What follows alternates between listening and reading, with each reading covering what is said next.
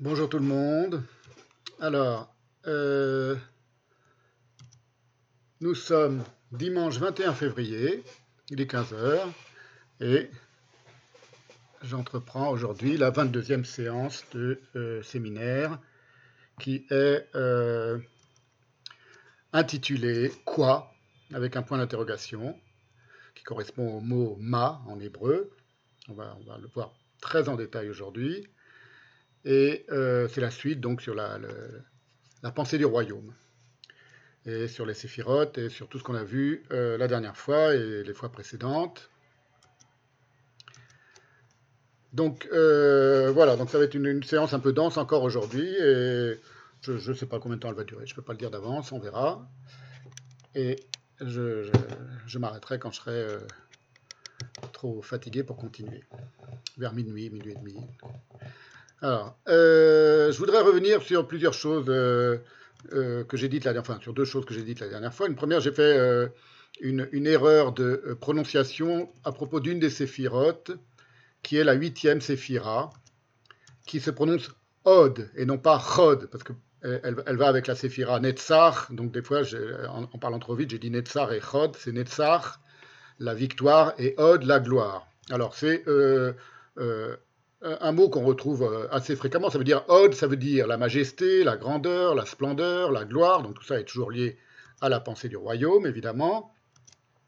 Et euh, c'est un mot qui apparaît plusieurs fois dans la Bible, mais en particulier dans un verset des Chroniques, du premier livre des Chroniques, 29-11, où elle est associée, à propos de Dieu, à plusieurs autres attributs qui sont, qui on retrouve d'autres noms de séphirotes.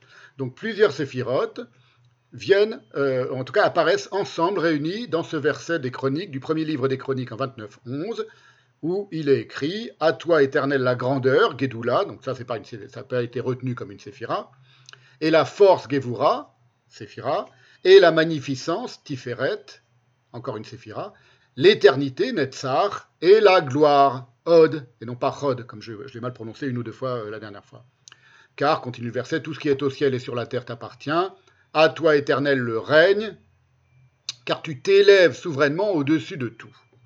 Et pour vous montrer qu'on reste dans notre, euh, dans notre thématique d'il y a déjà euh, deux, trois séances, si on le cite dans la, fin du verset, il n'est pas dit tu t'élèves souverainement au-dessus de tout. V, Amitnase, les chol, les roches, on retrouve la tête, je vous, le cite dans la, traduction de Shuraki, oui, tout dans les ciels et sur la terre est à toi. Hachem, Adonai, le royaume, l'élévation pour tout en tête. À Midnasse, les roches. Vous voyez, c'est dit, euh, euh, mot à mot dans, ce verset du livre des Chroniques. C'est quelque chose qui se passe les roches, c'est pas Béroche. Hein, vous vous souvenez que Bereshit, le mot au commencement, vient de B, Réchit, dans la tête, d'une certaine manière. Là, c'est les roches. Donc ce sont des, préfixes très compliqués à traduire parce qu'ils peuvent désigner plusieurs choses. Les, ça peut être pour, ça peut être en direction de, etc. En tout cas, il y a le mot roche qui est, associé et on voit que euh, euh, tout cela fonctionne ensemble. Voilà, il y a autre chose que j'ai dit aussi un petit peu euh, rapidement la dernière fois, et je voudrais le préciser aujourd'hui, c'est quand j'expliquais que le judaïsme n'est pas une religion au sens classique du terme, et que euh, euh, l'ensemble de ce qu'on appelle les lois juives, c'est-à-dire en, hébreu des mitzvot, on traduit ça par les lois ou les obligations, c'est-à-dire en réalité toutes les obligations et les interdictions qui induisent les manières de se comporter au quotidien pour un juif pieux à chaque seconde de sa vie et en toutes circonstances, les plus graves comme les plus anodines, elles ont une réverbération spirituelle essentielle qui n'apparaît qu'à condition, c'est ce que j'ai expliqué la dernière fois, de méditer sur le mode de la pensée juive. Et j'ai rajouté ce que personne n'a jamais fait. Ça ne veut pas dire que personne n'a jamais médité sur le mode de la pensée juive. Évidemment, ce que je voulais dire par là, c'est que personne parmi la foule de tous ceux qui, en général dans le monde non juif, se sont exprimés d'autorité sur les juifs depuis qu'on parle des juifs, c'est-à-dire depuis euh, plus de 2000 ans. Et, même au-delà dans les textes de des historiens euh, romains, par exemple, avant même l'ère chrétienne. Ce que je voulais dire par là, bon, je pense que c'est assez clair, c'est que tout le monde croit connaître les juifs, y compris les juifs eux-mêmes, ou du moins se faire une idée de ce qu'ils sont et de ce qu'ils ne sont pas. Alors que ce que je veux dire par là, c'est que quand je dis personne ne l'a jamais fait, c'est-à-dire qu'en réalité, les gens qui s'expriment sur ce mode-là méconnaissent profondément ce que sont les juifs, parce qu'en réalité, ils ne sont rien d'autre que ce qu'est la pensée juive. Sinon, ce sont des gens comme tout le monde, comme vous et moi. C'est pour ça que j'avais terminé un de, mes, textes, un de mes livres, en disant que sont les, juifs sont comme les papillons, il y en a toutes les couleurs, ce qui, devrait être une évidence et, qui ne l'est pas. Et je parlais, euh, j'ai évoqué de deux coutumes qui étaient les plus, connues, qui sont le respect du Shabbat et la nourriture cachère. C'était pour, pour, faire comprendre que ces coutumes euh, que les non-juifs, qui ne sont pas habitués à fréquenter les juifs, trouvent bizarres et absurdes, et d'autant plus absurde et bizarre qu'ils peuvent y avoir accès aujourd'hui en se, branchant sur Netflix et en regardant une série dont j'ai déjà plusieurs fois euh, euh, marqué et insisté sur le ridicule, qu'est la série Unorthodoxe, étrange titre quand même, Unorthodoxe, justement pour insister sur le fait que ces lois-là, le, repos du Shabbat et la cache-route, le, fait de manger cachère, mais toutes les autres lois, dont, des centaines sont parfaitement inconnues, des gens qui ne sont pas très, très, très religieux et très pieux, elles ne trouvent leur sens intime et ultime qu'à la condition de respecter la loi qui elle, est la moins télévisable possible, c'est-à-dire l'obligation qui confère précisément leur sens spirituel à toutes les autres lois, et qui, donc en un sens, les subsume toutes, qui est ce que la pensée juive nomme l'étude de la Torah. Le Talmud Torah. C'est comme ça qu'elle se désigne elle-même. L'étude de la Torah, le Talmud Torah. Le Talmud Torah, on dit en français. Et de ce point de vue-là, on ne fait aucune différence entre étudier la Bible, le Talmud, le Zohar et tous les textes juifs. Le Talmud Torah, c'est ça. On dit Talmud Torah, mais en fait, c'est l'ensemble des textes juifs. Alors, encore une autre chose que je voudrais euh, euh, dire en préambule. C'était pour, vraiment pour clarifier les choses. Je vais vous mettre à l'écran un, article du Monde qui m'a été envoyé par Pierre Doumergue. Euh, je crois qu'il écoute en ce moment. En tout cas, il s'est inscrit à la séance, sinon il écoute soir. Donc je voudrais le remercier de m'avoir envoyé ce, cet article du Monde que je vous mets sous les yeux dès maintenant. Et je vais on va le commenter un petit peu. Voilà. C'est un article qui euh, évoque un, texte, une théorie de euh, euh, Nissim Amzalag, qui est un scientifique qui se mêle à la fois d'archéologie, de, botanique, si j'ai bien compris, de biologie et d'histoire, et d'histoire biblique évidemment. Et je voudrais lui laisser un peu la parole parce que c'est d'une certaine manière le camp adverse de celui dont je me réclame, qui moi est celui uniquement de la, pensée, de la mystique du texte. Et je vais vous faire écouter un, petit extrait d'une interview qu'il a, qu'il donnée au site Acadème, avec le site Acadème. Et euh, je voudrais, plutôt que d'écouter toute l'argumentation de Nissim Hamzallah, que vous euh, euh, prêtiez très attention à la forme de ces explications j'y reviendrai un petit peu après, au timbre de sa voix, à son vocabulaire, à sa psychologie qu'on peut voir dans la manière dont il s'exprime, dont il désigne les choses.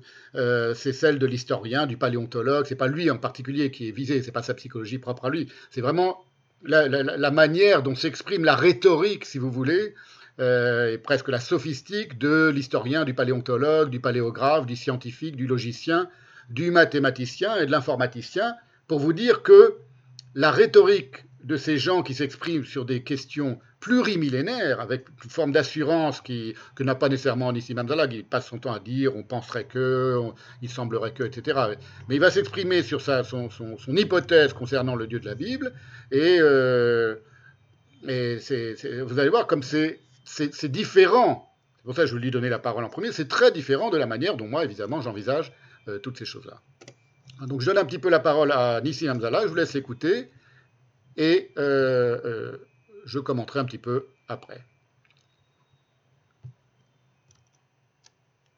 Alors pour revenir juste euh, en deux mots sur ce que, sur, ce, que l'on pense aujourd'hui sur l'origine du yavisme, enfin du Dieu d'Israël, on pense que justement Elohim était le Dieu, le grand Dieu de Canaan, du panthéon cananéen, et, et était un petit dieu euh, guerrier d'une petite tribu euh, paumée dans le désert, en général, on pense. Certains pensent qu'il vient du nord lui aussi, ça serait une sorte de balle. Enfin, la plupart des, spécialistes aujourd'hui penchent pour une hypothèse sudiste. Et donc, en fait, on, nous raconte l'histoire d'un dieu pratiquement insignifiant qui, euh, petit à petit, gravit les, échelons de la hiérarchie divine pour finalement fusionner avec Dieu, elle, pour devenir le, maître suprême du panthéon cananéen. Bon, c'est l'histoire qu'on nous raconte. Et moi, je raconte une histoire, enfin, je, je, je, propose quelque chose de complètement différent. Je dis non, non, non, Yud Evaf E, c'est en fait le nom secret, c'était le nom secret du grand Dieu du panthéon cananéen.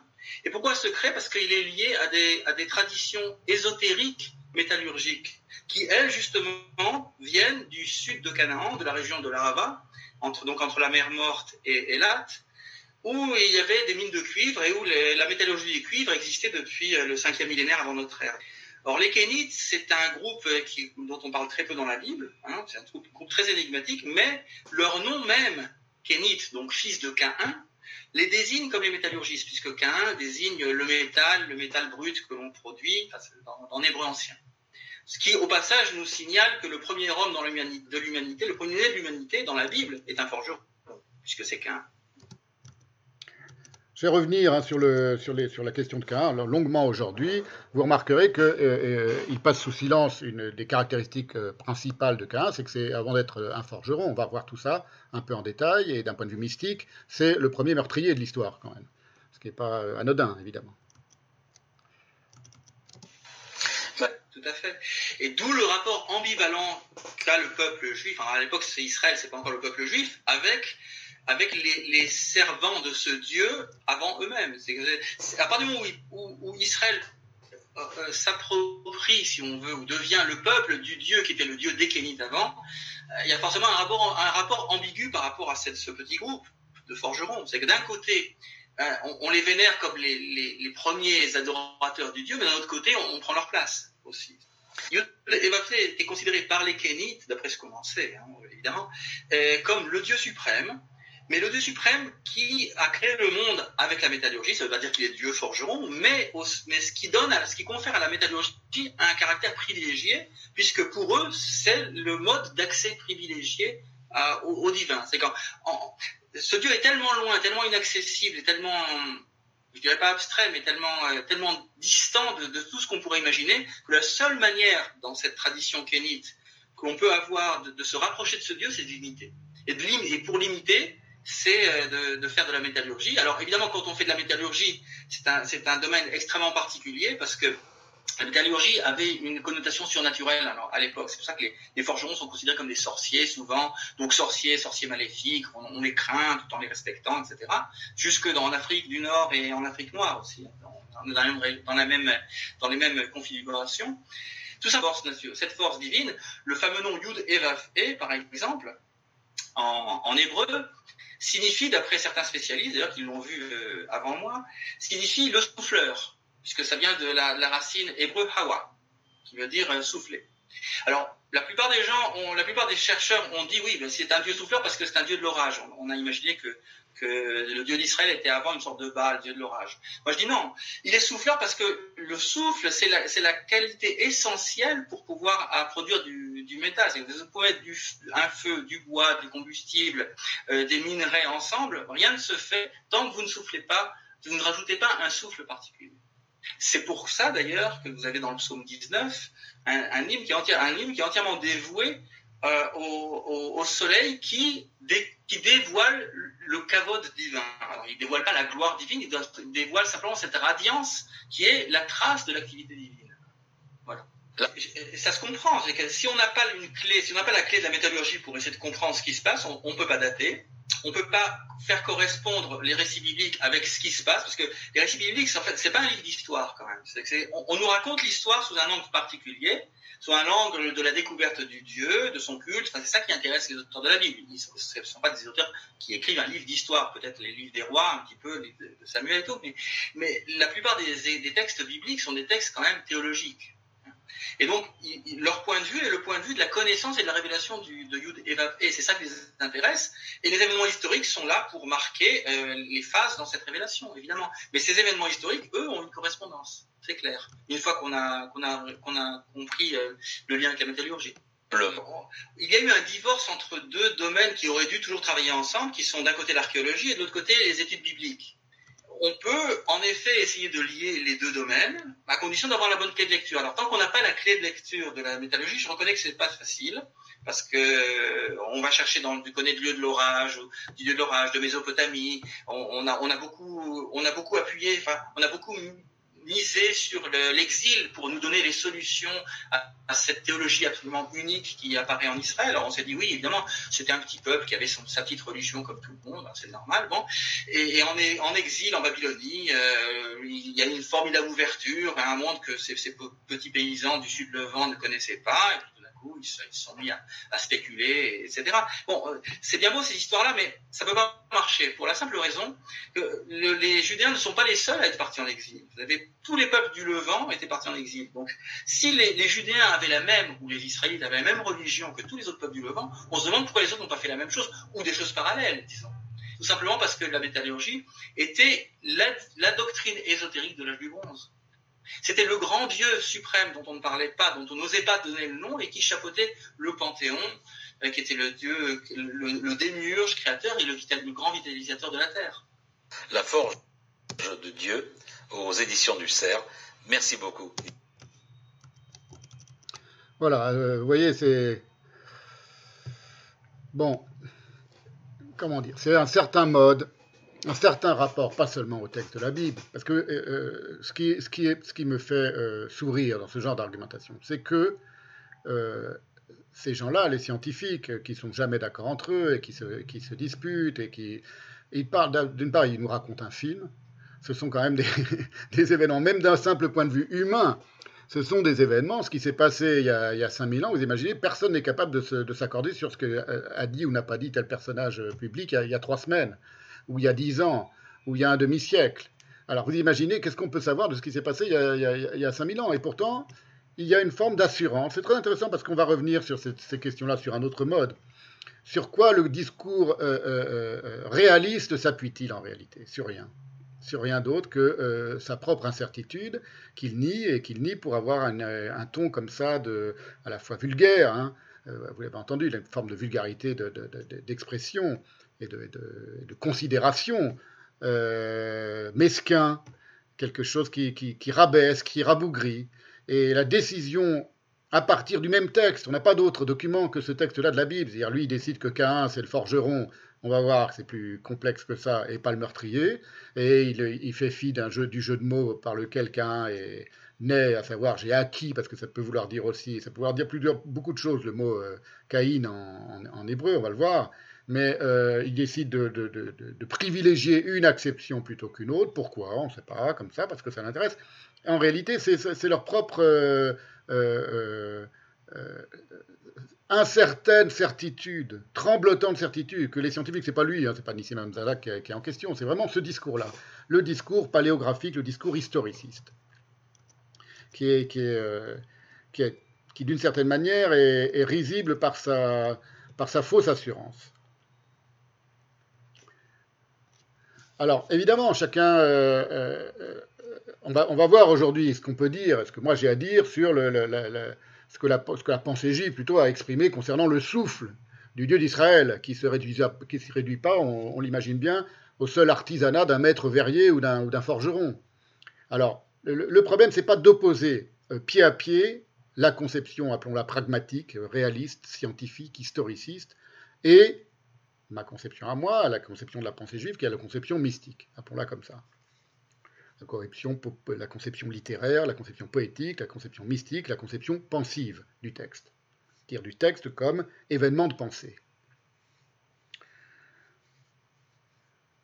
Alors, hormis l'indigence, selon moi, de la conception scientifique, qui est incapable de rivaliser en beauté, en profusion, en profondeur avec la conception mystique, il y a aussi cette, cette raison que ces deux conceptions, ce n'est pas juste deux manières de lire le même texte.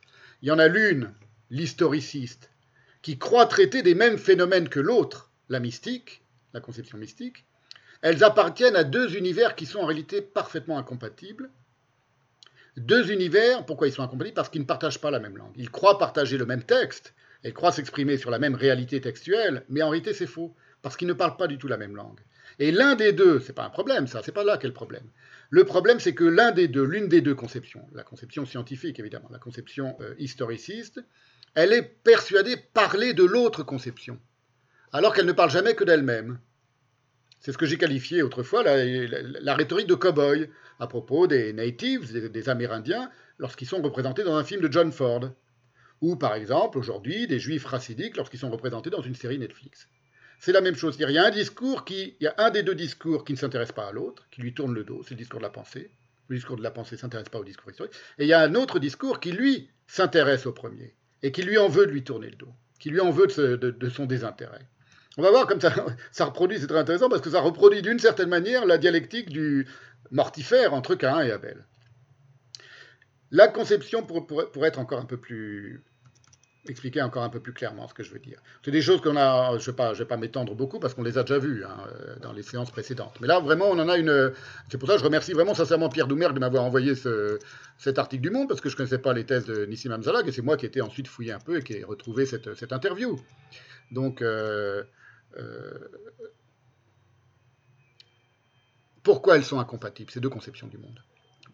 Conception du monde, conception de l'histoire, conception du temps et évidemment conception de la pensée conception du texte, euh, par conséquent. Parce que la conception historiciste, elle parle uniquement le langage d'un monde profane, c'est-à-dire un monde où le langage, justement, n'est qu'un ustensile, c'est qu'un outil, et où l'on n'a aucunement conscience que cette conception du langage comme ustensile, comme outil, elle procède en soi d'une certaine forme de langage. Ça, c'est valable pour le discours scientifique, pour le discours rationnel, pour le discours historiciste, comme pour le discours médical, par exemple, qui domine aujourd'hui sans quasiment plus aucune concurrence rhétorique, depuis, euh, depuis au moins un an qu'on a la pandémie, et qui tourne en rond sans fin dans sa propre nuit, pour paraphraser le titre d'un film célèbre de, Guy Debord. Autour, je parle du discours médical, c'est un très bon exemple, le discours médical. Il tourne sans fin dans sa propre nuit, en rond, autour de sa propre origine magique et animiste, qu'il nie de toutes ses forces, le discours médical, mais avec laquelle pourtant il est bien obligé de pactiser, sous la forme de deux doctrines qui sont de fin de qui sont en réalité des, des, phénomènes de, magie au sens traditionnel du, terme, que sont le placebo et le, et le nocebo qui ne sont que la manière dont le discours médical, vous voyez, je prends un autre domaine, mais qui nous concerne de près aujourd'hui, où ces choses-là se retrouvent entièrement. Le placebo et le nocebo, c'est la manière dont le discours médical, apparemment un discours rationnel, apparemment un discours scientifique, et qui nie de toutes ses forces ses origines euh, euh, séculaires, magiques, et animistes, et chamaniques, il désigne ce qu'il ignore et qui résiste à son propre déni. Le placebo, je plairai, le nocebo, je déplairai ou je nuirai. Oui, je, c'est des choses, je ne veux pas développer plus aujourd'hui parce que je compte, euh, je suis en train de commencer d'écrire un, texte là-dessus, une étude là-dessus. Donc mais c'est un autre domaine où on voit les mêmes choses se, reproduire. Alors sur le domaine de la critique biblique et de, l'histoire de la Bible, ça fait des, siècles et des siècles que ce genre de choses a, lieu.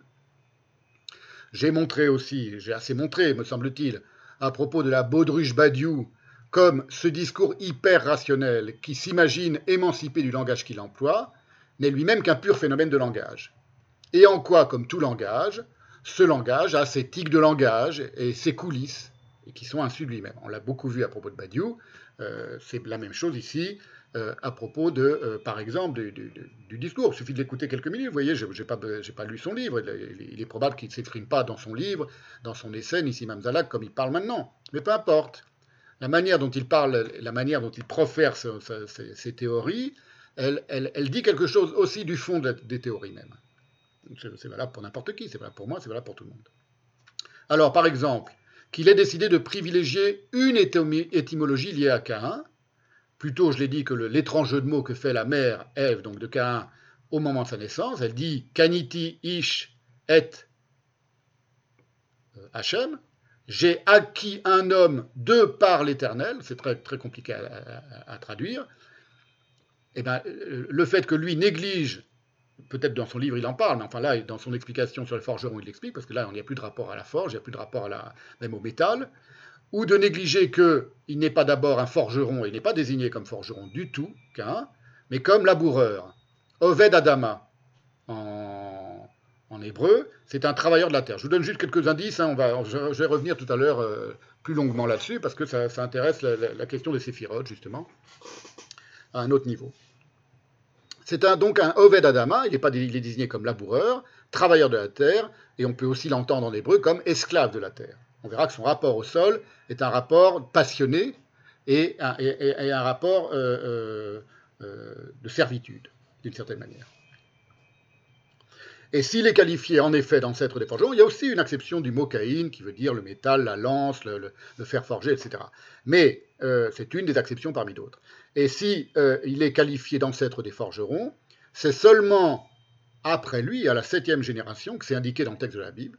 C'est pas indiqué à propos de Caïn, c'est indiqué à propos de Tubal-Caïn, Tubal-Caïn en français, dont il est l'ancêtre, dit, le texte des, euh, des forgerons. Donc c'est sept générations après Caïn.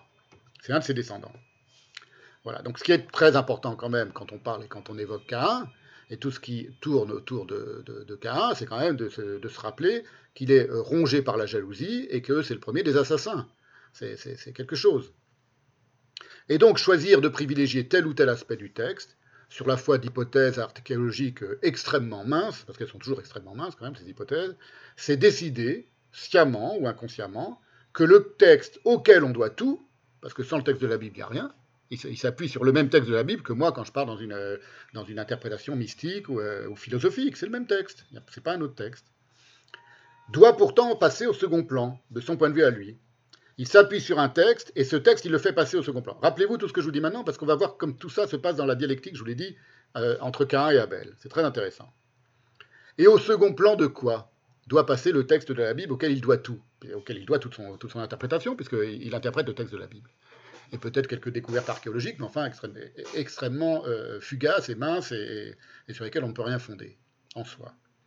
Eh bien, le second plan auquel fait passer euh, le texte de la Bible, c'est celui d'un autre texte, qui est son propre discours à lui, son discours historiciste. Tout est texte, on ne parle jamais que depuis un certain texte. C'est texte contre texte, si vous voulez, d'une certaine manière.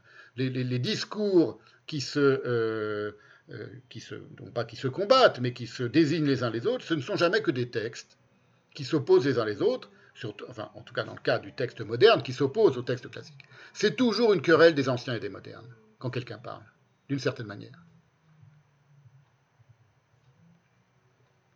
Voilà, c'est là qu'il convient de citer un, passage des Cahiers noirs de Heidegger, où juste c'est un, un, passage, il en il parle beaucoup dans les cahiers noirs, ceux qui ont, sont, récemment euh, sont parus récemment et ont été traduits récemment, ces dernières années, de l'imposture historiciste, très minutieusement. C'est très très intéressant. Et voilà ce qu'il qu'écrit Heidegger, et ça, sera pour conclure sur cette question-là. Selon le degré atteint par l'inaptitude à penser, le manque d'entrain à penser, le manque de vigueur du questionnement, et l'impuissance à se décider et à bien poser les choses quant à l'essentiel, tout cela ne faisant que croître, la grandeur de l'histoire tombe dans l'affairement de gens sans envergure, dont les productions, entre guillemets, dépassent largement et nécessairement, en tant qu'incomparable création, les besoins et les capacités de ceux qui sont de moindre envergure encore. Voilà. Alors, j'en reviens maintenant à nos euh, moutons, et c'est-à-dire à la pensée des, euh, des séphirotes, à la pensée questionnante et aux séphirotes. Vous vous souvenez que la dernière fois, j'ai indiqué que les séphirotes euh, sont fidèles au mot à mot de la Genèse, qui dès le premier verset, sont fidèles au fait que dès, les premiers mots du, dès le premier verset de la Genèse, au commencement Dieu créa les cieux et la terre, on nomme les cieux et la terre, ce sont des noms propres d'une certaine manière, sans les définir. Et on impose aussitôt une sorte d'impasse à la définition, c'est-à-dire c'est comme une description en creux de l'indescriptibilité de la, création. Voilà, c'est des choses que sur lesquelles on, on, a, terminé la dernière fois, donc je n'insiste pas.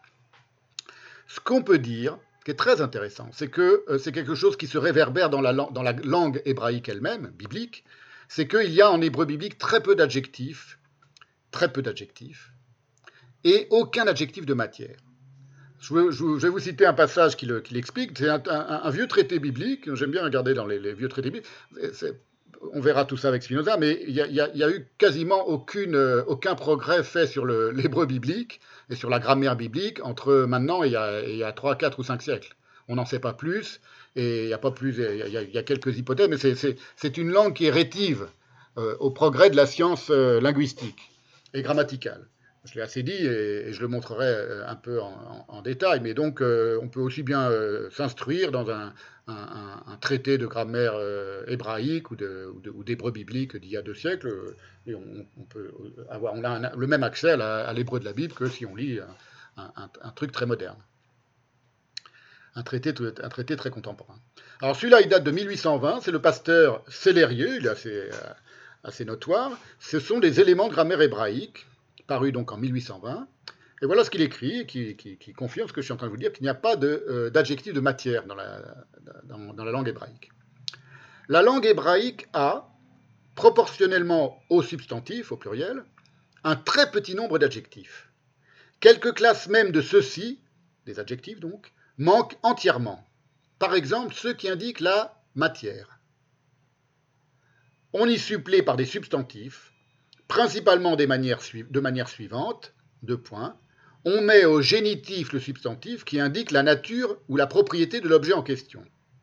C'est ainsi qu'on supplée constamment les adjectifs de matière. Par exemple, on dit pour dire des vases d'argent. Kelly Kesef, des vases, génitif, argent le mot argent. Vasar gentea en, latin, ou encore tevat etsim, une arche de bois, tevat etsim, arca lignea en, latin, c'est-à-dire on prend le mot arche, on prend le mot bois, le nom bois, le bois, l'arbre, le bois, et on le décline au génitif. Ce n'est pas, un adjectif de matière.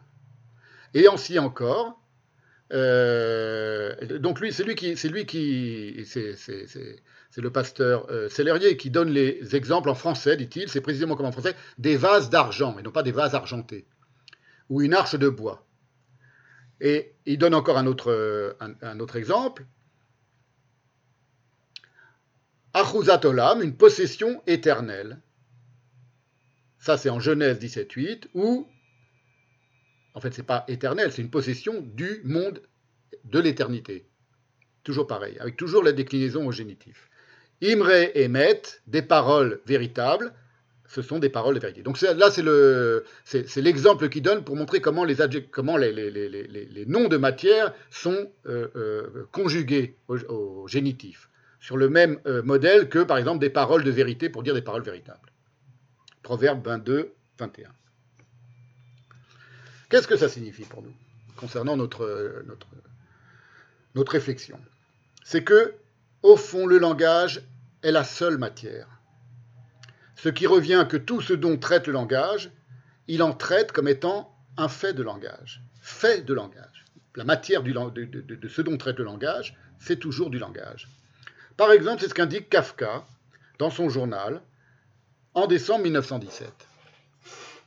Kafka écrit, c'est au, cœur de ses très célèbres réflexions sur, le mal, euh, le, péché, euh, qui sont, on appelle, sont les, aphorismes de Zurao, quand ils réunis sous le nom d'aphorismes de Zurao. Kafka écrit Il n'y a rien d'autre, et, tout, ça est aussi, d'une certaine manière, un commentaire sur ce que j'ai dit en introduction, le rapport entre le discours pragmatique et le discours mystique. Il n'y a rien d'autre qu'un monde spirituel. C'est Kafka qui écrit ça. Ce que nous appelons monde sensible est le mal dans le monde spirituel, et ce que nous appelons mal n'est que la nécessité d'un instant de notre évolution éternelle. Et très logiquement, deux paragraphes après, il se met à parler du langage et des possibilités du langage. Un petit peu après. Pour tout ce qui est en dehors du monde sensible. Donc il n'y a pas de monde sensible. Le monde sensible, c'est ce que l'on appelle le monde sensible, vient-il de dire, et c'est le mal dans le monde spirituel. Et ce que l'on appelle mal, c'est le mal, c'est pas non plus quelque chose de, matériel, donc c'est de nouveau une appellation, ce n'est que la nécessité d'un instant de notre évolution éternelle. Et il écrit ensuite, pour tout ce qui est en dehors du monde sensible, le langage ne peut être employé que d'une manière allusive, et jamais, fût-ce approximativement, de manière analogique, car conformément au monde sensible, il ne traite que de la propriété et de ses rapports. Vous voyez, ça signifie que c'est très, fin. Ça signifie que d'une part, il n'y a pas de monde matériel, il n'y a que le monde spirituel. Ce que l'on appelle, en tout cas, il n'y a rien d'autre que le monde spirituel. Et que ce que l'on appelle le monde sensible, c'est le mal. Et le mal lui-même n'est qu'une appellation. Et cela n'est possible que parce que le langage il dit pas le langage ne peut être allusif qu'à propos des choses matérielles, des choses qui sont. C'est comme ça qu'on aurait tendance à penser, c'est-à-dire des choses qui ne sont pas, de la vraie matière et qui ne sont pas du blabla. Le langage ne peut être qu'allusif. Il ne peut pas atteindre la vraie matière. Non, il inverse les, inverse les rapports. Il dit que tout ce qui est en dehors du monde sensible, le langage, donc parlant de lui-même, le langage s'appliquant aux choses, au monde spirituel, donc au monde fait de mots d'une certaine manière, ne peut être employé que d'une manière allusive et jamais fût-ce approximativement de manière analogique. Il n'y a pas d'analogie entre un mot et un autre, car le langage ne traite que de la propriété de ses rapports, conformément au monde sensible. Où il n'y a pas de matière non plus, d'une certaine manière, il n'y a que de la propriété des rapports entre les, choses. Vous voyez comme c'est intéressant. Ça va, très loin. on pourrait dire d'une certaine manière, bon, il faudrait voir un peu tout ça de près, que c'est spinoziste euh, comme conception des choses. Alors, je vais, vous citer, je l'ai promis depuis deux, séances déjà, une discussion très drôle, vraiment hilarante, à propos justement de cette question du statut du langage dans la Genèse, dans le, livre de la Genèse. C'est dans le séminaire de Lacan. C'est à, la, date du 29 juin 1955. Alors c'est vraiment, très drôle parce que c'est amené par toute une série de petites, euh, de petites interventions des uns et des autres. Euh, Lacan euh, euh, ayant eu, au cours d'une séance précédente, donc là c'est la séance du 29 juin 1955, dont je vais vous lire quelques lignes, Lacan, il a eu au cours d'une séance précédente, il a émis l'idée que la formule de Saint Jean, in principio erat verbum, il la cite en latin, au commencement était, le, verbe, elle s'entend comme au commencement était le langage. C'est comme ça qu'il l'a traduit.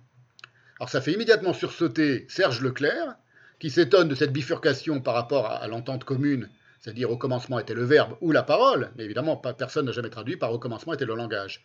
Et Lacan insiste, il dit c'est incontestablement le langage, ce n'est pas la parole. Et alors tout un petit dialogue très, très, très drôle s'ensuit, voilà. Lacan dit, je vous, mets, la page du séminaire sous les yeux, c'est plus rigolo.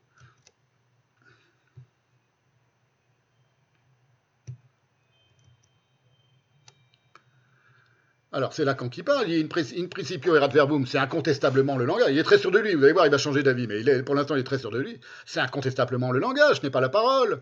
Et Serge Leclerc dit alors il n'y a pas de commencement. Mais ce n'est pas moi qui ai écrit l'évangile selon saint Jean. Il dit Lacan qui se il commence à voir qu'en fait il, est un peu parti dans une, direction étrange.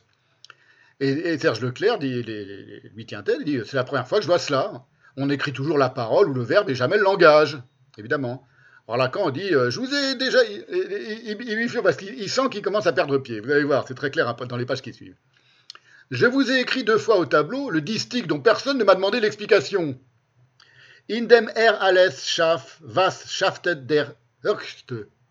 Sich? Was schafft er aber vor er alles schaftet? Mich. Que faisait le Tout-Puissant au moment où il a fait la création? Sich, soi-même. Qu'est-ce qui était avant qu'il fasse quoi que ce soit? Mich moi-même. C'est évidemment une affirmation hasardée, mais qui vise probablement quelque chose. Alors ça, Leclerc insiste, il dit, je ne comprends pas pourquoi vous traduisez au commencement et non pas avant le commencement. Alors, c'est là qu'intervient quelque chose qui nous concerne, à savoir que le dialogue est interrompu par un certain monsieur X. On ne connaît pas son nom, il n'est pas indiqué dans le séminaire de Lacan, qui va contredire Lacan et donner raison à Leclerc. Et là, ça va euh, euh, euh, manifestement agacé profondément Lacan. Je vous résume le truc. Hein, Malheureusement, on n'a pas l'audio de ça. On a beaucoup d'audio du séminaire de Lacan. Là, ce serait, ce serait hilarant d'avoir l'audio de ça. Bon, on l'a pas. Tant pis. Donc, je vous la résume. On peut la lire. Hein, et donc, Monsieur X, qui apparemment touche quand même bien en hébreu, explique que le verbum de Saint Jean, c'est la traduction du davar hébraïque, et lequel correspond à la parole et non au langage. Et alors, il précise, tout ça. Et Lacan est assez ébranlé par cette nouvelle donnée juive. Et donc, du coup, il revient un petit peu en arrière, il revient sur ses pas, il, fait marche arrière. Je n'étais pas en train de vous dire tout à l'heure qu'in principio erat verbum, que je croyais que le langage était à l'origine. Pour moi, je ne sais rien des origines. C'est Lacan, vous voyez, vraiment, c'est vraiment qu'il est emmerdé pour qu'il dise Pour moi, je ne sais rien des origines. Et ça l'a tellement ébranlé, cette question du davar, et de la traduction du mot davar, qu'il va y revenir deux séances plus tard. Il va faire une séance, euh, euh, euh, et il revient dans deux séances plus tard, pas la, suivante, mais deux séances après, et bille en tête, il commence à attaquer de manière assez agressive, agressive sur un mode courtois, mais assez agacé Monsieur X sur la, question de la traduction du Davar. Il lui demande des explications. Et il, est, il est vraiment manifestement troublé par cette émergence imprévue de l'hébreu dans son séminaire. Mais, comme c'est pas n'importe qui, c'est Lacan, entre-temps, il est allé se renseigner. C'est lui qui explique tout ça. Hein. Je ne fais que résumer la, conversation qu'on peut lire noir sur blanc. Il est, allé se renseigner dans le Gézénus, le même Gézénus dont je me sers en permanence et que je vous ai cité maintes fois, sur la différence entre Davar et Amar, la parole et le dire, on va dire. Amar, Omer, il dit. Et il revient à la charge, du coup. Et il commence comme ça, il dit Aujourd'hui, on boucle certains petits contes avec Monsieur X qui a osé le contredire en, lui, citant de l'hébreu. C'est très drôle, hein, c'est vraiment très drôle. Et toute la polémique entre Lacan et entre Monsieur X, on ne connaît pas son nom, donc je ne sais pas qui c'est, elle est à la fois amusante et instructive. C'est probablement quelqu'un qui a une formation théologique, c'est pas un juif, mais c'est quelqu'un qui connaît bien l'hébreu, donc un prêtre peut-être, euh, ou, quelqu'un qui a une formation de théologie protestante, je ne sais pas. Mais toute la polémique, elle est, très amusante et elle est très instructive. Et c'est pour, ça que je la, cite et je l'évoque aujourd'hui, c'est qu'elle recoupe plusieurs points qui intéressent mon propre séminaire aujourd'hui, y compris lors de la séance qui euh, s'intercale entre ces deux séances. Donc, elle date du 22 juin 1955. Celle dont je vous parle, où ça a commencé la polémique sur le Davar, c'est le 29 juin 1955. Non, alors c'est pas possible. 22, 22 juin. Oh, c'est peut-être l'inverse. C'est une semaine après, donc j'ai dû, mélanger. Donc il y a celle du 22 juin, puis celle du 29 juin, et celle du 29 juin, c'est une conférence intercalaire, et il revient après la séance d'après, et il dit, euh, il dit on va régler quelques comptes sur la question du tabac. Mais la séance intercalaire, c'est là que je voulais en venir, c'est une conférence que donne Lacan à Sainte-Anne, qui s'intitule Psychanalyse et cybernétique, ou de la nature du langage. Vous voyez qu'on ne s'éloigne pas de notre thème, concernant ce qu'il appelle les petits 1 et 0 de la cybernétique. Et voilà ce qu'il écrit dans cette, ce qu'il dit Lacan dans cette séance, donc faite à Sainte-Anne. La cybernétique est une science de la syntaxe, et qui est peut-être aussi bien faite pour nous apercevoir que tout ce que nous avons appelé sciences exactes n'est pas non plus autre chose que de lier le réel à une syntaxe. C'est exactement ce que je viens de vous dire, ce que j'ai tenté de vous expliquer euh, tout à l'heure à propos euh, du, discours rationnel. Alors, j'y reviendrai, probablement à propos de, Chomsky. Je ferai aussi au moins une, longue séance sur la question, sur le cas Chomsky, qui est lié à l'hébreu. Hein, tout ça est. C'est pour ça que je m'attarde autant sur la question de la Bible et de l'hébreu, parce qu'il n'y a pas que Spinoza qui est très lié à l'hébreu de manière patente. Chomsky aussi est, très, très, très lié à la, à la grammaire hébraïque et à l'hébreu et au rapport étrange, euh, presque d'animosité entre l'hébreu moderne et l'hébreu biblique. Mais euh, où je veux en venir maintenant, c'est à cette formulation de M. X, qui reprend Bultmann, donc c'est pas lui qui l'invente, sur la différence entre le monde du logos et le monde du davar. Et voilà ce que dit, ce qu'explique à Lacan, hein, donc aux gens qui sont là, Monsieur X. Le concept d'univers n'existe pas dans la tradition biblique. Tout ça, si vous voulez, je suis en train de digresser, mais ce n'est pas vraiment des digressions, c'est par rapport à ce qu'on a dit, donc j'espère que vous avez quand même encore un peu en tête la, séance de la dernière fois, sur l'indescriptibilité et le, caractère indéfinissable des séphirotes. Hein, vous vous souvenez, on a, vu que c'était à la fois des émanations, à la fois des outils, qu'elles avaient des noms, qui pouvaient s'échanger, qui pouvaient se, modifier, etc., que c'est quelque chose d'absolument euh, infixable. Euh, les séphirotes. Voilà. Donc aujourd'hui, on va, aller encore un peu plus profondément dans l'examen de cette indescriptibilité à, même le mot à mot, c'est là, qu'est le, paradoxe. Mais vous voyez que tout ça est, lié euh, à ce que, je suis en train de vous citer maintenant. J'espère que, c'est clair. Alors, euh, euh, voilà comment M. X explique les choses. Le concept d'univers n'existe pas dans la tradition biblique. Univers, donc le cosmos grec. Ils n'ont pas ce sens de monde déterminé où toutes les choses se produisent par un certain déterminisme chez eux, manquent absolument, vous voyez donc c'est ce qui me fait penser qu'il n'est pas juste, c'est qu'il voit les choses sur l'aspect du manque et pas, de, l'altérité, par exemple. manque absolument ce concept de loi fixe, déterminée, par laquelle tout s'enchaîne, et ce qui est vraiment le sens finalement du concept grec de logos. Deux points. C'est la rationalité du monde, le concept de logos. Donc, c'est Monsieur X hein, qui parle. Le monde, qui est donc considéré comme un tout, dans lequel tout se produit d'une façon enchaînée, logique. Ce qui fait aussi la philosophie aristotélicienne, finalement, les quatre causalités, qui doivent expliquer comment même le mouvement se réduit à un ordre statique déterminé. Par exemple, M. X continue, les Hébreux disent toujours, au lieu d'univers, la somme des choses, ou le ciel et la terre, et tout ça, mais ils n'ont jamais ce concept rationnel. Ils ne pensent pas dans des concepts statiques. Ça, c'est très intéressant. Des concepts essentialistes. C'est une chose qui est absente de leur façon de penser. Alors, c'est tout à fait vrai, hein, c'est tout à fait euh, correct. Et c'est en effet une manière de voir les choses. Euh, moi, je vais vous montrer comment on peut, on voit ces mêmes choses. si vous voulez, c'est une, considération de départ qu'en effet, on n'est pas dans le même monde. Le monde du logo, c'est le monde du davar, et que dans la, pensée juive, dans la conception juive et, biblique même du, monde, euh, on n'a pas le même euh, stabilité, substantialité qui existe dans le monde grec. Dans un certain monde grec, pas tout n'est pas, pas monolithique, évidemment. ce, qui, est très important de comprendre, c'est que le Dieu texte de la Bible, dont je vous parle depuis maintenant quelques séances, il n'est pas issu d'une révélation apocalyptique, au sens où un voile serait levé sur une énigme préexistante. Ce n'est pas, pas une apocalypse, ce n'est pas une révélation, le Dieu de la Bible, la manière dont il se, révèle, dont il, vient euh, dialoguer avec les, uns et les autres. Alors, on, a une puce à l'oreille en considérant simplement les deux grands moments de révélation, entre guillemets, mais qui n'en est pas une, de Dieu, c'est le buisson ardent et le don de la Torah sur le Sinaï, qui sont beaucoup plus euh, porteuses, y compris dans le, mot à mot, dans, la, traduction, en français ou dans n'importe quelle langue, de questions essentielles que de dévoilements spectaculaires. Que le Dieu euh, omnipotent, créateur de l'univers, se révèle, entre guillemets, dans un simple petit buisson de ronces, il y a un midrash qui dit mais pourquoi Dieu c'est-il qui a créé le, monde, l'homme et l'univers il vient euh, parler et apparaître à Moïse dans un tout petit buisson. Il aurait pu choisir quand même quelque chose d'un peu plus glorieux pour le, créateur de l'univers.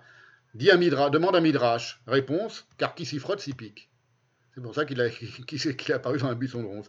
Donc qu'il choisisse, choisisse d'apparaître et de se manifester invisiblement par la voix et par un feu qui ne se, consume jamais plutôt que dans un Yggdrasil, par exemple, ou dans un baobab colossal, ça devrait mettre la puce à l'oreille de tous les théologiens concernant cette question de la révélation du Dieu juif. Il n'y a pas de révélation du Dieu juif, il ne pas. Vous allez voir que tout ça est lié à la thématique d'aujourd'hui et déjà de, la séance précédente.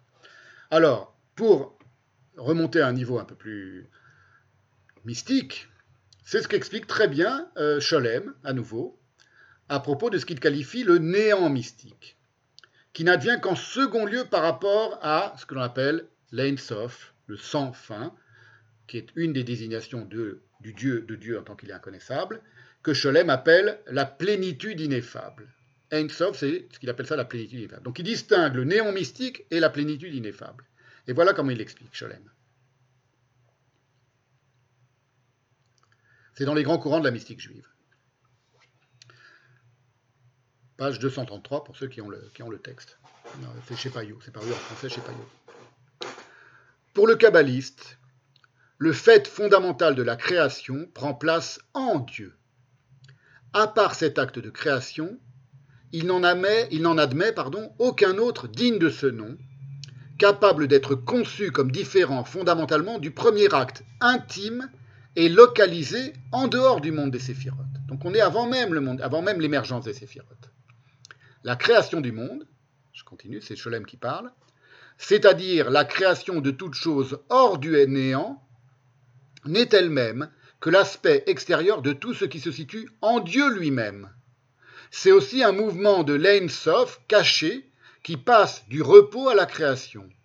Et c'est ce mouvement, création et auto-révélation tout ensemble, qui constitue le grand mystère de la, théosophie est le point crucial pour la compréhension du but de la spéculation théosophique.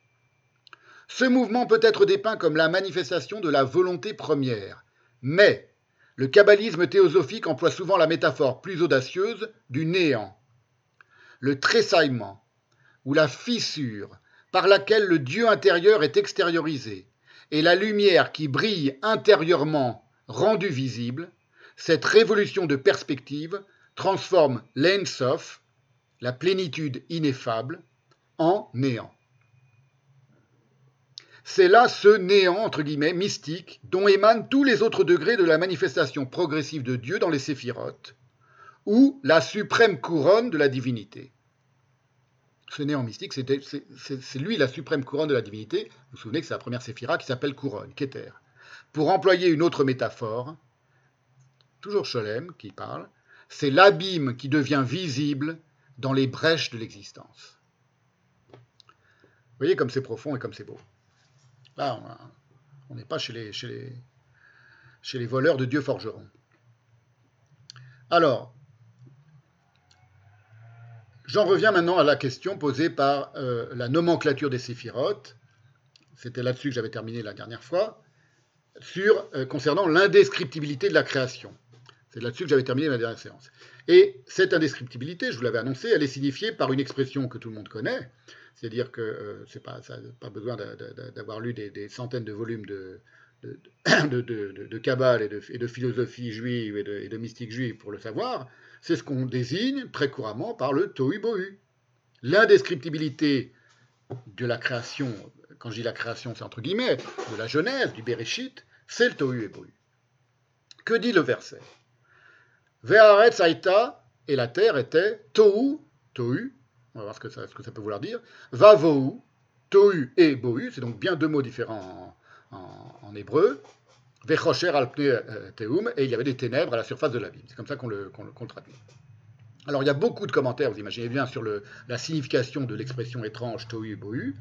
Euh, mais ils insistent, tous ces commentaires, très souvent sur son caractère, le caractère du tohu bohu, non seulement indéfinissable, mais inessentiel insubstantialisable, c'est-à-dire qu'il n'y a pas de moyen de s'y référer, de fonder un savoir le concernant, le tohu autrement qu'en questionnant ce caractère du tohu par la pensée.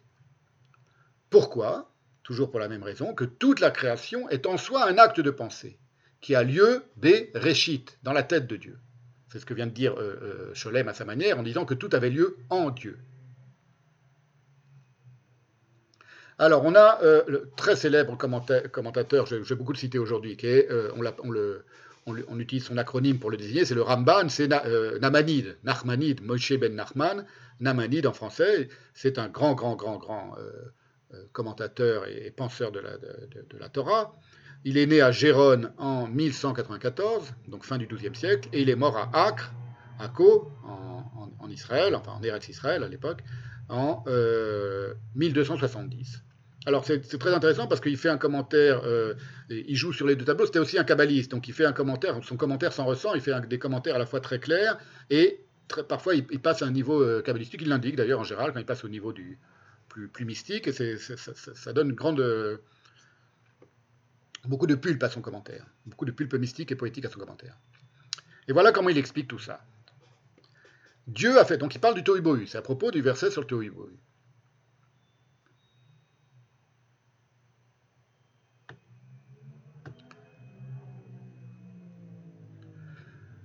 Dieu a fait sortir du néant total et absolu un élément extrêmement ténu. Et il dit pas un élément, enfin il dit un mot qui n'est pas le mot élément, un mot qu'on a déjà vu, il dit Yesod Dakmeod. Yesod, c'est le nom d'une séphira, vous vous souvenez, qui est désigné comme le fondement. C'est comme ça qu'on l'a, traduit, Yesod, le fondement. Donc Dieu fait sortir du néant total et absolu un fondement d'Akméod, très ténu, extrêmement fin, extrêmement subtil, dépourvu de substance, euh, est-il traduit en, français dans les Mikraot Agedolot, Mikraot Gedolot. L'expression que dit euh, euh, le Ramban, en réalité, c'est Ein Bo Mamash. Il n'y a pas en lui de Mamash. C'est très intéressant, parce que le mot Mamash, qui correspond à, en, israélien moderne, on, dit Yesh Bo Mamash, ça veut dire tout à fait. Tout à fait, c'est tout à fait ça. Ça correspond à vraiment réellement, exactement. Il n'y a pas en lui, est en train de dire euh, euh de mamash. Dans ce fondement extrêmement ténu, dépourvu de mamash. Ce n'est pas la substance. Ce pas la substance. Et lorsqu'on dit Ein Mamash en, en, en, israélien moderne, c'est l'équivalent exactement en français de dire ce que tu dis est dénué de fondement. Donc il y a un côté aussi de, qu'il faut entendre. Narmani ne parle pas de, cette, manière-là, mais c'est pour dire que le mot, ça, fait partie là du coup des mots euh, qui demeurent dans l'hébreu moderne et qui ont des résonances euh, bibliques très profondes, mais qui ignorent évidemment toute personne qui le, qui l'emploie de manière euh, quotidienne. Ça vient de la racine yamash, qui signifie toucher, sentir, tâter. Donc on part de l'idée que il y a le néant total et absolu, et Dieu fait sortir d'une manière absolument euh, mystérieuse de ce néant euh, total et absolu un élément qui n'a pas de mamash. Mamash venant de la racine yamash, toucher, sentir, tâter. Il n'apparaît qu'une fois dans la Bible, donc c'est un apax, ce verbe, yamash, sur lequel est formé le mot mamash. C'est dans euh, dans le livre des juges, en 1626, et il est conjugué au ifil, au causatif actif, c'est-à-dire le ifil, c'est euh, un des modes euh, grammaticaux de la conjugaison en hébreu, qui est lorsqu'on fait faire une action à quelqu'un d'autre. C'est pas soi-même qui le fait, c'est pas, on la fait pas à soi-même, on la fait faire à quelqu'un d'autre. Ça s'appelle le ifil, et c'est à propos de l'histoire de Samson, c'est à la fin de la vie de Samson. Lorsque Samson, qui est vaincu par les, Philistins, qui lui ont crevé les yeux, vous connaissez tous l'histoire de Samson, il va à la fin de sa vie, là, ses, cheveux et donc toute sa force est revenue, euh, ont repoussé, et il va demander, il est aveugle, il voit rien, il va demander à un jeune serviteur à ce qu'on le place entre les deux colonnes de la maison des princes des Philistins.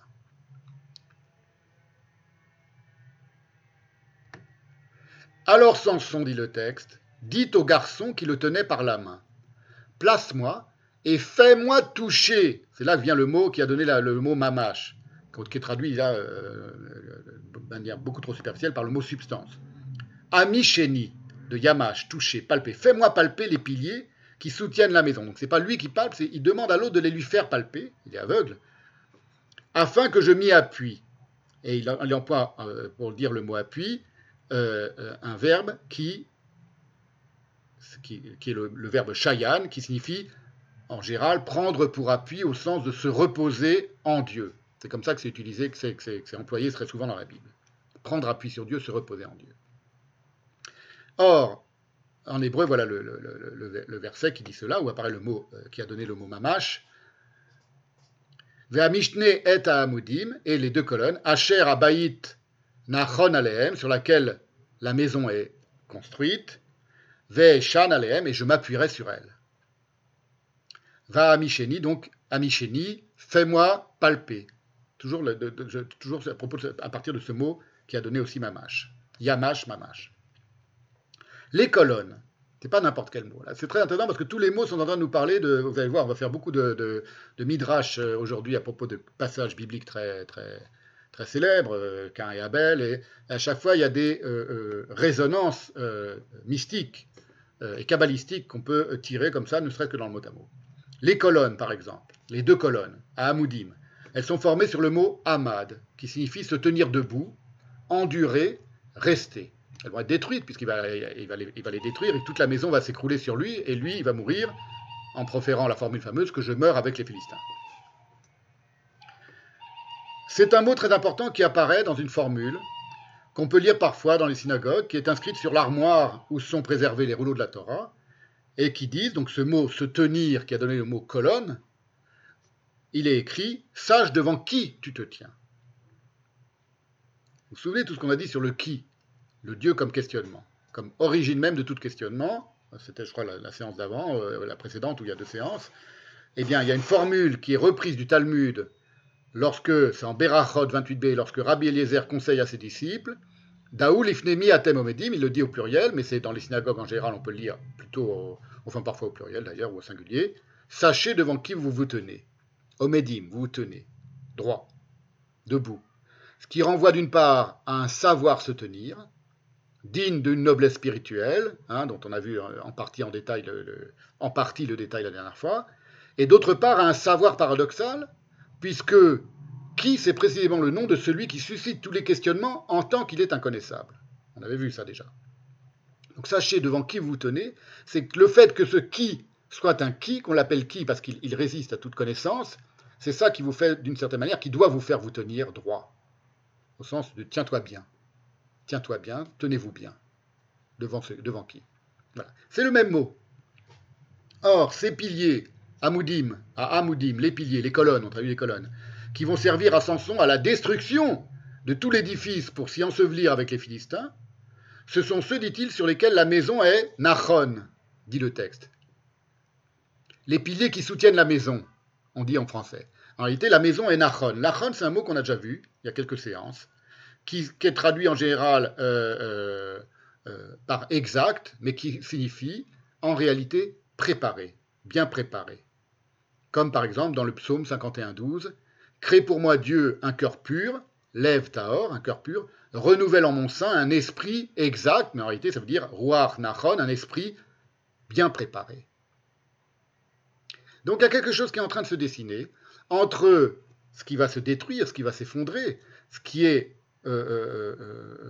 soumis à la palpation, le mamash, traduit par la substance, mais quelques jours il va pouvoir s'appuyer, et tout à coup, ça, va, par sa force, qui est une force mystique, hein, parce y a une force qui lui vient de son, du fait qu'il a été consacré à sa naissance, Samson, il est un nazir, on appelle ça un nazir, et c'est pour ça que ses cheveux n'ont jamais été coupés, quelque chose qui va s'effondrer, mais d'une certaine manière, pour le faire euh, se tenir debout. Il va, il va retrouver toute sa stature en faisant s'effondrer les, les colonnes.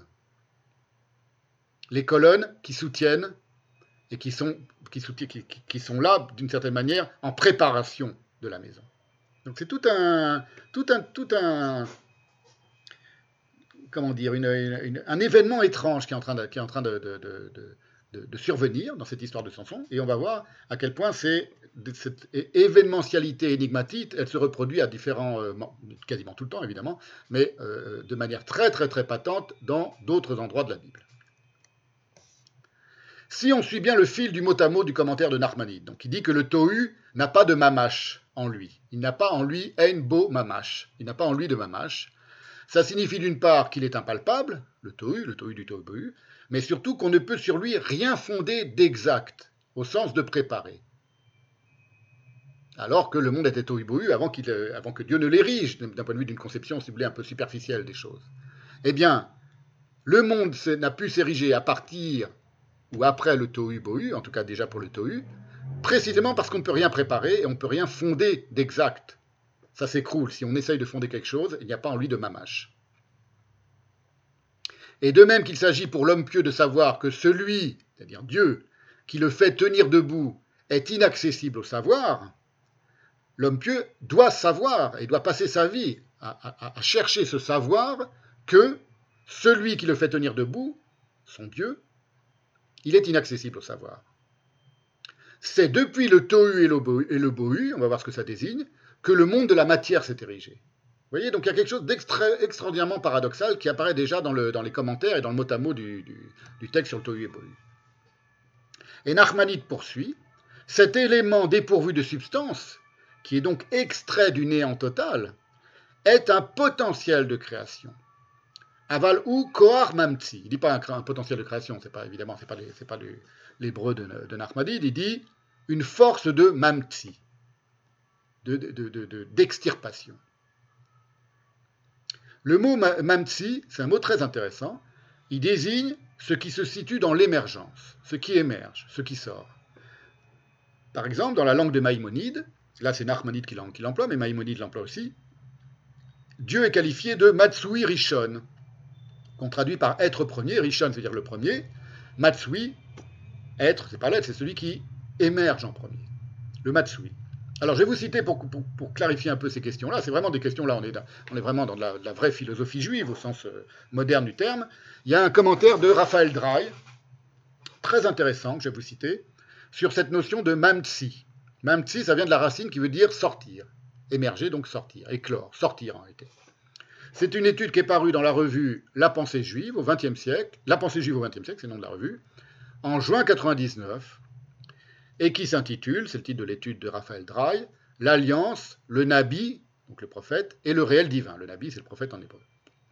Ça, c'est je, vous la cite pour vous faire voir euh, qu'il faut toujours rester très prudent avec les traductions. Vous voyez, c'est pas l'être premier, c'est pas l'être, c'est pas la substance, c'est quelque chose d'autre encore. Voilà ce qu'écrit Raphaël Drey.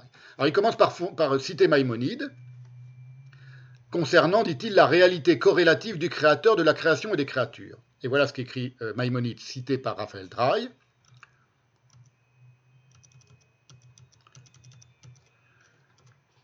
Le fondement des fondements, c'est Maïmonide donc, et la colonne de la sagesse est de connaître qu'il est là un être premier, Matsui Rishon, et lui fait être, Mamtsi, tout l'être, Kol Animsa. Donc il reprend toujours la même expression. Lui fait être tout l'être, ce qui traduit dans la traduction française par l'être. Et tous les êtres, Kol Animsaim, des cieux et de la terre. Et Raphaël Drey commente On observera que l'ensemble des termes hébraïques précités se rapportant à l'être sont bâtis sur une racine, ils, reprennent tous la même racine, ts, qui désigne à la fois ce qui se situe de manière identifiable, nimtsa, et cela non pas de manière statique, mais en perpétuelle sortie, yetzia. Nimtsa, c'est ce qui, se, trouve, ce qui peut se trouver, ce qui se situe de manière identifiable. Et yetzia, c'est la sortie. Tout ça, c'est la même racine. Et voilà le commentaire de Raphaël Drey, très intéressant. En émergence ininterrompue, en continuel devenir. Vous voyez, donc là maintenant, on rentre dans, la, pulpe des choses, de ce qu'indiquait très euh, euh, euh, rapidement M. X à la fin de la, petite polémique avec Lacan. Là, voilà comment le développe Raphaël Drey. C'est pour ça que je vous cite ce passage, parce que là, on, comprend beaucoup mieux les choses. Et c'est pris depuis l'intérieur même de la, pensée juive. Le réel n'est pas chosifié. La réalité n'est pas minéralisée. Elle est ce qui conjoint l'espace ductile et la durée intimement liante. Ductile, dont l'espace qui peut s'étirer. S'agissant à présent des noms du Créateur, Maïmonide le désigne comme Matsui Rishon, émergence première, sortie première, celui qui sort en premier. C'est-à-dire non pas exactement comme être premier, mais comme celui qui fait être l'être, originellement, selon ces mêmes vections. Dans la terminologie directement biblique cette fois, Dieu est nommé par Elle et par le tétragramme. Yudke Vavke, comme on dit. Or, elle signifie également la direction, le mouvement vers. Le même mot elle qui désigne Dieu, euh, conjugué, enfin décliné au pluriel dans Elohim, ça désigne aussi vers. Elle, vers, vers, vers, vers, cet endroit, vers cet autre endroit. Vers. Le mouvement, donc vraiment. Raphaël Drey continue. Le mouvement qui ne soit ni fuite ni errance. On va voir que ça, ça s'applique à K1. On va le voir tout à l'heure. Le réel rapporté à Elohim, en indiquera ainsi la dynamique régulée, ne souffrant nulle contention indue, nulle rétention, aucun verrou. Et lorsqu'en une autre révélation, au buisson ardent, Dieu déclinera en ce sens un autre de ses noms à Moïse, un nom qui fut adéquat à la mission de libération qui lui était confiée, à Moïse par Dieu, il se présentera comme Je serai ce que je serai, ayez, Hacher, ayez. C'est en Exode 3.14. Cette dénomination, continue Raphaël Drey, futurise le futur même de Dieu se révélant sous la modalité du tétragramme.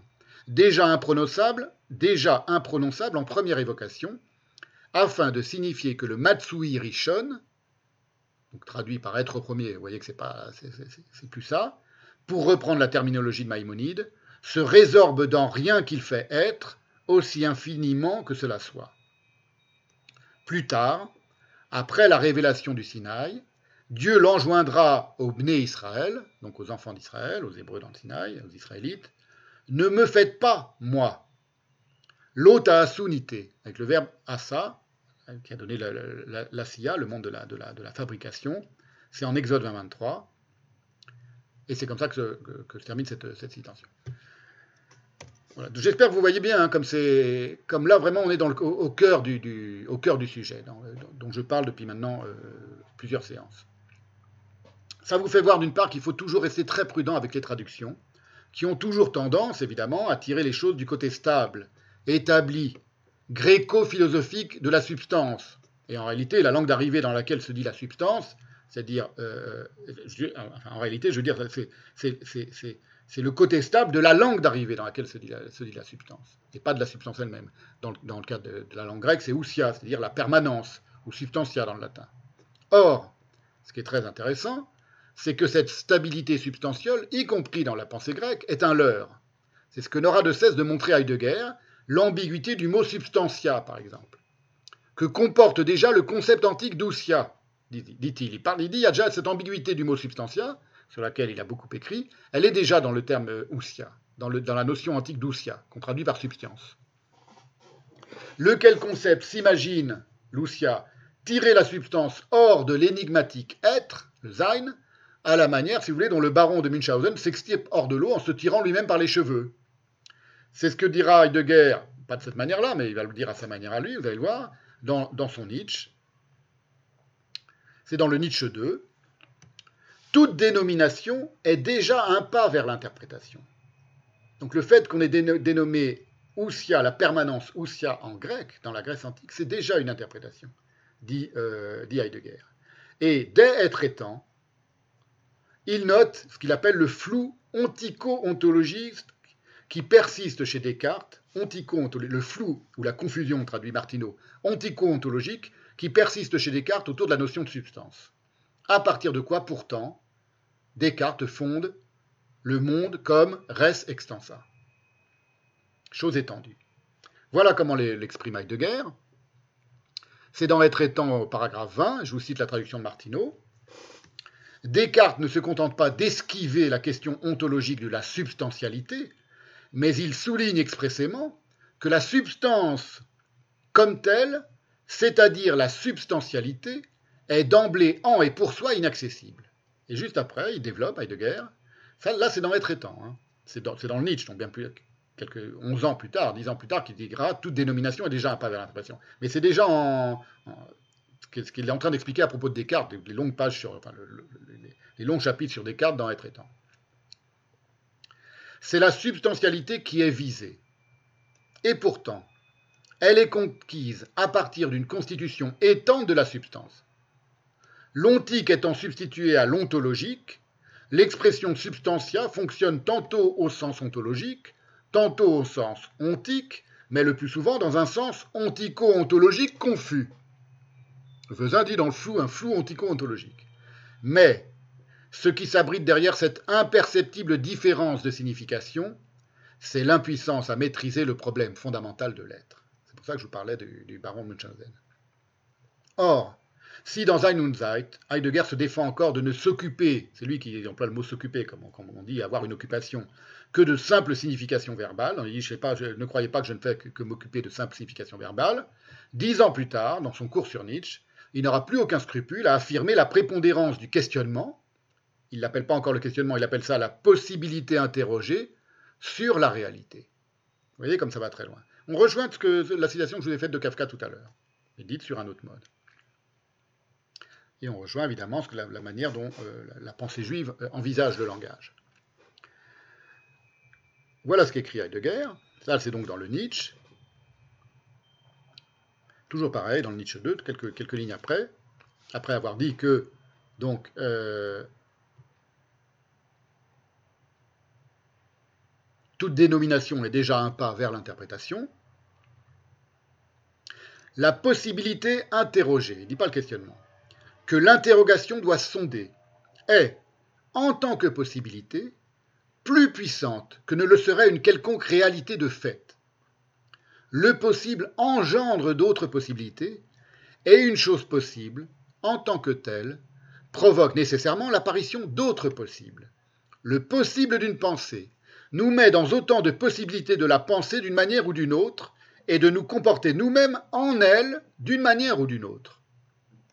Sonder une possibilité véritablement, soit dans toutes ses conséquences, c'est déjà se décider, quand même notre décision ne tendrait qu'à nous retirer de la possibilité et à nous fermer à elle.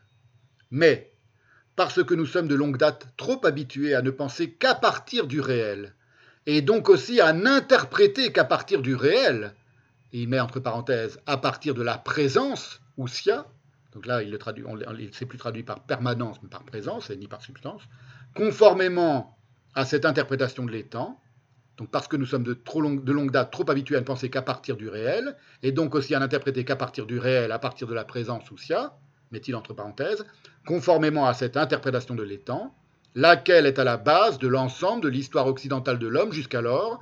Voilà pourquoi aussi nous sommes encore mal préparés, encore embarrassés et bien petits pour ce qui est de penser la possibilité lequel genre de pensée en est toujours un créateur.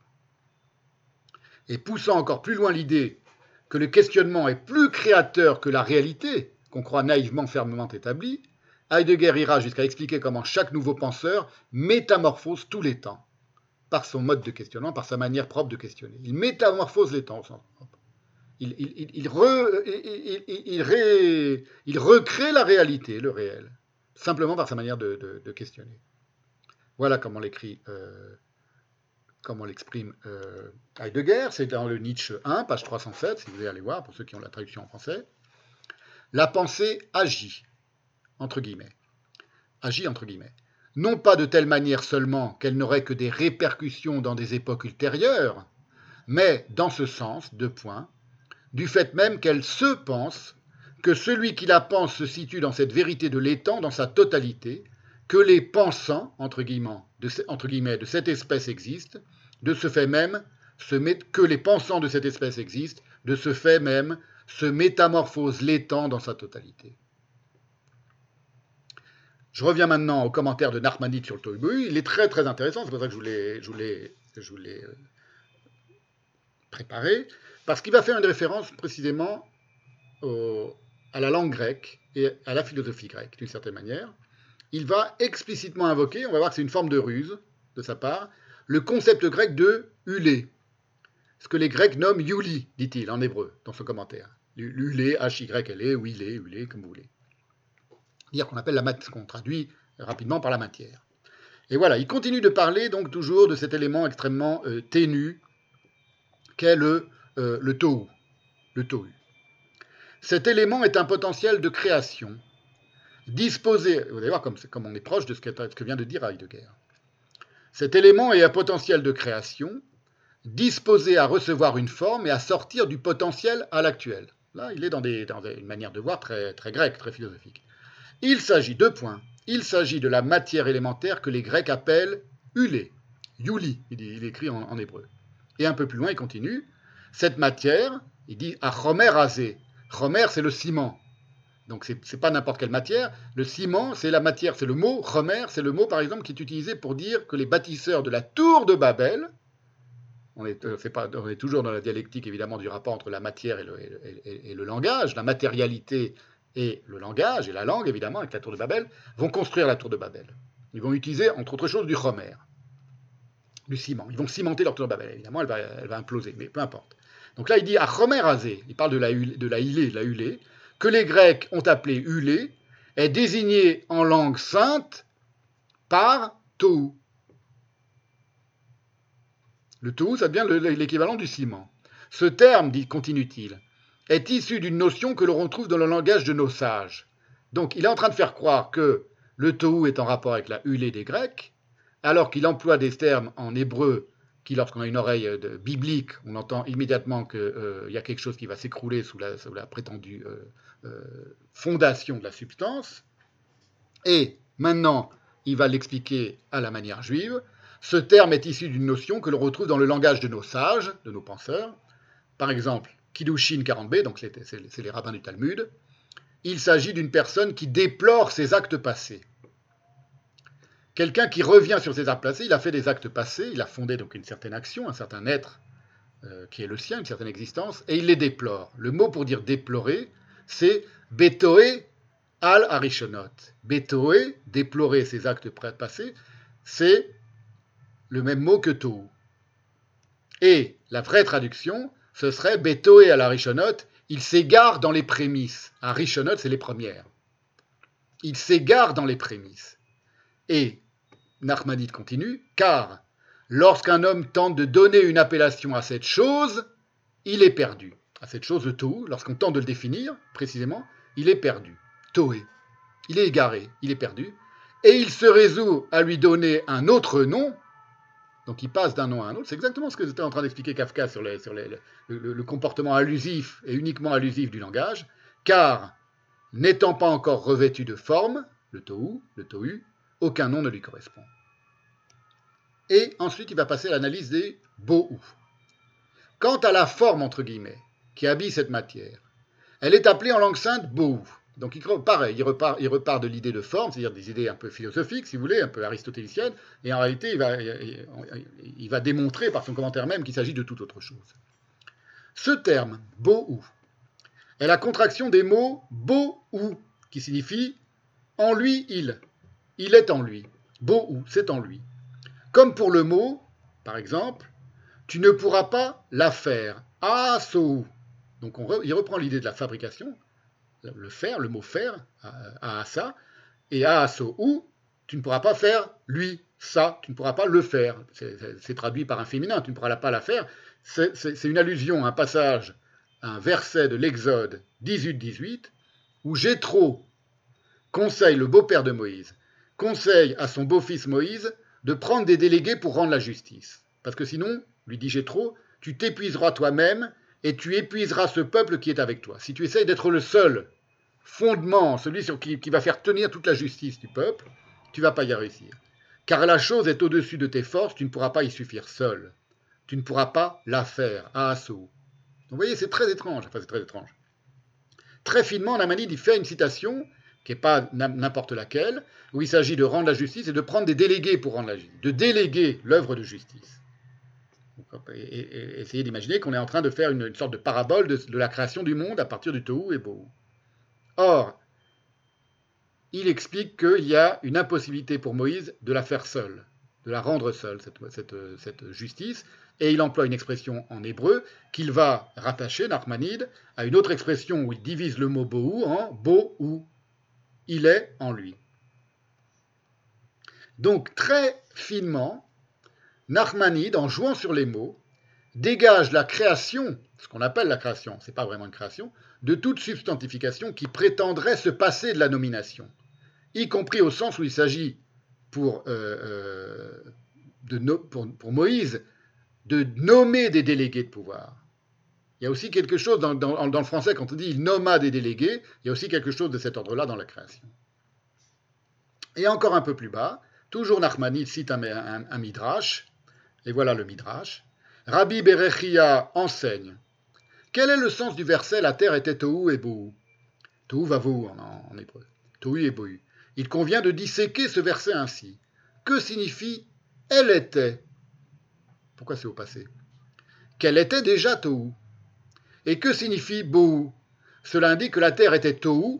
Or, qu'est-ce que le Tohu? Il revient sur le Tohu. Elle était déjà Tohu. C'est comme si de toute éternité, elle était déjà Tohu. C'est pas une création, le Tohu. Une chose qui laisse les hommes perplexes. Il revient sur l'idée que le Tohu, c'est quelque chose qui provoque le questionnement. Davar a ne Adam, quelque chose qui rend qui rend perplexe, qui rend interrogatif les fils d'Adam et elle devint ensuite Bohu.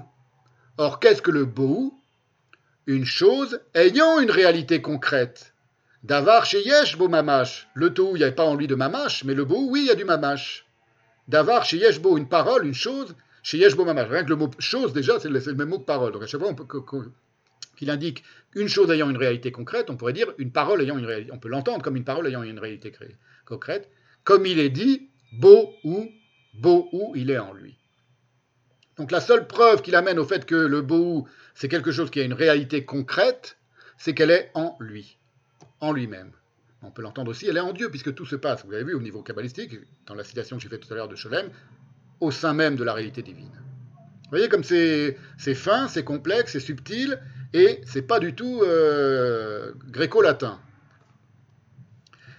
Alors, il y a une autre raison une raison qui, commence à devenir de plus en plus évidente, pour laquelle les séphirotes ne se soumettent pas à une définition établie, c'est parce qu'elles correspondent à l'indistinction entre la vie en Dieu, on pourrait dire aussi beau ou, en lui, et pas seulement son auto-révélation, et le monde de la création.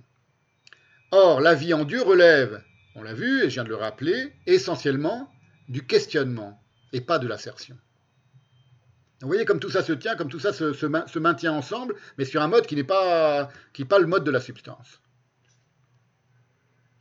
Et d'autre part, mais les deux choses sont liées parce que la création reste inachevée, ou plutôt, puisque la création c'est la vie en Dieu qui se perpétue et qui est toujours continue d'être encore en Dieu, elle a toujours encore lieu, elle aspire au parachèvement, mais elle n'est pas accomplie.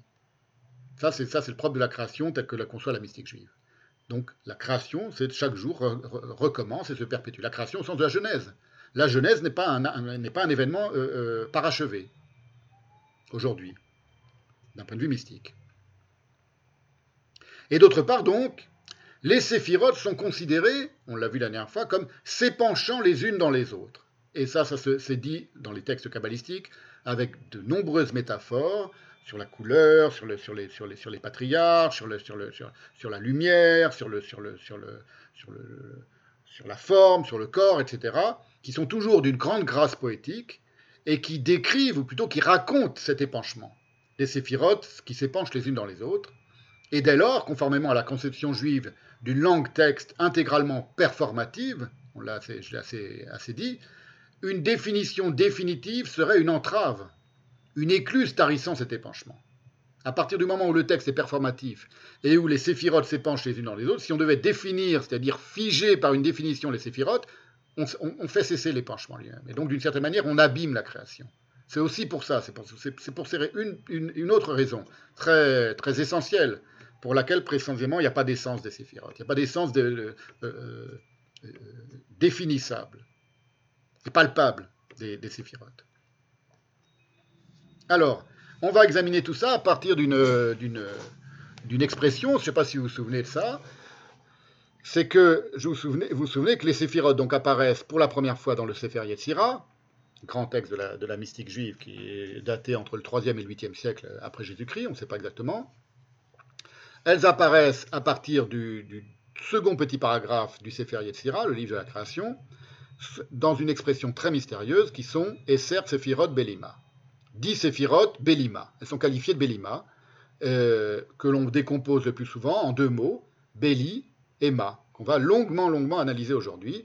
Béli, ça peut se traduire par sang, bli, sang. Emma, c'est quoi? Quoi la question ou quoi le quoi? Alors, c'est maintenant qu'on va examiner tout ça de plus près, c'est maintenant qu'on entre dans la séance d'aujourd'hui. Il y a plusieurs traductions de cette expression très bizarre, qui est euh, euh, la traduction de, euh, de Dubourg. Lui, il rend l'expression Esser Sephirot Belima par. Je vous ai montré, enfin, vous vous souvenez que la dernière fois, j'ai dit qu'il avait pas, personne ne s'entendait sur, ce qu'étaient les séphirotes, mais maintenant c'est sur le Belima qu'on va voir qu'on ne s'entend pas plus sur l'expression Belima. Donc, vous comprenez bien, hein, je suis maintenant, je reviens à la source même du mot même, du nom et de l'apparition des séphirotes dans la pensée juive, et vous allez voir qu'on retrouve tout ce qu'on vient de voir sur un mode un peu plus philosophique, euh, y compris en, résonance avec la, en résonance euh, contradictoire, mais peu importe, ou, euh, autre, décalé par rapport à la philosophie grecque. Mais c'est pour dire que maintenant on va reprendre les choses d'un point de vue beaucoup plus mystique. On parle de la même chose. Dubourg rend donc l'expression Esser Sephirot Belima par dix inscriptions sans référent. Lui, c'est pas sans quoi, il dit sans référent, non pas de référent. Mopsik dit 10 séphirotes sans quoi C'est dans une note du Zohar, qui traduit comme ça, il traduit même pas le mot séphirote, et dans sa propre traduction du Sefer Yetzira, dit chiffre abîme. Séphirot Belima, il appelle ça des chiffres abîmes, des abîmes. Belima.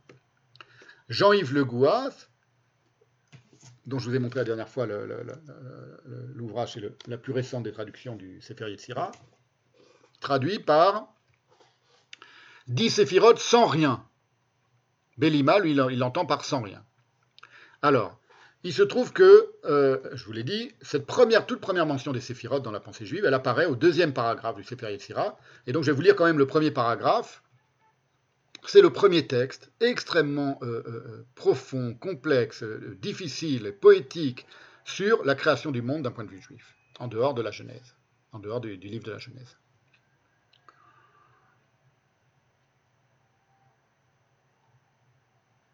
Alors, la traduction du bourg, elle est parue dans tel quel, numéro 91, au printemps 1982. Je vous la lis. En 32 voix inouïes d'intelligence, il grave, Ya, Yahvé des puissances, Elohim d'Israël, donc plusieurs noms de, de, dieux qui apparaissent, Elohim des vivants, Dieu violent, haut et suprême, habitant de l'éternité, et saint est son nom. Il crée son monde en trois registres, l'écrit, le récit et le chiffré. Je vais revenir sur tout ça. Hein. et on passe au second chapitre où apparaissent les, les séphirotes, 10 inscriptions sans, séphérant, sans référent, 10 inscriptions, séphirotes, Esser séphirotes, sans référent, Bélima, 22 lettres, 3 mères, 7 doubles et 12 simples. Je ne vous développe pas de ce qu'il y a après les, les séphirotes sans, référent, on reste euh, concentré sur notre question d'aujourd'hui. Maintenant, la traduction de Mopsic. Je vous ai dit qu'il la qualifie, je crois que je vous l'ai dit la dernière fois, il la qualifie très modestement euh, d'essai de traduction. C'est dans euh, Chemin de la Kabbale, 25 études sur la mystique juive. C'est un livre prodigieusement intéressant de, de Mopsic, comme tous les textes de Mopsic. Et à l'intérieur, il y a euh, un essai de traduction. De, euh, il y a deux, trois traductions de, textes mystiques inédits et euh, en l'occurrence le, Sefer Yetzira. Et voilà comment, les mêmes mots que je viens de vous citer dans la traduction du Bourg, voilà comment les traduit Mopsic. 32 sentiers merveilleux de sagesse, grava, ya, tétragramme, tsebaot, donc ce qu'on traduit d'habitude par tétragramme des armées ou le Dieu des armées, l'éternel Dieu des armées dans les traductions euh, non juives, Dieu d'Israël, Dieu vivant, Dieu puissant, haut et élevé. Déjà, il y a une différence, vous voyez que c'était un Dieu euh, violent dans la traduction de, Dubourg. Dieu puissant, haut et élevé, qui demeure perpétuellement et dont le nom est saint. Il créa son monde par trois écrits, sépharim en hébreu, par l'écrit, séphère, l'écrit et l'écrit. On va, on, on va revenir là-dessus. Dubourg disait, il a créé son monde par en trois registres, l'écrit, le récit et le chiffré.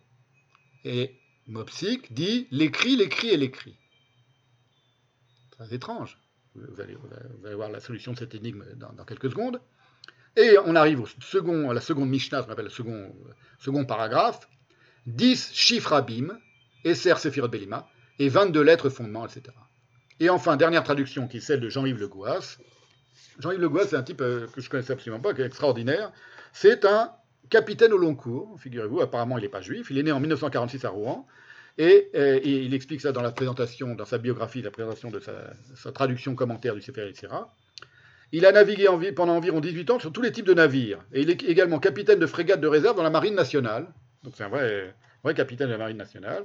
Il a fait plein d'études religieuses. Il a, été, euh, il a fait des études en littérature talmudique et rabbinique sous la direction du grand rabbin Charles Tatoui, qui reste pour lui le maître absolu, dit-il. Et il parle un peu de ses, de ses passions par ailleurs, c'est extraordinaire.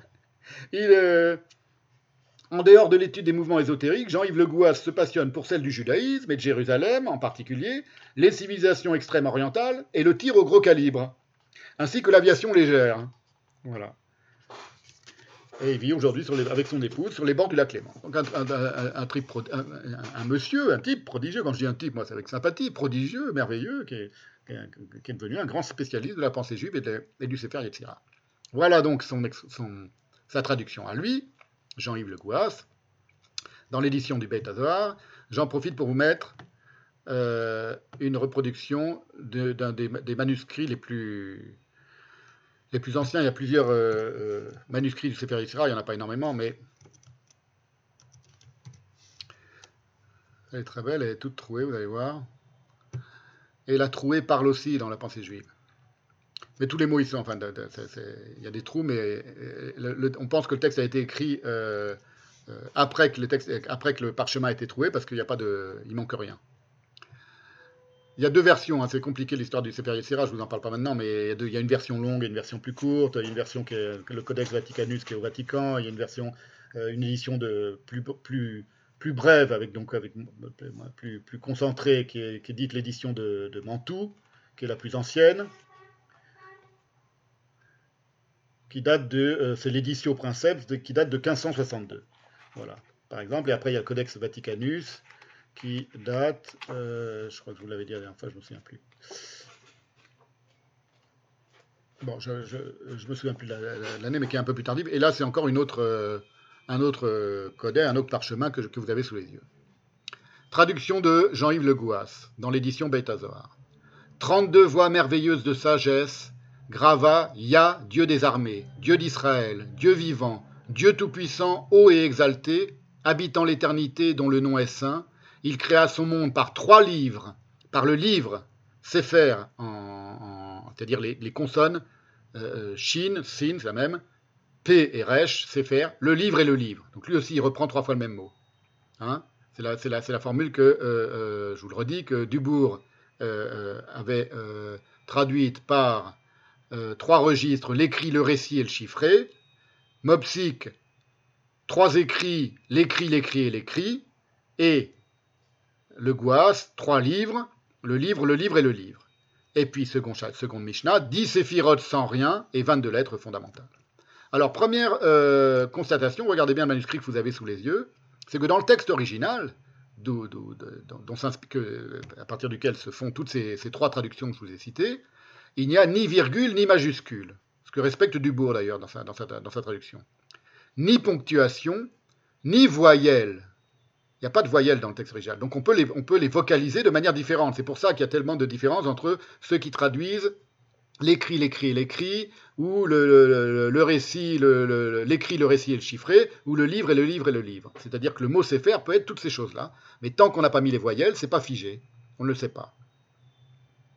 C'est pour ça alors donc c'est quelque chose que ne, respecte pas euh, Dubourg, parce qu'il est le premier qui décide, enfin il est celui qui décide, de donner, de, vocaliser, de mettre les voyelles sur les, trois consonnes qui forment le mot c'est faire, safar, c'est faire, si pour, on ne sait pas.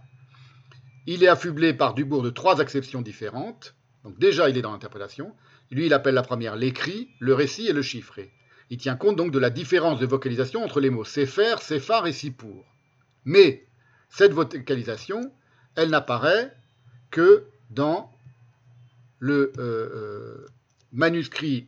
Donc elle existe, c'est pas lui qui a inventé ces, vocalisations, le fait d'avoir mis ces voyelles sur les, consonnes du mot. Elle n'apparaît que dans l'édition imprimée de Mantoue de 1562.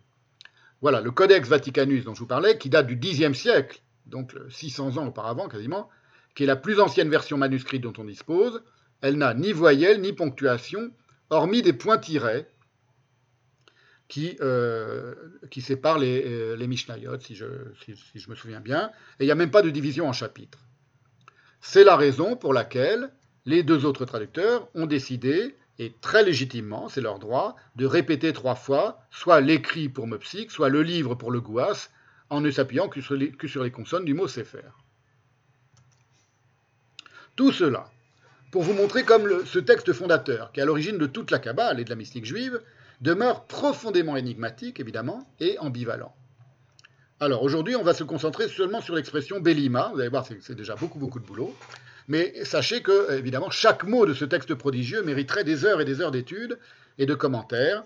Et donc, pour ceux euh, qui veulent une petite introduction à ce qu'est le Sefer Yetzirah et à ses premiers mots du Sefer je vous renvoie à un cours qu'a fait Michael Seban sur YouTube, qui est très beau, c'est sur YouTube, donc demandez-le moi par, euh, par email et je vous enverrai le, lien YouTube.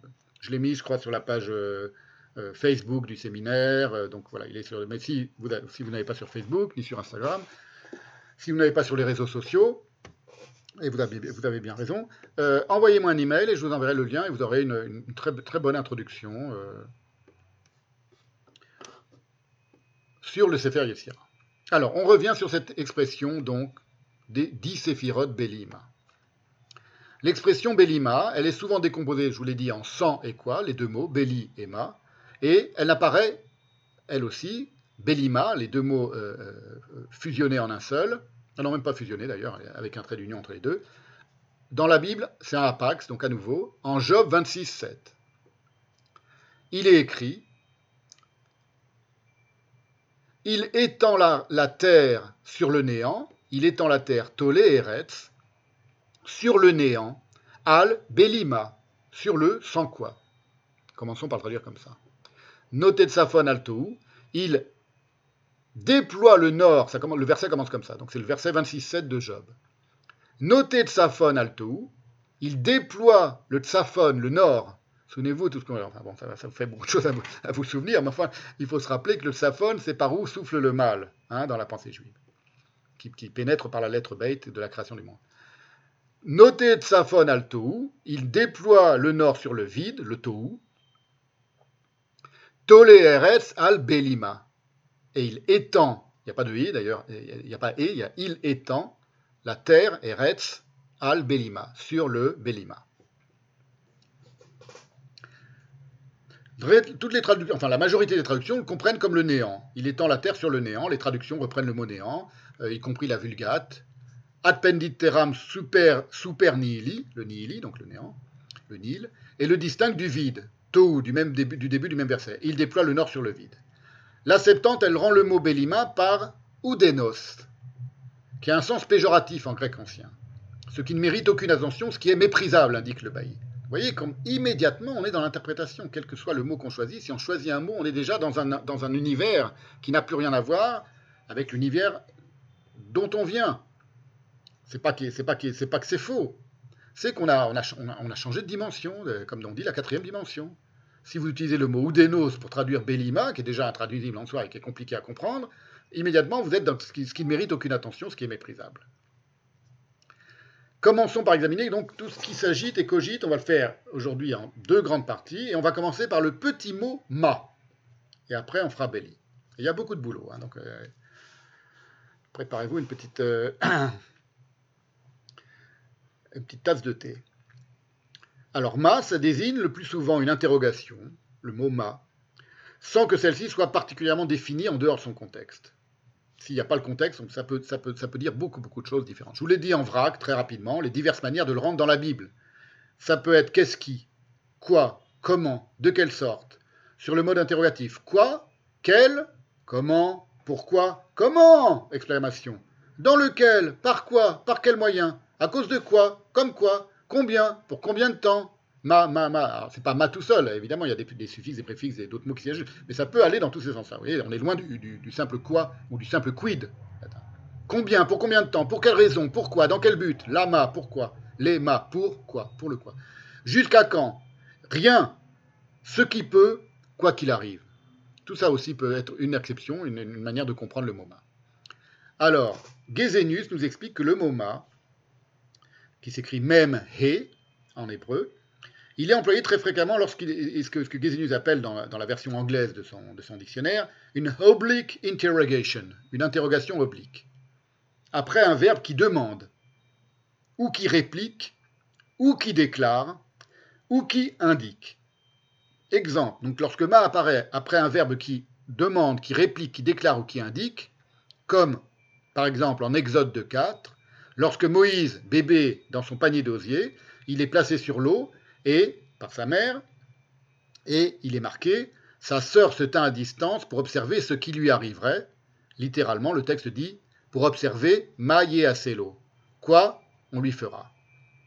Donc là, voilà un exemple, par exemple, un, usage, par exemple, du mot ma. Donc, c'est une oblique interrogation. Elle veut observer ce qu'on lui fera. Elle dit pas, mais qu'est-ce qu'ils vont lui faire? Ce n'est pas une vraie question. C'est une interrogation oblique. Il peut être, je vais, revenir sur cette, notion euh, intéressante d'interrogation oblique.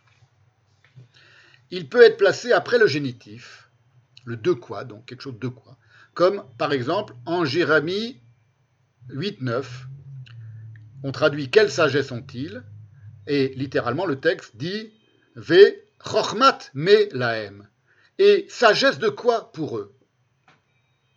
Chochmat, Chorma, le tav, c'est le tav du génitif, qu'on rajoute à Chorma, un trait d'union dans le, dans le texte de la Bible.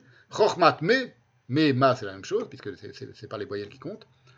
Sagesse de quoi pour eux? Quelle sagesse ont-ils? On traduit. Et inversement, il peut être placé avant un substantif décliné au génitif. Donc soit il, il vient après un génitif, soit c'est lui qui est placé avant et le substantif est décliné au génitif. Exemple dans les psaumes 30-10, on traduit Quel profit as-tu à faire de mon sang? Littéralement, c'est pas quel profit as-tu à faire de mon sang, c'est ma betsa. Quoi de profit? Mon sang. Quoi de profit? Ma betsa.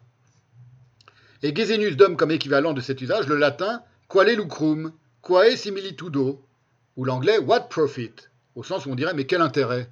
Mais quel intérêt tu as à faire ça? Alors là, c'est le ma betsa, quoi de l'intérêt, quoi de profit? Sous-entendu, il n'y en a pas d'intérêt. Vous voyez, mais c'est pas exactement dire, pas, c'est pas même chose de dire quel intérêt et de dire euh, euh, il n'y a pas d'intérêt. Et il précise, donc exactement un peu comme, en français ou en anglais, what profit, ou en français on dirait mais quel intérêt tu as, eu à faire ça C'est une fausse question évidemment. Des questions de ce genre, c'est News qui explique ça, sont soit de reproche, soit d'aggravation, soit d'extinction. En anglais, il dit extenuation. Par exemple, en Job 6, 11, n'oubliez pas, hein, tout ce que je suis en train de vous dire, on va vraiment décortiquer en profondeur un, seul petit mot biblique. N'oubliez pas tout ça est le mot qui est employé à propos de Séphirot Belima, les Séphirot qui n'ont pas de quoi. On va voir, Béli c'est plus compliqué que, simplement dépourvu de. Mais enfin, Séphirot Belima. pour l'instant, essayez de vous rappeler que les Séphirot sont dites sans quoi.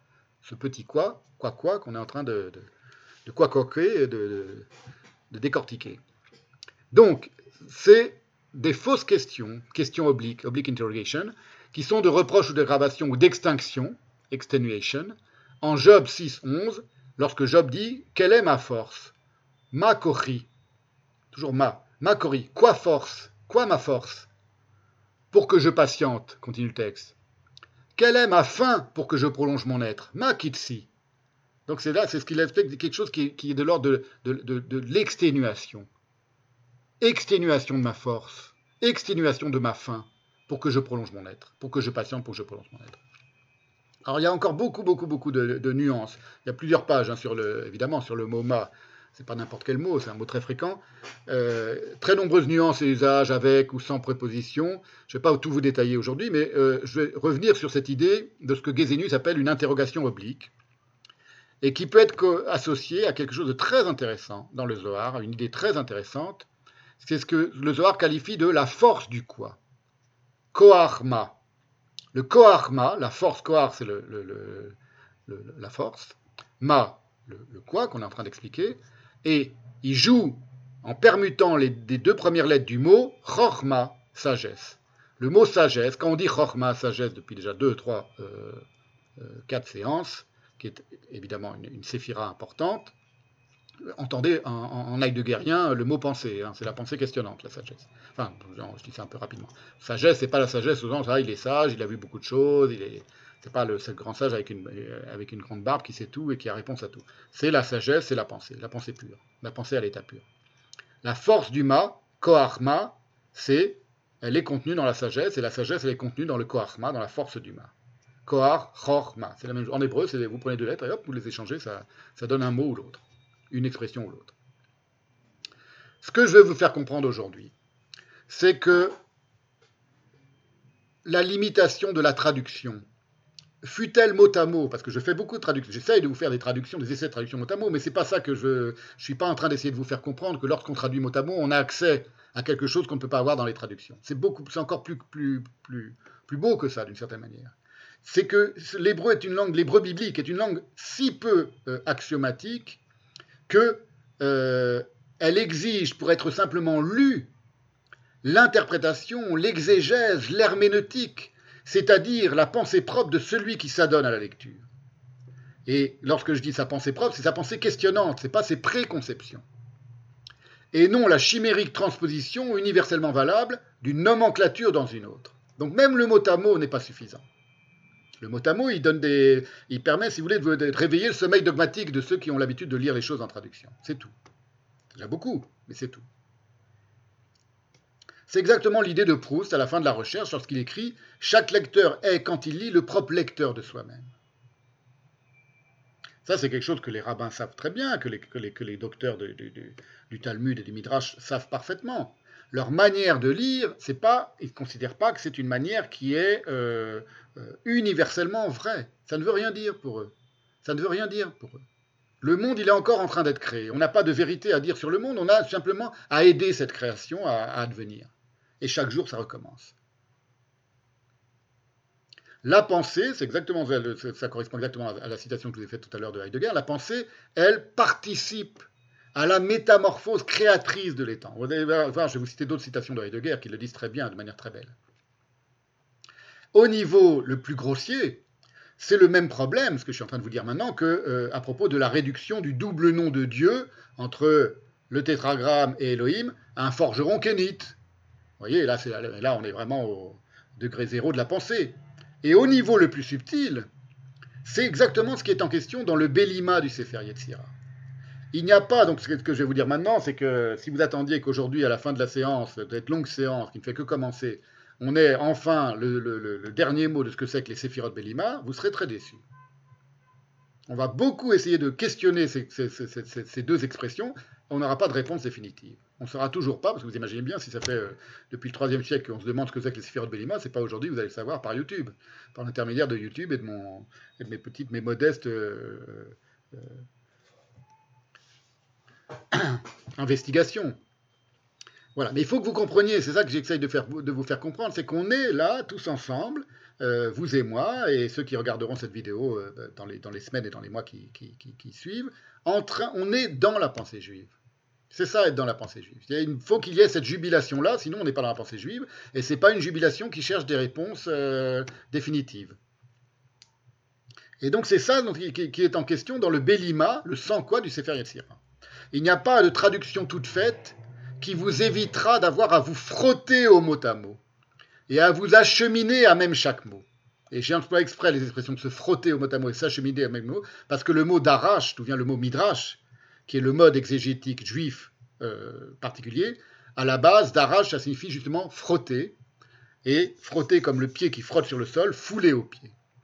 Et c'est probablement de la même racine que le mot la voix, le derer.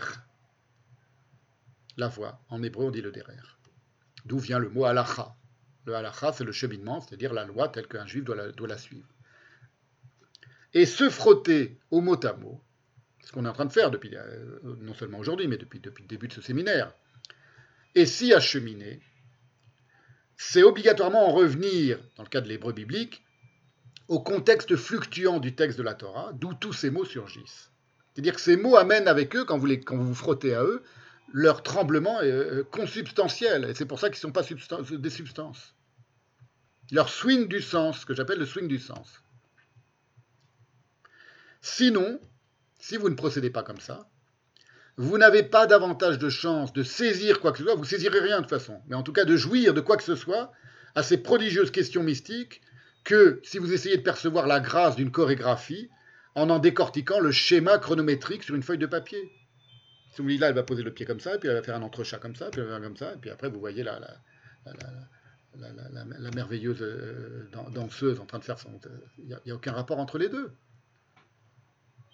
C'est comme si on, vous met devant les yeux un, poème euh, prodigieux, euh, sublime de Baudelaire, et puis qu'on va vous dire le nombre de fois où il y a rupture à et, ce, que, font tous les spécialistes de, français et de lettres euh, à l'école, manière scolaire de concevoir les choses.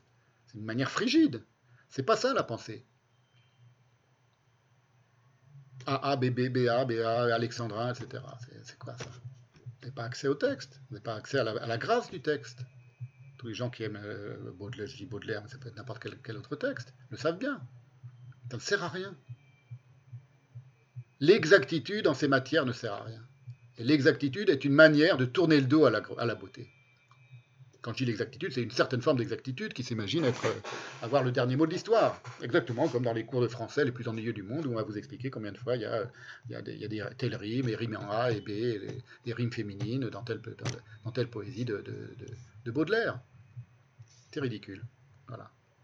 Il faut comprendre qu'il faut aussi penser le, texte juif, le texte de la Bible juive, comme un grand, grand, grand texte de, littérature. Comme ce qu'il y a de plus grandiose en littérature à l'égal d'Homère, de Dante, de Shakespeare, etc. Il faut l'aborder avec cet amour-là, cette jubilation-là et ce questionnement-là. Vous voyez qu'on est, loin est loin de la manière euh, légèrement euh, dédaigneuse et venimeuse dont euh, Nissim Amzalak parle du, dieu, de la Bible.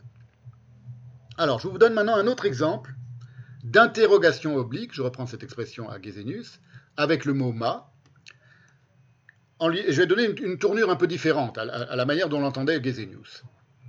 Il se trouve que très significativement, la première apparition, la première occurrence du mot ma dans la Bible, c'est en Genèse 4.10, c'est une interrogation oblique. On peut, on peut l'appeler, la qualifier d'interrogation oblique, c'est-à-dire une question feinte, une feinte question, une question rhétorique, mais qui recèle pourtant, ce n'est pas une question pour tromper, c'est une fin de question, mais c'est une question qui, revêt, qui, recèle une vraie question de fond, parce que c'est Dieu qui la pose. Donc le premier mât, il est dit dans la Bible, il est proféré par Dieu, qui s'adresse à Caïn immédiatement après le meurtre d'Abel, donc c'est au verset 8. Dieu, le meurtre d'Abel, il est au verset 8, et il s'exclame, au verset 10, Qu'as-tu fait? Mais Asita, littéralement, quoi tu as fait? Mais Asita, mais Ma, c'est la même chose. Alors, évidemment, il n'y a pas de point d'interrogation dans la version originale, et bien entendu, ce n'est pas une question parce que Dieu sait parfaitement ce qu'a fait Cain. Dieu est omniscient, il sait ce qu'a fait Cain. Donc les commentateurs euh, rabbiniques disent, euh, évidemment, ce n'est pas une vraie question. De même, lorsqu'il lui a demandé précédemment, juste après le meurtre d'Abel, verset 9, Où est Abel ton frère? Le Midrash Rabbah explique que Dieu savait parfaitement. Mais, en posant la question, il a laissé une porte pour la réponse. Il a laissé à Cain une chance, c'est ce que disent les commentateurs, pour se repentir. À quoi Cain répond à la fin de question par une vraie question Je ne sais pas. Suis-je le gardien de mon frère? C'est pas du tout. Les commentateurs juifs l'expliquent de manière qui n'est pas du tout celle qu'on entend a priori, à savoir il est arrogant. Il dit suis-je le gardien Est-ce que c'est mon boulot de le garder? Non, c'est pas du tout ce qu'il dit. Il est en train de poser. Dieu lui pose une question qui est une question qui lui ouvre une porte vers le repentir. C'est-à-dire, dis la vérité, tu as tué ton, frère, il va falloir que tu, rames pour te repentir, mais tu vas pouvoir te repentir.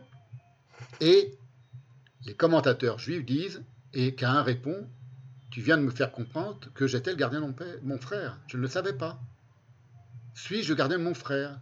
Donc je comprends maintenant que je devais garder mon frère et non pas le tuer. C'est ce que explique le Yakar, qui donne comme interprétation de cette réponse de Cain l'aveu et non la question qu'il ignorait qu'il y avait un interdit de tuer. Il ne savait pas qu'il était interdit de tuer. Et le texte dit en effet, littéralement, Lo yadati ashomer ani anochi. Je ne savais pas, suis-je le gardien de mon frère? Lo yadati ashomer ani anochi. On dit que c'est une question parce qu'on place le, devant gardien, il y a le, il y a le, l'article, l'équivalent de l'article, la lettre he. Et en général, quand on met la lettre he devant un mot, c'est, ça veut dire, devant devant une expression, ça veut dire qu'elle est formulée à l'interrogation.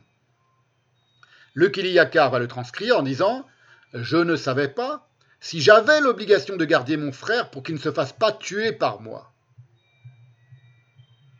Voyez comme c'est profond, c'est beau. Hein je ne savais pas si j'avais l'obligation de garder mon frère pour lui éviter qu'il ne se fasse pas tuer par moi. Rappelez-vous tout ça parce qu'on va revenir tout à l'heure par une autre voie sur l'histoire de Cain et Abel et qui, qui, a trait à toutes ces histoires du rapport entre la substance et l'insubstantiel. On n'en est pas encore là, mais souvenez-vous qu'il ne savait pas qu'il avait l'obligation, lui Cain, de garder Abel et de le garder de qui? De lui-même Cain de le préserver de sa propre volonté de meurtre. Alors évidemment, toutes ces questions dans le texte, dans le dialogue, le petit dialogue entre Cain et, Dieu après la mort d'Abel, qui suscitent en écho d'autres questions, sont davantage des interrogations existentielles que de véritables enquêtes qui exigent une réponse. Lorsque Dieu lui dit Qu'as-tu fait Mais asita, ou la première apparition du mot ma, mais, ma, c'est le même mot, ça peut ainsi signifier Qu'est-ce qu'un meurtre? On peut l'entendre aussi. Qu'as-tu fait? C'est quoi un meurtre? Tu viens de faire le premier meurtre, au sens où on dit qu'appelle-t-on pensée? On est devant la première pensée du monde, et euh, là on est devant le premier meurtre du monde. Il faut, le penser. Qu'est-ce qu'un meurtre? Qu'as-tu fait? Le questionnement ouvre sur la possibilité d'une réparation. la réparation, vous vous souvenez, en hébreu c'est tikkun. On reviendra sur tout ça tout à l'heure aussi. Où est ton frère? C'est donc pas une investigation, puisque Dieu sait très bien où il est le frère, mais une invitation au retour sur soi, qui est le propre de la force même du ma, du questionnement, et donc de la sagesse. Force du ma, chorma, koachma, chorma. C'est un jeu de mots, mais qu'on peut faire qu'en hébreu. La force du ma, la force du quoi, c'est de pouvoir faire retour sur soi en tant que question pour se rendre de la sorte inépuisable.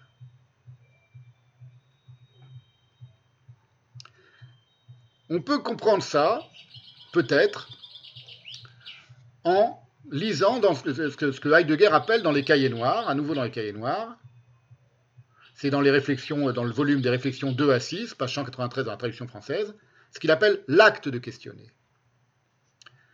Il est encore moins possible dans le domaine de l'esprit, écrit Heidegger, que dans le domaine politique de se passer de l'acte. Et ici, l'acte, c'est, deux points, questionner, être capable de rester sans réponse satisfaisante, entre guillemets, pendant longtemps, et peut-être pour toujours, et vouloir développer encore le questionnement comme force créatrice. Et pour justifier sa question, la question de Cain, Maasita, qu'as-tu fait? Sans pour autant y apporter une réponse qui porterait en somme sur l'essence du meurtre, il ne va pas lui dire ce qu'il a fait. Dieu va énoncer une formule qui est à peu près intraduisible, que l'on rend en français par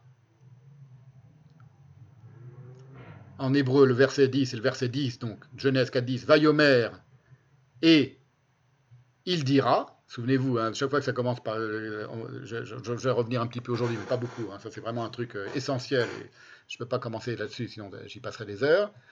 Quand, il y a marqué en français, on dit et il dit, et Dieu dit à, Cain, et il dit, il dit à Cain, l'hébreu dit et il dira. Hein, ce qu'on appelle le vav conversif. Le vav, qui est le, le et qu'on place devant le mot, le verbe, ça transforme l'inaccompli en accompli et l'accompli en inaccompli. Peu importe, on laisse cette question de côté. Et il dit, enfin il dit, je me trompe toujours parce que je dis et, parce que je le vois le et en hébreu, mais on doit dire il dit, alors qu'il y a marqué et il dira. Mais Asita, quoi tu fais? Col des la voix des sangs des mets, c'est le dam, le sang des mets, damim au pluriel. Achira, des mets achira, là aussi c'est un, génitif. La voix des sangs de ton frère, Tsoakim, les sangs, la voix des sangs de ton frère, Tsoakim Eli. Elle hurle vers moi, elle crie vers moi. Comment on peut l'entendre? Mina Adama, depuis la terre.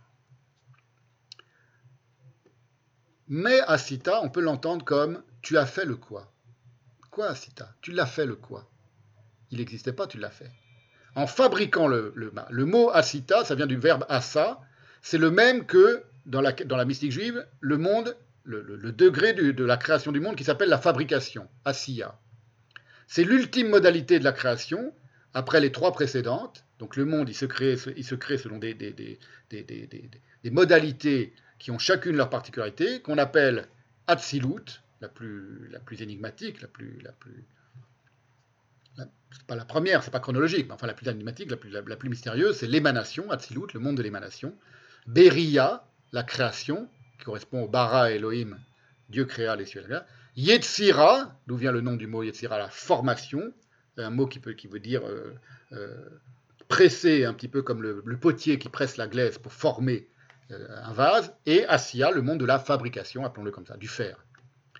En extirpant le quoi, en fabriquant le mât, en extirpant le quoi, le mât, de son refuge secret, qui est le lieu scellé d'où toute question provient, tu as suscité le hurlement. Tsaak, tsaak, ça veut dire crier à l'aide, vraiment de ce qui ne devrait jamais surgir à l'air, de ce qui ne devait jamais surgir à l'air libre, le sang. Le sang de l'homme, il n'est pas fait pour surgir à l'air libre, car cela signifie que l'homme, et donc la création, est abîmé. Tu as abîmé la création et tu as fait surgir un hurlement, hurlement de quelque chose qui devait rester intime. C'est ça que tu as fait en créant le moi, le mât, pardon. C'est-à-dire qu'il y a une différence entre. Alors, il y a des commentaires qui contredisent quasiment ce que je suis en train de dire. Il y a un commentaire, j'ai lu il y a quelques minutes avant de commencer cette, euh, séance, qui dit qu'en réalité, c'est très bizarre, c'est très étrange, hein, c'est extraordinairement, euh, profondément euh, énigmatique cette question du meurtre d'Abel par. Il y a des, commentaires juifs, bien sûr, rabbiniques, qui disent que en fait, il a fait un sacrifice et qu'il l'a attaqué à la gorge et qu'il a pris les mêmes parties qu'on coupe à un animal pour le sacrifier pour Dieu. Donc il y a, quelque chose qui est de l'ordre du sacrificiel. Souvenez-vous tout ce que je vous tout ce que je vous ai dit à propos de la différence. Il y a, donc plusieurs séances de cela entre le génocide et le sacrifice traditionnel dans les civilisations traditionnelles. La mise à mort, y compris la mise à mort dans le sacrifice humain d'un être humain. Apparemment, ça aurait été un sacrifice humain, selon certaines considérations. Moi, je pars dans, une autre direction. Je dis que euh, euh, l'animal, il est préposé à ce que son sang, d'un point de vue biblique, hein, d'un point de vue traditionnel, jaillisse dans le rituel du sacrifice. Et le sang, il a, il a un rôle euh, et c'est pas n'importe quel mot, le mot sang euh, en hébreu, dans le, dans le rituel du sacrifice, il ne lui est pas fait de tort. C'est pas, pas qu'on tue l'animal. Contrairement à la souffrance qu'on pourrait lui infliger et qui est interdite. Quand on, fait, quand on fait souffrir un animal, ça va très loin. Par exemple, dans le Talmud, on dit qu'il faut toujours donner à manger à son animal avant soi-même. Il passe avant soi pour ce qui est de manger parce qu'il souffre, il ne comprend pas, il ne pense pas, on ne peut pas lui dire attends, je vais te donner un peu, je vais te donner à manger tout à l'heure. Il faut lui donner à, manger euh, avant soi-même. On le fait passer avant soi pour ça. Interdiction absolue de faire souffrir un animal dans le judaïsme. Mais le sacrifier, c'est pas le faire souffrir. C'est séparer, pour le dire très vite, séparer et dissocier ici quelque chose qui va, dans le monde d'en haut, se rejoindre. Il y a un double mouvement de séparation en bas et de, fusion en haut. Et euh, les textes diront précisément que ce qu'a fait le serpent, c'est l'inverse. Il a réuni en bas et, il a séparé en haut. Dans l'eau. c'est une question, je ne vais pas les, aborder aujourd'hui parce que c'est des questions très intéressantes, mais c'est pour vous dire vraiment que le sacrifice animal, il n'a rien à voir avec un meurtre, avec le meurtre, le premier meurtre de l'histoire. En quoi se distingue l'homme de l'animal d'un point de vue biblique? C'est qu'il a été créé, Adam, le premier homme, par le souffle divin. Il a été euh, euh, euh, insufflé. Vaïfar baefav nishmat chayim, dit le texte dans la Genèse.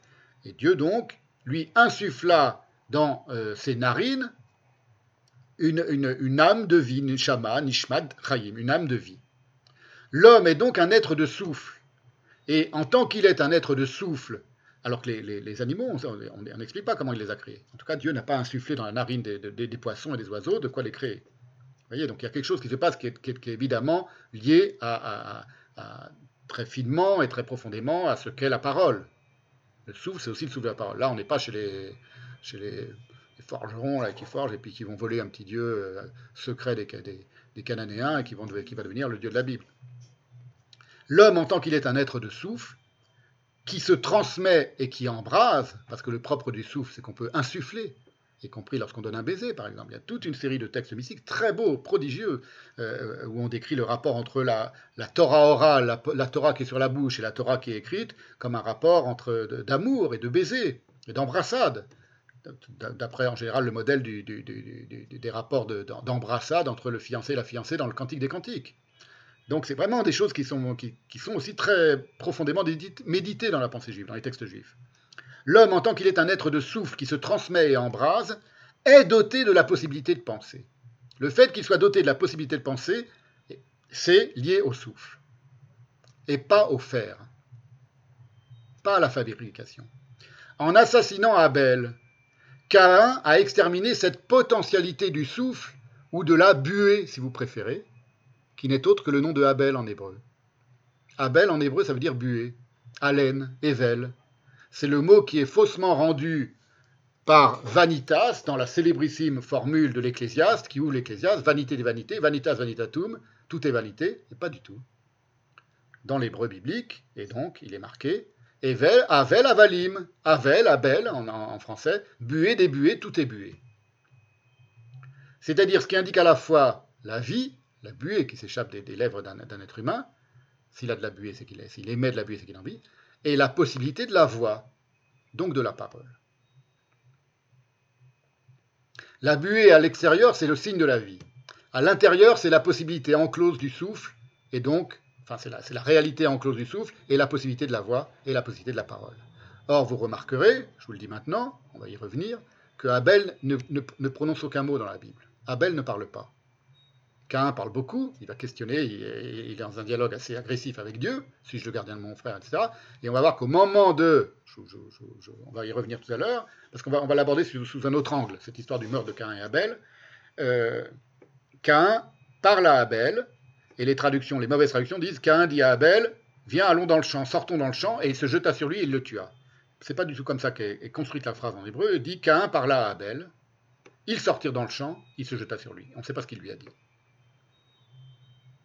On ne sait pas ce qu'il lui a dit, mais il lui a parlé. Donc Cain, celui qui tue, a parlé au souffle, à la buée. Et puis il a tué la buée. Et Cain, c'est pas faux, il y a, une, étymologie qui veut dire que c'est pas le forgeron, mais c'est la lance. Kin, Caïn la lance. Ça peut être une, des, origines du mot Cain. Ça peut être Kaniti, j'ai acquis, j'ai possédé, j'ai pris possession d'eux, j'ai acquis un homme avec Dieu. C'est comme ça que Ève l'appelle et le, et le nomme Cain. Mais ça peut vouloir dire aussi la lance. La lance s'attaque à la buée. Oui, je ne sais pas si vous commencez à voir où je veux en venir. Euh, on y sera dans 3 heures. Hein. On y sera à 23 heures à peu près.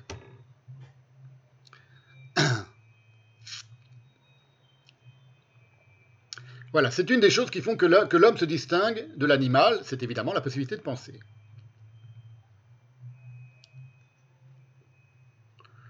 Et les commentateurs insistent sur le lien entre l'homme et le reste de la création. Parce que n'oubliez pas que tout ça est toujours une parabole, d'une certaine manière, biblique sur la création. C'est ainsi que le Keli Yakar interprète la phrase La voix des sangs de ton frère crie vers moi depuis le sol, en, expliquant si les hommes se supprimaient l'un l'autre, quand même les deux premiers hommes, hein, eh ben, oui, les deux premiers hommes, il y a Adam et Ève, mais ils sont un peu plus en, réalité. Il y, a, des femmes aussi qui apparaissent, qui, invisiblement, on va le voir tout à l'heure. Mais en tout cas, c'est les deux frères. Si les hommes se supprimaient l'un l'autre, et puis il y a des commentaires juifs, rabbiniques, qui disent euh, ça risquait d'être pourquoi Dieu a interdit qu'on tue à- Caïn, parce que sinon il n'y avait plus personne d'autre. L'humanité était terminée, était exterminée. Et Dieu ne veut pas exterminer l'humanité. Si les hommes se supprimaient l'un l'autre, la vie disparaîtrait. Et alors? Et le sol serait abandonné, dévasté. Voilà pourquoi ce dernier veut réparer l'offense faite à la victime, car le maintien même de la terre dépend de cela. Et si la sévérité était relâchée pour le fait de s'entretuer, il lui serait impossible d'être à la terre. Il parle de Dieu. Si Dieu était très sévère, il rendrait le crime pour le crime, il, tuerait à Cain, et du coup la terre, c'est pour la, c'est pour la terre, entendez, la nature, que Cain doit rester en vie. Il lui serait impossible, à la terre, donc à la nature, d'être, car son existence même serait vaine, et elle serait désolée, dénuée d'habitants, raison pour laquelle elle cesserait de te faire bénéficier de sa fertilité. Donc le rapport de l'homme à la terre, au sol, à la nature, disons-le en termes modernes, c'est un rapport qui est un rapport de vie et pas de mort, et qui ne devrait pas être un rapport de mort. Et le Talmud, au traité Sanhédrin 37a, la voix des sangs de ton père crie depuis la terre, de ton frère crie depuis la terre, dit Dieu. Elle interprète le pluriel du mot les sangs. Pourquoi les sangs de ton frère et pourquoi pas le sang de ton frère C'est cité dans le Torah Temima, donc un commentaire je vous ai déjà, que je vous ai déjà cité plusieurs fois, mais c'est euh, la, la source originelle, c'est dans le Talmud au traité Sanhédrin 37a. Il n'est pas écrit, dit le Talmud, le sang de ton frère, mais les sangs de ton frère, d'où l'on déduit que son sang a éclaboussé les arbres et les pierres. Avec ce premier meurtre, le sang éclabousse la nature, le sang éclabousse les arbres et les pierres. Alors, si on, tâche de, euh, de faire tenir tout ça ensemble, qu'est-ce qu'on peut dire? Le ma biblique, le quoi biblique, c'est pas le quid latin. Et il ne fait signe vers aucune quidité. Ce qu'est, le ce que c'est que. C'est le mot de l'étonnement et de la curiosité pensive des Hébreux dans le désert, par exemple, après leur sortie d'Égypte. Donc c'est vraiment le mot de l'étonnement et de la, pensée qui questionne, mais au sens propre. Elle est curieuse, elle questionne, elle ne comprend pas, ou elle, s'étonne en tout cas. Après la sortie d'Égypte, les- les Hébreux, c'est en Genèse 15-16, en Exode 15-16, pardon, ça ne peut pas être en Genèse 15-16, puisque c'est après la sortie d'Égypte, ils découvrent quoi? Ils découvrent la manne, la manne dans le désert. Pourquoi ça s'appelle la manne? Parce que le, verset dit Et ils se dirent chaque homme à son frère Qu'est-ce que cela? Manne où Car ils ne savaient pas quoi cela Ma où La manne, donc la fameuse manne, qui apparaît dans le désert pour nourrir les Hébreux qui se sont plaints de ne rien avoir à manger et qu'ils allaient, euh, que Moïse les avait fait euh, sortir d'esclavage uniquement pour aller crever dans le désert. C'est un reproche qu'ils lui font. Il va mettre euh, un peu Dieu en colère. Et tout à coup, survient cette nourriture, le, pain, le pain céleste, le pain des anges, qu'on appelle le pain des anges dans la théologie catholique, la manne. La manne, c'est une question. C'est la, substance, consommable, la, nourriture, la question faite substance consommable. Une très bizarre substance. Très peu substantielle en réalité. En tout cas, c'est dans le texte biblique, c'est même pas dans les commentaires rabbiniques. Vayomru ish el achiv, c'est très intéressant, et chaque homme, Vayomru, ils dirent, et ils dirent, de nouveau le, le, conversif, ils dirent ish, chaque homme à son frère, pas chaque homme à son, prochain, mais à son frère, man ou quoi cela? Manu, c'est pour ça qu'ils l'ont appelé la man. Qui lo yadou, car ils ne savaient pas ma ou, ce que c'était. Alors, il y aurait beaucoup de choses à dire sur la manne. Je ne vais pas, m'étendre trop sur la que j'ai beaucoup écrit sur la, sur manne. c'est un, un passage aussi très, très passionnant dans la Bible. Je vous dis tout de suite les conclusions que j'en ai tirées. C'est que la manne, c'est pour moi, selon moi, la substance du non-argent.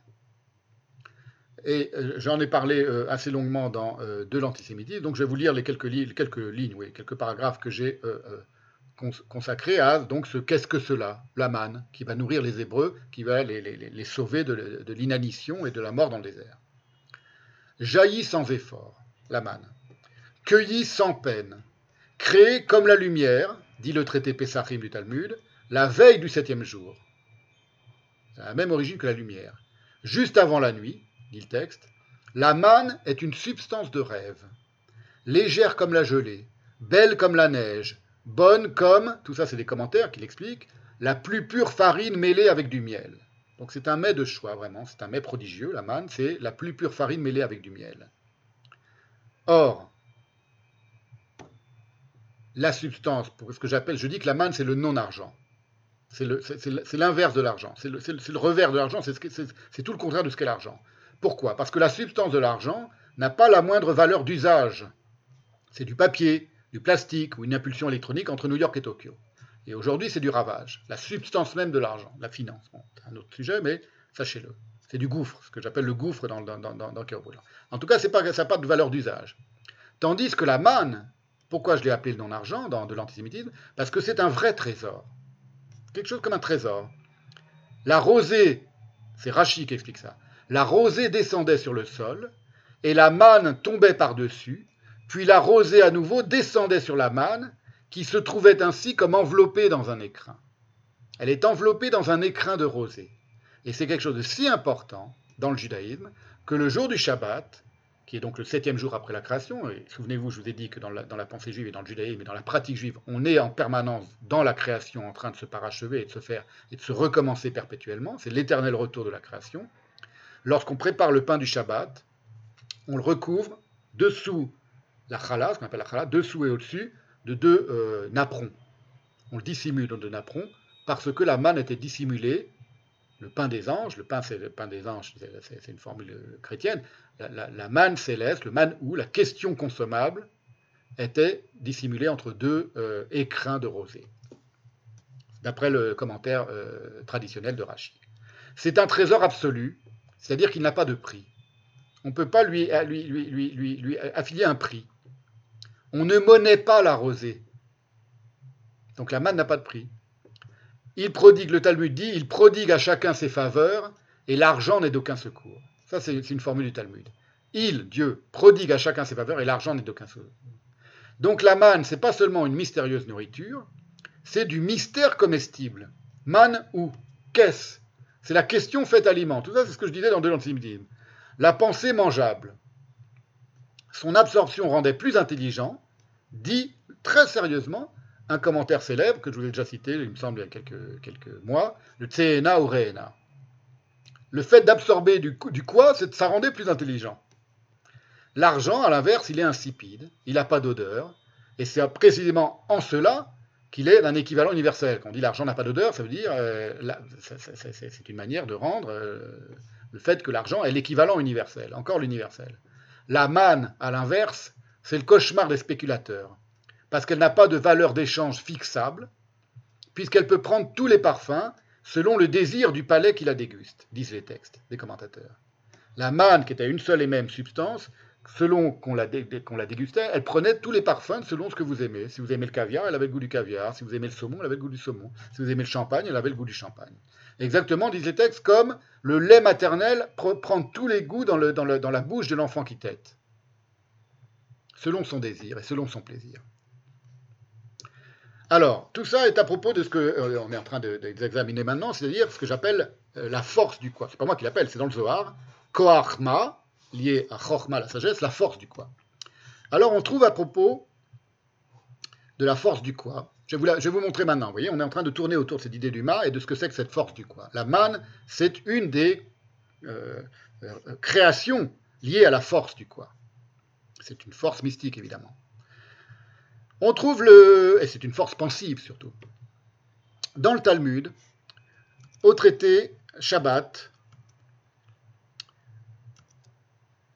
88b et 89a, il y a un dialogue passionnant entre Dieu, Moïse et l'ange. Je vais vous faire plusieurs citations de plusieurs dialogues tirés du Talmud qui sont très drôles, très beaux, très, très touchants. En voici un premier. Les anges contestent le don de la Torah aux hommes et reprochent à Dieu de vouloir donner la Torah à le fils d'une femme, disent-ils, un homme, un être de chair et sang, à savoir Moïse. Et cela, on y assiste immédiatement à une polémique euh, euh, euh, très, très belle, entre, très, très, très, très drôle d'ailleurs, entre Moïse et les anges. Et là, on voit ce que ça signifie la force du quoi. qui est déployée par Moïse pour attirer la Torah vers les, des cieux, où les anges veulent la conserver à leur seul usage, vers la terre. Et cette force, elle est indiquée dans ce texte du Talmud par la formule récurrente qu'on traduit usuellement par Qu'y a-t-il d'autre décrit dans la Torah? Qu'y a-t-il d'autre encore dans la Torah? A-t-il qu'ils vont faire un petit pile-poule, vous allez voir, les anges et, Moïse. Il va les questionner, il dit Qu'est-ce qu'il y a encore dans la Torah? Qu'est-ce qu'il y a dans la Torah? Mais qui littéralement, dans le texte, dit Retour du ma Encore le ma le, Encore le quoi Écrit dans la Torah, écrit dans l'écriture. Chouv ma ketivba. Quoi? Retour du ma est-il écrit là-bas? Chouv ma. Retour du quoi Ketivba est-il écrit en elle? Voilà le texte du Talmud. Rabbi Yehoshua ben Levi a dit Au moment où Moïse est monté vers les hauteurs célestes, au moment de sa mort, pas au moment de sa mort, pardon, excusez-moi, au moment où il était chercher la Torah dans le ciel, lorsqu'il est monté sur Sinaï, les anges du service ont déclaré devant le Saint, béni soit-il Maître de l'univers, que fait parmi nous un être né d'une femme? Dieu leur a dit Il est venu recevoir la Torah. Les Kabel Torah, bas, il est venu recevoir la Torah. Amrou les Fanav, ils ont dit devant lui La Torah, désirée et gardée jalousement, que tu as gardée précieusement pendant 974 générations avant que ne soit créé le monde. On a vu tout ça, hein la Torah a été créée avant la création du monde. Tu envisages de la donner à un être de chair et de sang? Qu'est-ce que l'homme Et il, lui cite la Torah, il cite la Bible pour appuyer leur argumentation. Qu'est-ce que l'homme pour que tu te souviennes de lui? Ou le Fils de l'homme pour que tu te rappelles de lui? Qu'est-ce que l'homme pour que tu te souviennes de lui Ou le Fils de l'homme pour que tu te souviennes de lui? Il cite ça à Dieu pour lui dire que c'est rien un homme. Qu'est-ce que tu vas donner cette Torah merveilleuse à un homme? Hachem, notre Seigneur, comme ton nom est grand sur toute la terre, tu dois placer ta gloire aux cieux, parmi nous, et pas sur la terre. Et le Saint béni soit-il se tourne vers Moïse et il dit à Moïse, réponds-leur, trouve un argument pour leur répondre pour que, je te donne à toi la Torah et pas aux anges. Amar les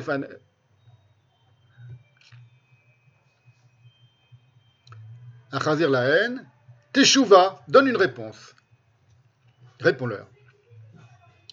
Et Moïse dit devant Dieu, Maître de l'univers, si je leur réponds, ils vont se mettre en colère, ils vont me brûler du souffle qui est dans leur bouche. Et Dieu a dit, voyez le souffle, la force du souffle des anges. Dieu leur dit, agrippe-toi au trône de ma gloire, et ensuite donne-leur une réponse.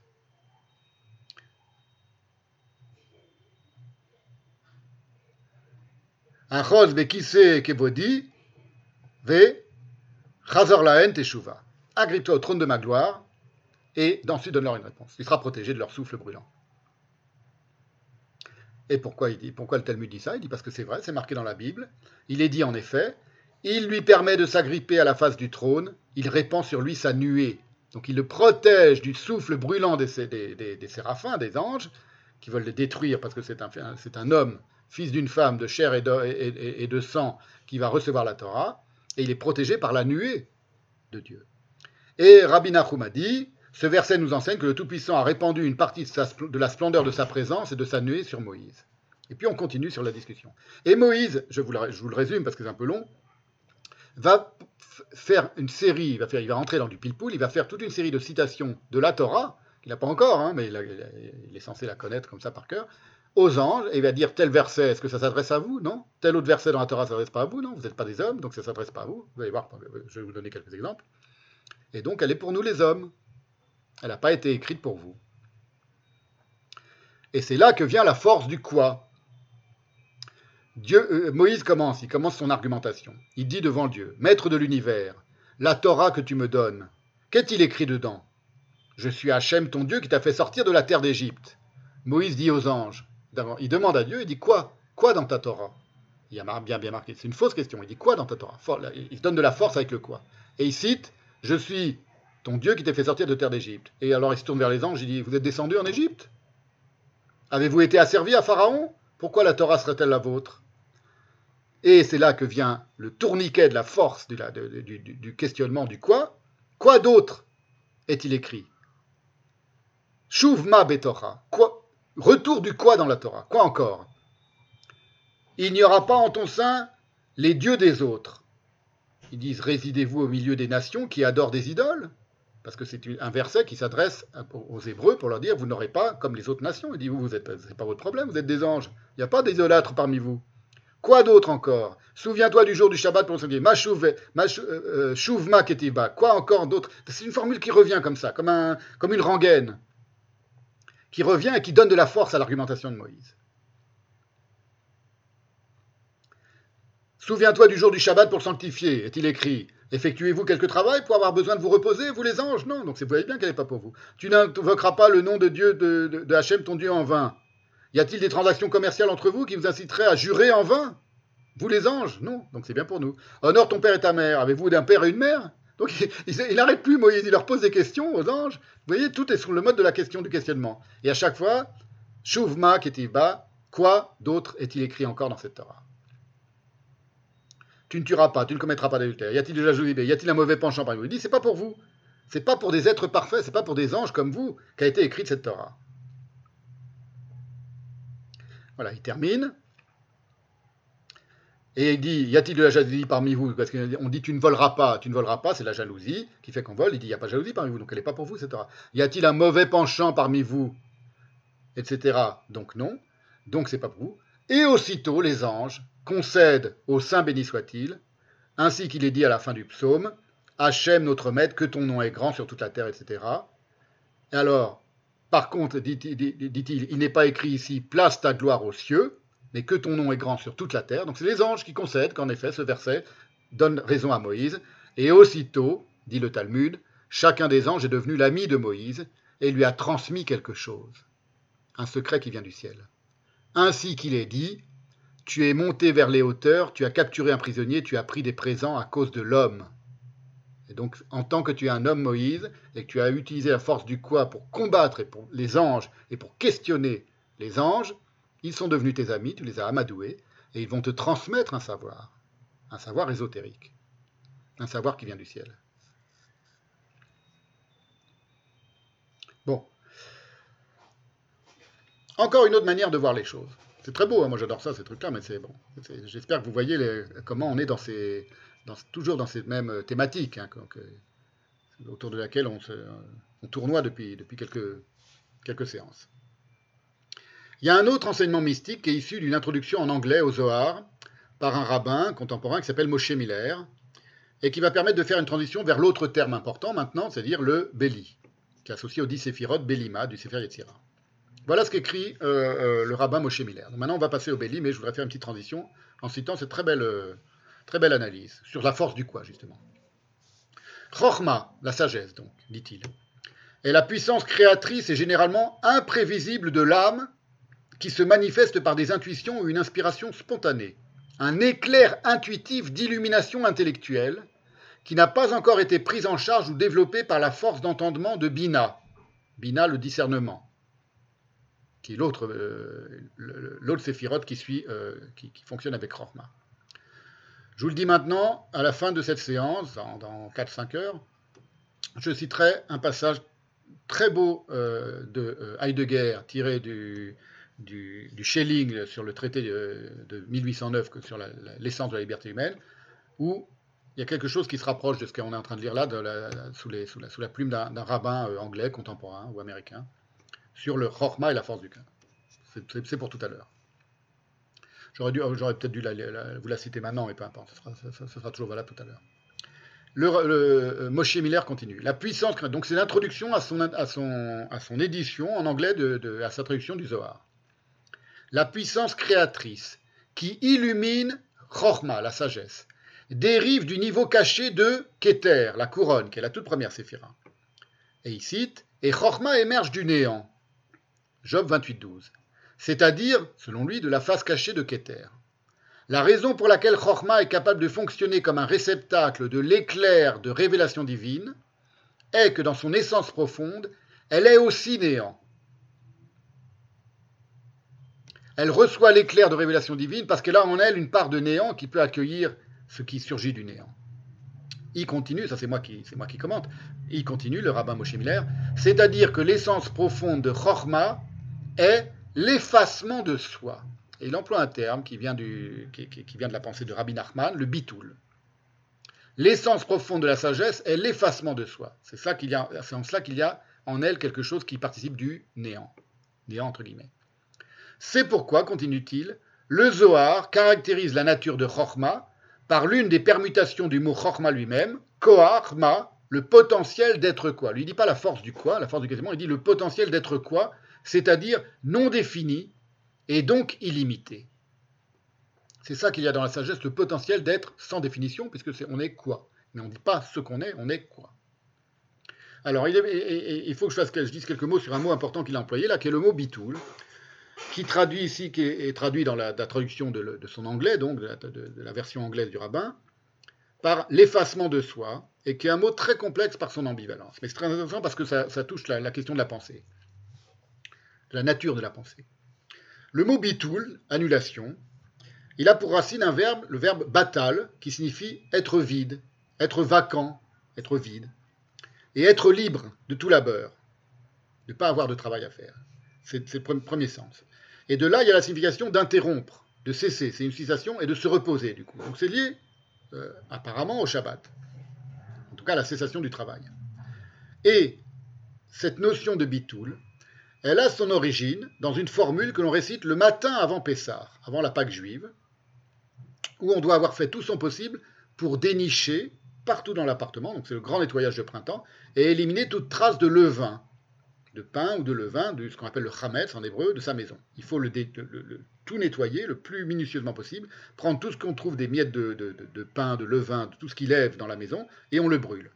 Ou euh, si on a des grosses quantités euh, qu'on ne peut pas brûler, qui sont toutes neuves, on, fait tout un acte symbolique de, vente du chametz, on l'enferme et on n'y touche plus, enfin ça ne doit plus rester dans la maison.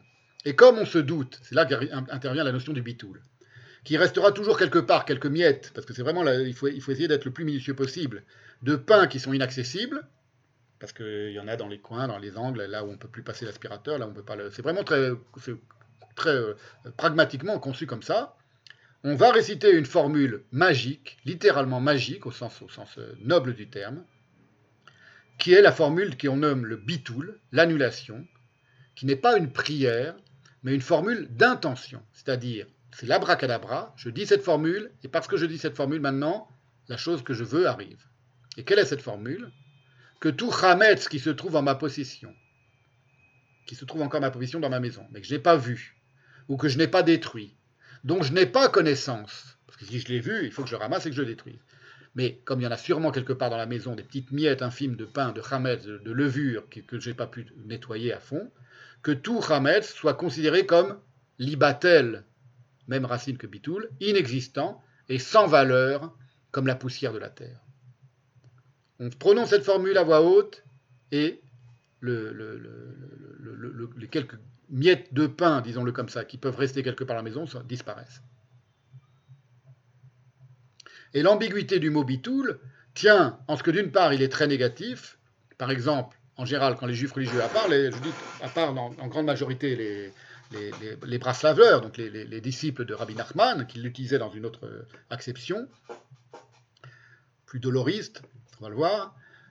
D'une part, il est très négatif. Par exemple, dans le Talmud, on parle de bitul beit midrash, c'est-à-dire lorsque euh, on est absent de la maison d'études, c'est pas bien. Donc, fait de l'absentéisme. On ne va pas étudier, on manque, la maison d'études. C'est l'école buissonnière, comme on dit en français. Voilà, ça s'appelle le bitul beit midrash, l'annulation, l'absence de la maison d'études. Ou alors, dans l'expression du bitul Torah, c'est-à-dire qu'on gaspille à des futilités du temps qui devrait être imparti à l'étude de la Torah. Regarder un match de foot, c'est du bitul Torah, parce qu'on regarde un truc euh, qui n'a aucun intérêt, on devrait être en train d'étudier la Torah. Pour un juif pieux, c'est du bitul Torah. Voilà. Donc c'est quelque chose qui est assez négatif quand même. Le mot bitul, hein, ça veut dire qu'on ne devrait pas faire. La première, euh, idée, l'intention de l'annulation dans la formule magique, on prononce à ça. Deuxième idée, c'est gaspillage par rapport à la pensée pure. Et d'autre part, et ça c'est principalement dans la, la pensée de Rabbi Nachman, le mot bitoul, ça désigne l'union avec Dieu et en Dieu et avec Dieu par l'abnégation de soi. C'est l'abnégation de soi qui est une pratique dolorise quand même, aux accents très doloristes, qui est associée à une autre notion importante chez euh, Rabbi Nachman de Braslav, doutes, c'est-à-dire la confession, ce qu'on appelle la conversation du cœur brisé. On, va dans la solitude, dans dans la nature, et on se confie à Dieu et on lui dit tout son, tout son chagrin, tout son malheur, et on ne fait plus qu'un avec Dieu, on s'unit en Dieu par euh, l'annulation de soi, le bitoul. Ça, c'est une coutume qui est propre au brassaveur et qui est peu partagée, voire pas du tout partagée, il euh, faudrait voir ça en détail, par les autres courants du chassidisme, chez qui au contraire prévaut l'importance de la joie, de la jubilation et de la danse. Ce sont des grandes mystiques de la danse et de la joie, la plupart des, des pensées chassidiques. Or, précisément, c'est la jubilation et même la jouissance qui est en cause avec l'autre notion qui est le béli, dans béli ma. Alors maintenant, on va s'attacher au mot béli. De manière très intéressante, le mot béli, qu'on traduit usuellement par sang, il vient de la racine bala, bet lamed he,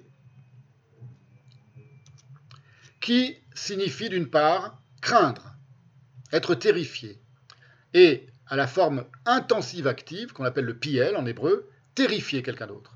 Faire se décomposer de frayeur. Donc il y a l'idée du. On part, de l'idée très vague du, sang, du dénué de, belly, et en fait c'est faire se décomposer quelqu'un de frayeur. Gesenius dit en anglais, enfin dans la traduction en anglaise, je pense que la version originale de Gesenius est en allemand, To cause anyone's mind to be cast down. Je traduis moi par faire se décomposer de frayeur. Et le même verbe signifie aussi tomber, disparaître, échouer, se décrépir. Abi, tu peux la lumière du salon, s'il te plaît Se décatir, et ferme la porte du couloir, s'il te plaît.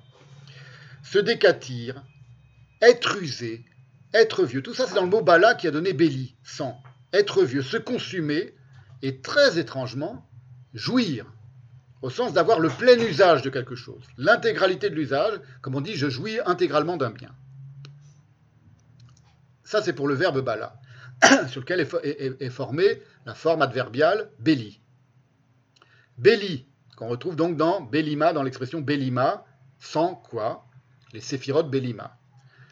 Elle est directement rattachée à toutes ces significations, à ces diversifications de la racine bala, de sorte que lorsqu'on la rend simplement par sans, ou au sens de dénué de, c'est qu'une des multiples compréhensions possibles de l'expression belima. D'autant qu'on vient de le voir, le mot mal lui-même, il n'est pas facile à comprendre et à expliquer, il est lui-même doté d'une flottille de nuances. C'est de là que vient l'embarras manifeste des traducteurs pour la rendre. Hein, on l'a vu lorsque j'ai cité les premiers, chapitres du, du Sefer. Sans compter que le mot belli, c'est pas d'abord un adverbe, mais c'est un substantif qui signifie, dit Gesenius, la consomption et la destruction, comme par exemple en Isaïe 38.10 dans l'expression Mishachat Beli, la fosse de destruction. Beli, c'est la destruction. C'est le même mot, mais là, ça veut dire la fosse de destruction en Isaïe. Ça désigne encore le mot Beli, l'échec, le défaut, le rien. C'est Gesenius qui explique tout ça, le nothing, dit-il. D'où son usage comme adverbe de négation, explique euh. Idem quod lo en hébreu, dit c'est-à-dire la même chose que non. Il dit avec la formule latine habituelle, usuelle, idem quod lo.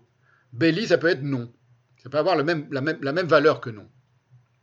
Et parfois, il est adjoint de manière soudée, euh, vraiment euh, euh, fondue à un substantif, de sorte que les deux fusionnent en une seule idée. Exemple, on prend le mot belli et shem, sans nom, ça devient, explique Zenius, sans nom au sens de not fame, il n'a pas de gloire, c'est-à-dire infamy, l'infamie. Shem, ça devient l'infamie. Sans nom, il devient infâme. Fame, c'est la gloire, c'est le fait que, son, nom résonne à l'extérieur. Alors, je vous passe toutes les, multiples nuances du mot belli et de ses variations, qui vont de pas à néant, en passant par involontairement, sans le vouloir, faute de, sans, euh, nul, affamé, desséché, bien que. Tout ça, ça peut, être une des, compréhensions du mot belli, selon le contexte. Et par ailleurs, et c'est là que ça devient très intéressant, le, mot, le verbe là, il est employé souvent à propos des vieux vêtements qui tombent en lambeaux. Exemple, il y a le mot vêtement qui apparaît à, côté de Béli dans euh, le, verset en Job 13, 28. Quand mon corps tombe yivelé en pourriture, comme ça qu'il est c'est traduit, Kerakav yivelé, Kebeged achlu h, pardon, comme un vêtement qui dévore la tienne. Donc c'est vraiment les vieux lambeaux tombés. Quand mon corps tombe comme un vêtement tombe en lambeaux, dit euh, Job, ou alors en Isaïe 59, on traduit en français par Voici, ils fanent tous comme un habit, Kulam kaneged yivlou, yivlou pardon. Tous, Kulam, kaneged, comme un, kabeged, pardon, comme un habit, yivlou, ils fanent. Ils tombent en lambeaux comme un habit. Or, c'est un mot crucial qui apparaît, n'oubliez pas que je vous l'ai dit, il y a aussi une notion de jubilation dans le mot béli, d'extase quasiment.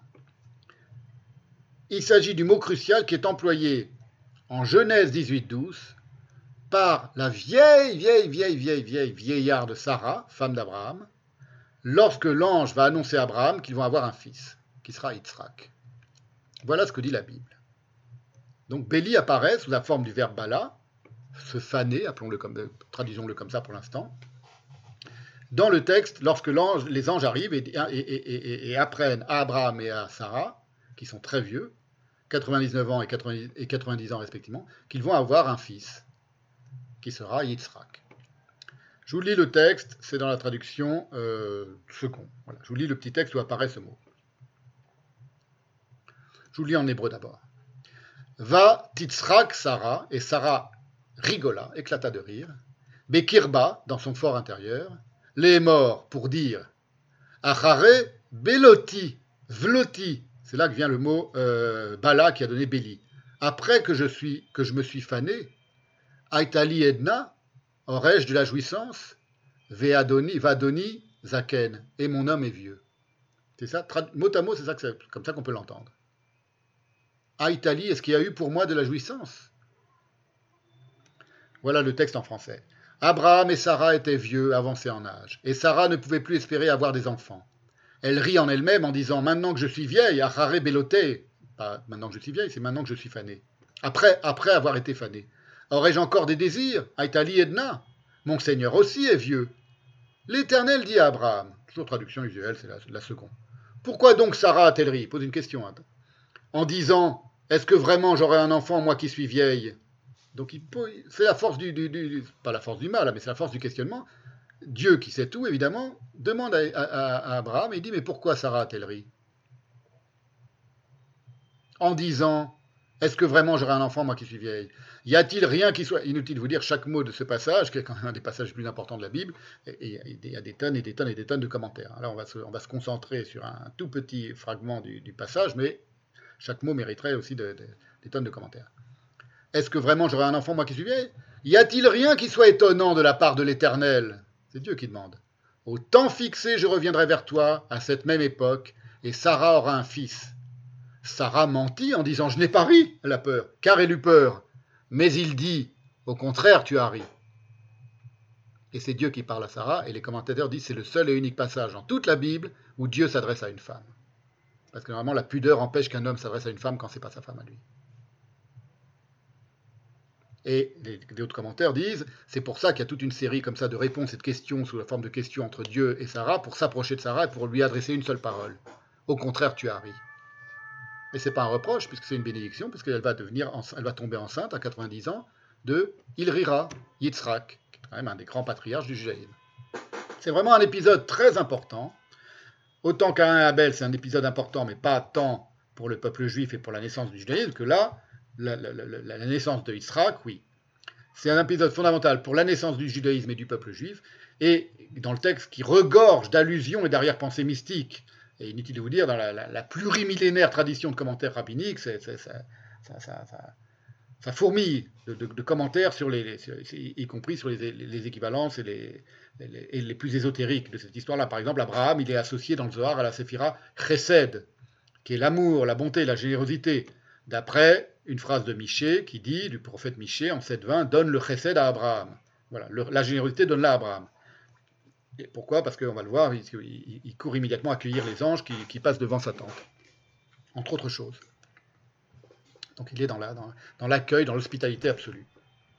Alors, le contexte de l'apparition du verbe bala, donc dans la bouche de Sarah, maintenant que je me suis fané, fané, disons-le, traduisons-le comme ça, c'est, ça commence en Genèse 17, pour ceux qui ne se rappellent pas de l'histoire de Sarah et d'Abraham et, de Sarah. Dieu, donc dans le, chapitre précédent, contracte une alliance avec Abraham, qui a déjà 99 ans. Dieu promet à Abraham, il ne s'appelle pas encore Abraham, il s'appelle Abraham, qu'il sera père d'une multitude de nations. Et il lui change son nom. Abraham devient Abraham et Sarai devient Sarah, qui veut dire princesse. Et il lui promet la terre promise, tout ça c'est dans le chapitre qui précède cette histoire d'Itsrak et de, promesses et de, et jouissances, qui est le pays de Canaan, qui va devenir la la terre d'Israël, et il lui intime de se circoncire comme signe perpétuel de cette alliance sur sa chair. Puis, tout ça, c'est dans le, le, chapitre qui précède ce que je viens de vous lire euh, dans la traduction de second. Il annonce à Abraham que sa femme, qui non seulement est âgée mais stérile, n'a jamais pu avoir d'enfant, de 90 ans, elle va lui donner un, fils nommé Isaac. Tout ça, c'est avant même que Dieu s'adresse à Sarah. Il dit déjà tout, il, donne tous les éléments du, miracle.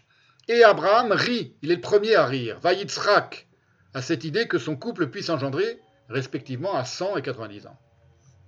Mais il obéit, il se circoncis, il circoncis comme Dieu vient de lui ordonner. Tout ça, c'est dans les mêmes, à quelques, à quelques mots de distance. Il circoncis également Ishmaël, qui est son fils aîné, qu'il a eu avec sa servante Agar, vous le savez, son fils aîné et son fils unique pour l'instant, puisqu'Itsrak n'est pas encore né, et avec lui, lui-même à 99 ans, il s'est circoncis, son fils aîné Ishmaël et tous les mâles de sa maisonnée, quelle que soit leur origine ethnique, donc compris les enfants des serviteurs, etc., juifs, pas juifs, tout le monde est circoncis. Et commence le chapitre 18 où Dieu va parler avec, dans lequel Dieu va parler avec Sarah, et Dieu apparaît à Abraham sous la forme de trois hommes, dit le texte, trois anges, tandis qu'il se repose, et les commentaires disent il est en train de se reposer de la circoncision, donc il est convalescent, il est, fatigué, il a mal, et il se repose à l'entrée de sa tente parmi les chaînes de Mamré, dit le, euh, dit le texte. Et tout à coup, trois anges se tiennent devant lui. Et il insiste pour les accueillir en hôte de marque. Dans le texte, c'est très beau, c'est très, touchant. Il commence par leur euh, offrir à boire, à manger, et puis s'instaure un dialogue proprement extraordinaire où intervient Sarah. Mais avant ce petit dialogue, il leur dit, je vous en prie, ne, passez pas devant ma tente sans, sans, sans, sans, que je vous fasse à manger, que je vous donne à boire. Il va voir sa femme, il dit, prépare tout de suite des galettes, et ça pour, pour mes autres, mes invités. Donc il, il pratique vraiment cette grande vertu qui est l'hospitalité la, la, dans le judaïsme. Et les anges lui posent une question. Et très, de manière très intéressante. D'abord, c'est les anges qui parlent, il y a marqué il lui dit au pluriel, et après, ça vient il dit, c'est-à-dire qu'il est en train de dialoguer avec Dieu lui-même. Alors ils lui dirent Où est Sarah, ta femme? Encore une question. Souvenez-vous ce qu'on a vu sur Cain, ce qu'on a dit où est, Abel, ton frère. Où est Sarah, ta femme? C'est Dieu qui demande. Il répondit Elle est là dans la tente. L'un d'entre eux dit Je reviendrai vers toi. Là, c'est la traduction second, hein, donc c'est pas du mot à mot, peu importe. On va voir tout à l'heure le mot à mot. Je reviendrai vers toi à cette même époque. Et voici, Sarah, ta femme, aura un fils. Sarah écoutait à l'entrée de la tente qui était derrière lui. Abraham et Sarah étaient vieux, avancés en âge, et Sarah ne pouvait plus espérer avoir des enfants. Elle rit en elle-même, en disant Maintenant que je suis vieille, Achare Beloti Aitali, après que j'ai été décati pour moi, littéralement. Avec le verbe bala, donc c'est là qu'il apparaît, aurais-je encore des désirs? Aurais-je encore des désirs? Est-ce que je serais capable de jouir encore? C'est plus que des désirs, c'est de la volupté. Mon Seigneur aussi est vieux, L'Éternel dit à Abraham Pourquoi donc Sarah a-t-elle ri en disant Est-ce que vraiment j'aurai un enfant, moi qui suis vieille? Y a-t-il rien qui soit étonnant de la part de l'Éternel? Au temps fixé, je reviendrai vers toi à cette même époque, et Sarah aura un fils. Sarah a menti en disant Je n'ai pas ri, car elle eut peur. Mais il dit Au contraire, tu as ri. Et puis les anges partent et vont faire quoi? Ils vont détruire Sodome. Immédiatement après, destruction de Sodome et Gomorre, après qu'Abraham a échoué dans son marchandage avec Dieu pour sauver Sodome à cause des justes qui s'y trouveraient. Bon, ça c'est connu aussi, c'est une autre histoire. Tout cet épisode, il se place à l'ombre du questionnement. La première question étant de Dieu, c'est les anges, mais en fait les commentateurs disent c'est évidemment Dieu qui parle à travers les anges.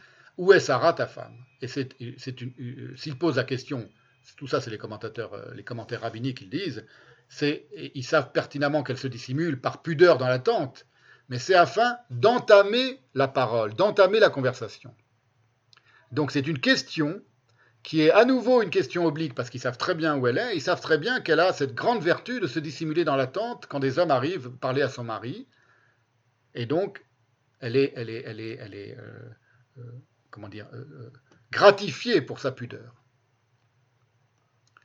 Maïmonide écrit littéralement, ils lui ont posé la question, où est ta femme, Abraham? Zédecher Atkhalat Dibour, c'est une voie, une manière d'ouvrir la parole. Comme à chaque fois que Dieu pose une question. Donc Maïmonide dit, à chaque fois que Dieu pose une question dans la ville, comme lorsqu'il dit Où es-tu à Adam Genèse 3.9, c'est une voie pour ouvrir la parole.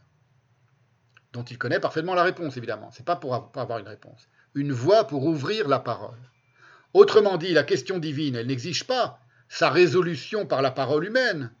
Au contraire, elle sustente la parole humaine.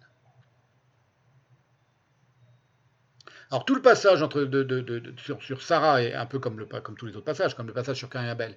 Il est prodigieusement riche et complexe et psychanalytiquement très intrigant. Mais là, je me concentre toujours sur notre sujet qui est le, quoi et la création par l'intermédiaire des séphirotes. Et donc le béli, ma, le sang, quoi. Ce qu'il faut comprendre maintenant, je fais une petite, euh, digression, que ce passage extraordinaire de la Bible, il n'a pas seulement trait au séphirote Bélima, ce passage, donc, le petit dialogue entre Dieu et Sarah, Sarah, Abraham, les anges, etc. Par le biais de jeux de mots, qu'ils soient gratuits ou pas. On va passer quelques minutes à l'étudier et, je vous l'ai dit tout à l'heure, vous n'allez pas être plus avancé sur la signification exacte des séphirotes Bélima. Pourquoi? Parce qu'il n'y a pas de signification exacte. On je l'ai déjà dit, je l'ai assez dit la dernière fois. Mais ce qu'on peut faire, c'est qu'on peut essayer de susciter, c'est ce que j'essaye de faire maintenant, par l'étude, une atmosphère spirituelle et intellectuelle questionnante qui ouvre sur le mystère de la création du monde. Ça ouvre, comme ça ouvre la parole, la question ouvre la parole, là ça ouvre sur le mystère. Ça ne signifie pas que ça le résout. Et ça ne signifie pas que ça répond à tous les questionnements. Et d'une certaine manière, pourquoi je le fais sur ce mode-là aujourd'hui en, m'arrêtant précisément sur ce passage-là euh, Parce que tous les versets de la Bible parlent de toute façon de la création du monde. J'aurais pu prendre un autre verset. Je ne sais pas, je n'ai pas, fait d'avance, mais tout est, possible de ce point de vue-là. Pourquoi? Parce qu'un événement biblique, appelons ça un événement biblique, lorsque euh, euh, il est annoncé à Abraham que Sarah euh, va pouvoir enfanter Yitzhak, il rira. Tout le destin du peuple juif est, dans ce petit fil euh, tout mince. Et Yitzhak va avoir Jacob, qui va avoir Joseph, les douze tribus, douze tribus d'Israël, et le peuple d'Israël va, naître de ce, de, ce moment-là.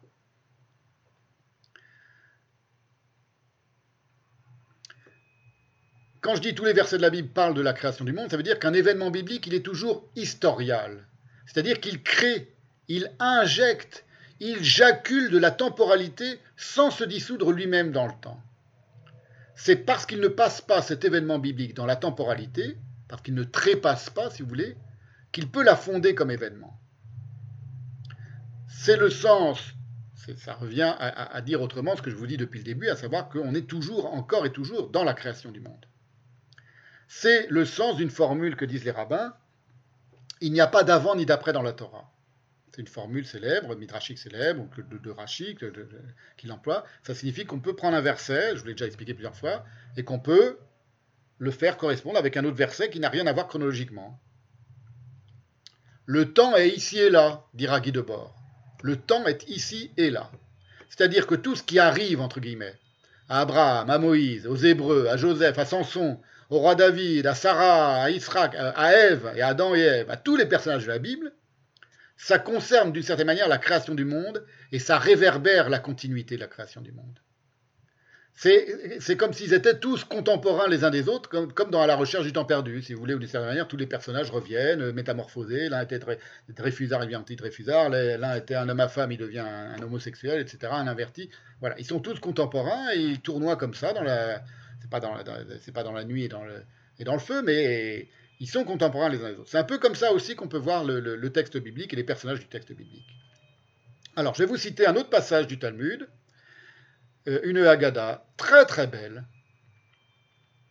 encore sur la force du, questionnement de cette manière. C'est en Menachot 29b. Donc, je fais encore une digression pour vous montrer qu'est-ce que ça signifie que dire que les personnages sont tous contemporains les uns les autres. Et c'est Moïse qui monte au ciel. Donc là, il meurt. Et il arrive et il voit Dieu en train de mettre des couronnes, dit le texte du Talmud, des kétarim, donc des couronnes, comme la séphira kéter, sur les lettres. C'est-à-dire qu'il y a certaines lettres dans les rouleaux de la Torah qui ont des petits traits. Vous allez voir, je vais vous mettre une vidéo du, du, Rav Mamouche Fenej, que j'aime beaucoup aussi, qui va vous, redire tout ça très vite, mais bon, je vous l'explicite un peu avant. Il y a des lettres dans les rouleaux de la Torah qui ont des petits traits au-dessus, des lettres, les lettres en hébreu, qui ont des petits traits supplémentaires qui ne veulent rien dire, qui sont juste de la décoration, enfin en tout cas c'est comme ça qu'on peut les voir, mais qu'en hébreu on appelle des couronnes. Et Moïse arrive et il voit que Dieu est en train de mettre des couronnes sur les lettres, de la Torah donc. Et il pose la question à Dieu, il dit mais pourquoi tu fais ça Dieu Pourquoi tu mets des couronnes sur les lettres? À quoi ça sert? Quel intérêt? Ça rajoute rien aux mots, ça rajoute rien à la signification des mots. Et Dieu lui dit, figure-toi que après toi, dans quelques siècles, viendra un homme qui va, de chaque trait que je mets, de petits traits que je mets, insignifiant sur, les lettres de la Torah que je suis en train de faire maintenant, donc il fait des décorations, hein, Dieu, Dieu décore la Torah, il enlumine la Torah, si vous préférez, il va tirer des montagnes et des montagnes de commentaires et de lois, pas seulement de commentaires, de lois, de halachot. Et, Dieu, et Moïse lui dit, mais qui est cet homme formidable dont tu me parles, extraordinaire? Il dit, c'est Akiva ben Yosef, c'est Rabbi Akiba, le, célèbre Rabbi Akiba, Akiva ben Yosef, fils de Joseph. Euh, il dit, ah bon? Et il dit, oui, il dit, retourne-toi, il est derrière toi. C'est-à-dire, il, est dans ton, il est futur. Et Moïse se retourne et il se retrouve au cours de Rabbi Akiba, en train de, faire un cours de Torah. Il est au huitième rang, on explique, c'est-à-dire il y a tous les disciples les plus célèbres de Rabbi Akiba qui sont là, et Moïse écoute, il devient contemporain de Rabbi Akiba, et il écoute le cours de Rabbi Akiba. Qui parle de quoi? Qui parle, de, on peut soupçonner, de Moïse, de la Torah de Moïse. Et il n'y comprend rien. Moïse ne comprend pas un mot de Rabbi Akiba, de ce que dit Rabbi Akiba. C'est très beau, c'est très touchant. Vous pouvez le lire dans les. Je l'enverrai aussi en email. Vous pouvez le lire même en français dans les Agadotes de, Babylone. Vous voyez, donc c'est traduit depuis longtemps en français. Et, Moïse ne comprend rien. Et alors, vous allez voir le Rav Mamouche Fenesh, quand il raconte cette histoire, il dit il, a déprimé. Parce qu'il ne comprenait pas ce qu'était en train de raconter Rabbi Akiba. Et il dit pas il a, déprimé, il a dit sa, force s'est affaiblie. Sa force du quoi s'est affaiblie. Et à un moment, un disciple de Rabbi Akiba, donc Moïse écoute tout ça, il comprend rien, il, il déprime, il n'a plus de force. Et un disciple demande à Rabbi Akiva, il dit, mais maître, d'où tu sais tout ça Tout ce que tu es en train de nous dire maintenant, donc tous les commentaires que tu es en train de faire? Et Rabbi Akiba lui dit, c'est quelque chose qui nous a été transmis depuis Moïse, depuis le Sinaï de Moïse. On appelle un enseignement oral. C'est pas dans la Torah, mais il dit pas ça comme ça. C'est pas dans la Torah, c'est pas un verset, mais ça vient depuis Moïse dans le Sinaï. C'est Moïse qui l'a transmis et de paroles à Josué, etc., et de, et de, prophète en prophète et de, sage en sage, c'est arrivé jusqu'à nous il y a une généalogie de, la, sagesse qui nous vient de Moïse au temps du Sinaï, même si elle n'est pas dans la Torah. Or, Moïse entendant ça, tout à coup sa force lui revient. La force de son savoir, dit le texte, lui revient, et il, remonte au ciel, et il dit à Dieu, il pose une question à Dieu, il dit, mais tu un homme aussi extraordinaire sur terre, qui va venir après moi, mais dont je suis contemporain d'une certaine manière d'un point de vue mystique, pourquoi c'est pas lui tu donnes la Torah, c'est pas moi qui lui a donné, c'est à lui. Et Dieu lui, et Dieu lui dit, tais-toi, euh, en, hébreu, c'était le mot que sheket, tchok, je crois, j'ai oublié comment il le dit en, araméen, c'est très drôle. Il dit Tais-toi, il dit Tu n'as pas à connaître mes plans, je fais ce que je veux, je suis Dieu, j'ai dit Tu as donné à toi la, Torah. Et lui dit Est-ce que tu peux me montrer ce qui va lui arriver? Qu'est-ce qui va lui arriver à ce fabuleux Rabbi Akiba tu viens de, dont tu viens de me faire faire la connaissance et qui est si fort en Torah? Il dit Ce qui va lui arriver, c'est que sa chair sera vendue sur les marchés de boucherie à Rome parce que Rabbi Akiba, il va subir le martyr, il va être, euh, euh, c'est un, contemporain de la, de, la révolte de Bar Korba, il va être attrapé par les Romains, il va être martyrisé, il va mourir en prononçant le schéma Israël et son âme va monter au ciel, et sa chair va être dépecée et il va être vendu comme de la vulgaire viande. Euh, le Rav Mamouche Fenesh, très, très drôle, il, il, donne ça à manger, les gars ils vont manger la, chair de, Rabbi Akiba à Rome, et c'est ça qui va lui arriver. Et, Moïse, estomaqué, lui, mais c'est ça que tu réserves à un, si, grand saint qui est tellement plus, fort que moi que c'est lui qui mérite avoir là. C'est ça que tu lui réserves comme destin. Et Dieu lui dit, c'est la fin de la petite Agada que je suis en train de raconter. Il dit, tais-toi, tu n'as pas à connaître mes. Voilà. Alors, à un moment, je vais vous mettre le petit extrait vidéo de Rav euh, Mamouche Fenesh. À un moment, il dit, il s'est vexé, c'est pas ça qui est marqué, c'est pour vous dire que tout ça est lié à, notre thématique d'aujourd'hui, la force du quoi. Il dit, le texte dit Tachach kocho, sa force s'est affaiblie quand il, entend le cours de, Moïse et qu'il n'y comprend rien, Moïse. Le cours de Rabbi Akiba, pardon, et qu'il n'y comprend rien, sa force s'est affaiblie. Tach, ça veut dire faible en araméen. Le Rav Mamouche Fenesh, que je vais vous mettre maintenant, il, le, rend, il le rendit par ce, il le rend par le mot il se vexa. Et puis, lorsque Moïse entend son nom, et puis quand quelqu'un demande Mais d'où tiens-tu tout cela, euh, notre maître Rabbi Akiba Ils disent Le tien de Moïse sur le Sinaï. C'est un, enseignement, euh, une tradition qui nous vient de Moïse sur le Sinaï. Son savoir se réinstalla. On ne dit pas lui sa force, on dit Daato, son savoir, Netisheva, c'est le même, le même verbe que Yoshev, s'installer, s'asseoir. Son savoir se réinstalla, littéralement. Voilà, je vous, le, je vous la mets maintenant et vous écoutez un petit cours de Gemara par le, Rav. Je voulais bien décortiquer, donc vraiment, vous devriez, euh, vous devriez bien, tout bien comprendre, par le Rav Mamouche Fenesh. Voilà, ça dure quelques minutes et c'est très, beau à entendre, très, très mélodieux. Et... Voilà. Je mets là. Je vous ai mis, je vous le signale maintenant, lorsqu'il parle de Rabbi Akiba, je vous ai mis une photo de la tombe de Rabbi Akiba qui est aujourd'hui en Israël. Et euh, vous allez voir, ce n'est pas une tombe, c'est une, salle d'études. C'est-à-dire que sur la tombe d'un grand saint comme Rabbi Akiba, il y a une bibliothèque avec des, textes de pieux, évidemment, du Talmud, de la Torah, etc., où on peut venir étudier, les gens très pieux viennent étudier sur la tombe d'un grand saint parce qu'ils sont en communication avec la, avec la, avec l'âme de ce grand saint, qui est Rabbi Akiba en l'occurrence. Donc à un moment, vous allez voir la, tombe de Rabbi Akiba, la vraie tombe aujourd'hui, euh, à Tibériade de Rabbi Akiba. Je, vous ai trouvé une photo en Israël. Et euh, je vous ai mis aussi des petites lettres, euh, pour vous, vous voyez, c'est dans le Talmud, dans la page du Talmud qu'il est en train de, traduire, qui va commenter le Rav Mamouche Fenesh. Il y a une. on voit les petites lettres, ce qu'on appelle les petites kétarim, les couronnes. Voilà.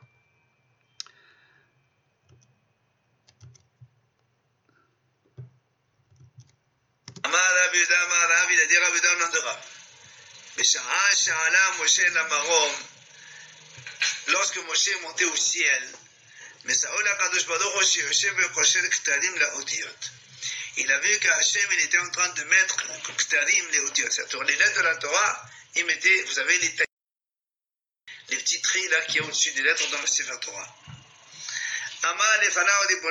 Moshe a dit à Hachem, maître du monde, pourquoi tu fais ça? Qui c'est qui te vient t'embêter? Eh, Laisse comme ça. Pourquoi tu fais des petites, des petites, euh, petits traits là au-dessus? Amal, Hachem il a dit à Moshe, Adam Ehad Yesh, il y a un homme qui va naître donc à la fin de quelques générations. Ben il s'appelle Akiva Ben Yosef, c'est Rabbi Akiva.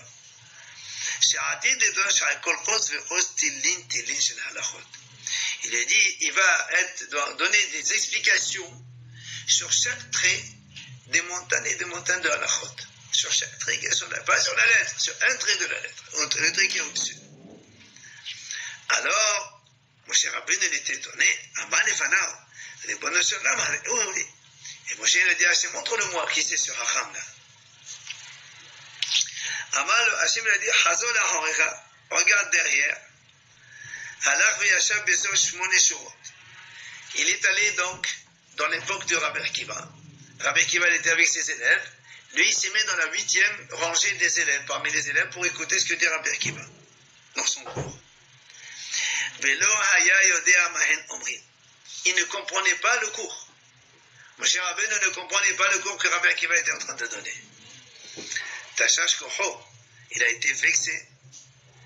Et Kevan Shegial et Davar Echad, puis après, lors de, donc, de, leur, de, de leur cours, Amnolo Talmidav Rabbi Menaenecha. Les élèves, ils ont demandé à Rabbi Akiva, d'où tu apprends cette euh, halakha que tu viens de nous donner? Amalaed halakha le Moshe Sinai. Il leur a dit ça, c'est halakha le Moshe. C'est Moshe qui nous a enseigné ça au Sinaï. Alors, Nitiash Fadat. Moshe Rabbeinu, il s'est un petit peu réconforté. Seulement, Hazar ouvre le Kadosh Baruch. Moshe, il est retourné chez Hachem. Il a dit devant Hachem, les bonheurs un maître du monde. Adam Torah, il a dit, tu as un homme pareil et tu donnes la Torah par moi. Il faut donner la Torah pour lui, pas par moi. Moi, je suis rien par rapport à lui. Amal, Hachem lui répond à Moshe Rabbeinu, Shtok, Tais-toi, c'est comme ça que j'ai décidé que donc ma, pensée, elle a été comme ça et c'est comme ça qu'il faut faire. Alors, L'Agma continue.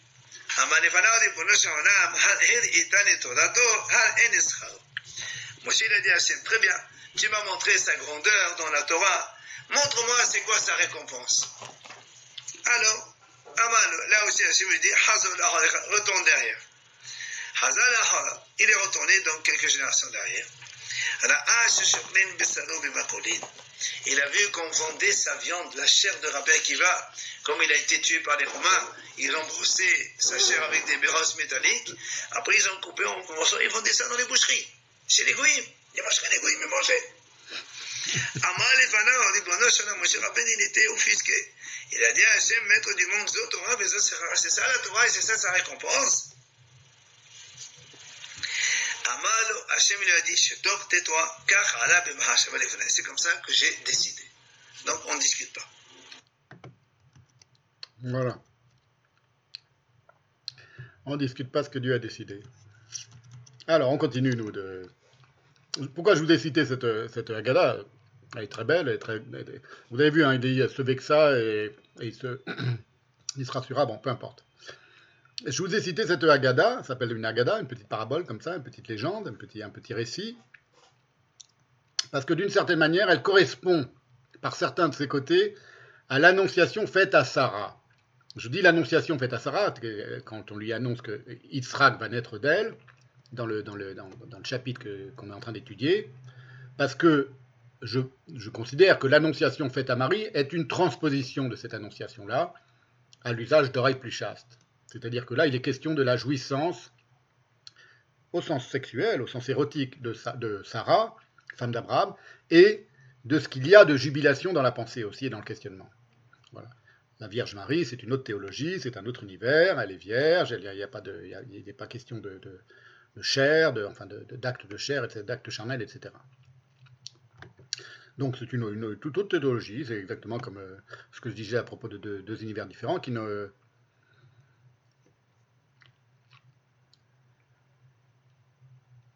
qui ne, qui, ne correspondent pas.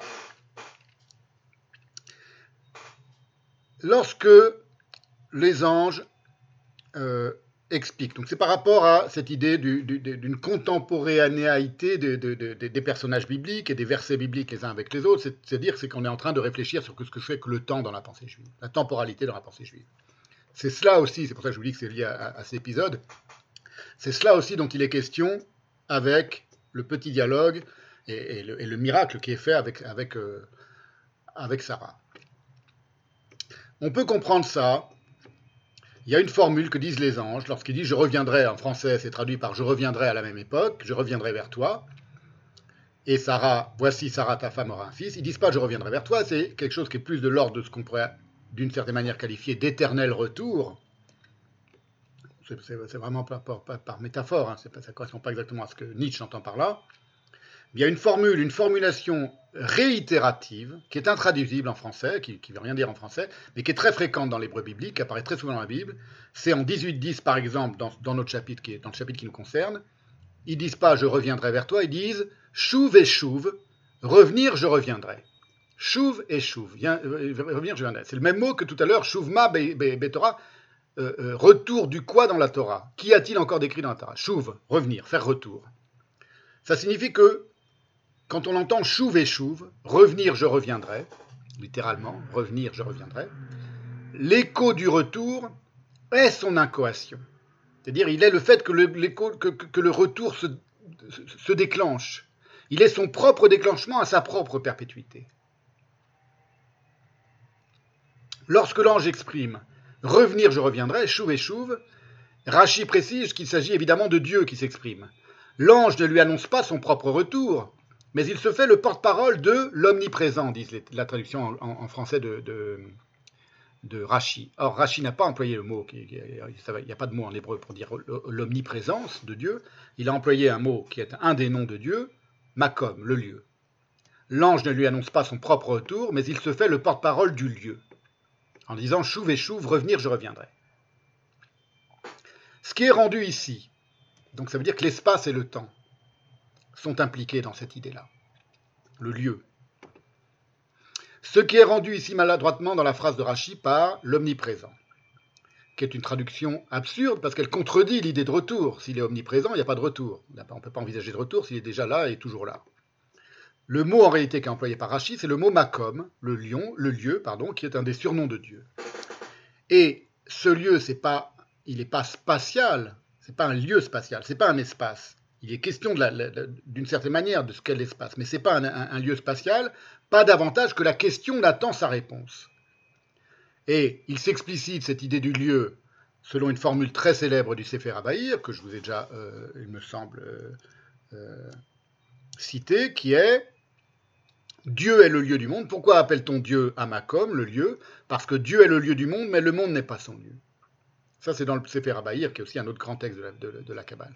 On pourrait transposer la question est le lieu de la réponse. Mais la réponse n'est pas le lieu de la question. C'est pas la question qui va à la recherche de la réponse et qui, d'une certaine manière, se fonde sur la réponse pour aller euh, l'attraper. C'est que la question, elle est le lieu d'où va pouvoir surgir la réponse, mais la réponse n'est pas le lieu de la question. La question n'abolira pas, la réponse n'abolira pas la question. Ou encore, on pourrait le dire autrement, la séphira est le lieu du quoi et de sa force, mais le quoi n'est pas le lieu de la séphira. C'est pour ça qu'elle est dite Belima. Le ma est fané en elle. Le quoi est fané en elle, il est, il dissous en elle, il est, il est comme en lambeau. Mais au sens où ce, cette, dissolution, cette dilution du ma, cette, destruction du ma, elle est ce qui permet au ma d'advenir. Exactement comme le fait que euh, Sarah se dit, se dise fanée, parce qu'elle n'est pas fanée, vous allez le voir, c'est qu'elle est déjà, elle a déjà rajeuni quand elle prononce ces mots-là, c'est ce que disent les textes, que montrent les textes. Le fait qu'elle dise je suis fanée, connaîtrai-je la volupté? Il y a quelque chose, c'est-à-dire sa volupté, elle va se, euh, euh, se nourrir de, du fait qu'elle pose la question je suis fanée. Il y a une expression, une très étrange expression hébraïque qui témoigne de ce que je suis en train d'essayer de vous expliquer, un peu maladroitement, c'est compliqué à expliquer. Après, on peut faire, je pourrais faire plein de citations de Heidegger, évidemment, mais euh, vous imaginez bien, ce sera un petit peu artificiel de, euh, de, prétendre que la Bible a lu Heidegger pour euh, prononcer ces choses-là. Il y a une étrange expression hébraïque qui confirme comme l'annonce faite à Sarah est un événement vivant. C'est comme ça qu'il faut le comprendre aussi. C'est-à-dire une création de temporalité, un événement de vie un événement vivant. Il est encore vivant en tant qu'événement. Il ne cesse pas d'être vivant en tant qu'événement. Une création de temporalité, une innovatrice bifurcation de destinée. La destinée de Sarah, évidemment. Parce qu'il n'est pas du tout écrit en réalité. Je reviendrai vers toi à pareille époque, comme toutes les traductions le rendent, quasiment toutes. Mais je reviendrai vers toi, le retour donc, comme un temps vivant. En hébreu, ka et chaya. Il y a que qui le rend comme ça, voilà comme, comment le, traduit Shuraki. Il dit Je retournerai, je retournerai vers toi. En réalité, c'est retourner, je retournerai. C'est-à-dire une première formule, euh, euh, non conjugué, achouve, euh, conjugué au, à, l'inaccompli, première personne du singulier, chouve achouve, retourner, je retournerai vers toi. Comme en ce temps vivant, Voici un fils de Sarah, ta femme. Quand on lit. C'est comme ça que traduit Shuraki, et quand on lit l'hébreu, c'est comme ça que ça sonne. Hein. Voici un fils de Sarah, ta femme. Vous voyez, c'est. Et Nachmanide, Rabbi euh, euh, Moïse ben Nachman, l'interprète, Ramban l'interprète ainsi. Il dit Revenir, je ferai revenir. Donc revenir, virgule, je ferai revenir. Il interprète la répétition, cette étrange répétition, je vous dis, qui est, assez fréquente en hébreu. Revenir, je ferai revenir, à Chouve, un moment qui sera comme l'instant présent. Ka est, il entend comme le temps présent, comme l'instant de maintenant, où vous serez vivant. Chayim. Vous serez Chayim, parce qu'il est marqué comme un instant de vie ou vivant. Ka et Chaya. Et ta femme Sarah aura un fils. Et Rachi lui commente ainsi le mot Chaya, qui veut dire vivante, au sens propre, au féminin, à pareille époque où tu seras vivante je reviendrai, donc tu vas avoir un fils, je reviendrai, où tu seras. C'est le fait que je vais revenir qui fait que tu vas être béni et que tu vas avoir un fils alors que tu, que tu, que tu crois que tu es vieille et que tu ne peux plus, que tu es stérile. À pareille époque où tu seras vivante, d'une certaine manière tu n'es pas encore vivante, où vous serez tous vivants et en bonne santé, dit la traduction en français du texte de, Rachi. Rachi dit Vous serez tous, je reviendrai à une époque où vous serez tous Shelemim vekayamim. Shelemim, ça veut dire complet, parachevé,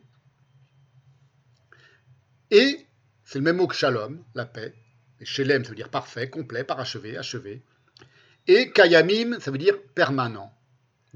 Vous restez, vous, demeurez dans la demeure du temps. C'est la même racine que le mot kum, qui signifie se mettre debout, se redresser, s'insurger, endurer. par exemple, à chaque fois que je parle du mot koum, je vous cite cette phrase des évangiles. C'est un- une des rares traces qu'on a en araméen de, la parole araméenne du, Christ, c'est lorsqu'il dit à la fillette qu'il a bien de guérir, qui était paralysée, Talita koumi, petite fille, lève-toi. Koum, se lever, se dresser, se mettre debout. En d'autres mots, je vais vous donner un petit peu de mon, mon idée. Koum, donc vous serez complet, je vais revenir dans un temps vivant, un temps où vous serez en vie, c'est-à-dire un temps où vous serez complet et debout euh, sur vos deux pieds. Vous serez, vous, serez stable, vous, serez, vous vous tiendrez debout. D'une certaine manière, ce que Dieu est en train de lui dire en faisant ce miracle, c'est vous serez dans la substance. Oui, je vais, je vais vous donner accès à la substance. Koum, c'est le mot de la substance. C'est ce qui, en elle, s'insurge contre la fugacité du souffle. Rappelez-vous Caïn et Abel, parce qu'il y a un rapport entre Koum et Caïn. Exactement comme le Caïn, le sédentaire, celui qui est assis dans la substance, en apparence, vous allez voir, c'est très compliqué. Il va se dresser pour tuer Abel, le nomade. Abel, c'est le berger, le nomade. Et le mot pour dire dans le texte hébreu, je reviens donc à Caïn et Abel, qui est lié d'une manière mystique, d'une certaine manière, à notre histoire de, de, de, Sarah et d'Abraham et de Yitzhak, naissance du judaïsme. Lorsqu'il dit Caïn s'est jeté sur Abel pour le tuer, il n'y a pas marqué il s'est jeté, il y a marqué il s'est dressé, koum, il s'est relevé mis debout pour le tuer. Pourquoi disent les textes? Parce que Caïn était plus faible qu'Abel. Abel, c'est la buée, ça veut dire la buée, la laine, qui ne parle pas, il ne dit pas un mot. Caïn, c'est la lance. La lance s'en prend à la laine. Caïn, ça peut vouloir dire la lance, en effet. Ça vient de kun, Caïn, koum. Et Gesenius dit, kun, c'est la fixité. Vous imaginez, c'est la lance, c'est-à-dire c'est un, objet en métal euh, contondant qui est devenu, qui, a été chauffé jusqu'à devenir tellement fort, tellement fixe qu'il peut tuer. Et c'est associé au mot koum. Il y a un rapport étymologique entre koum et Caïn qui, vient, qui viendrait lui-même de kun, la fixité.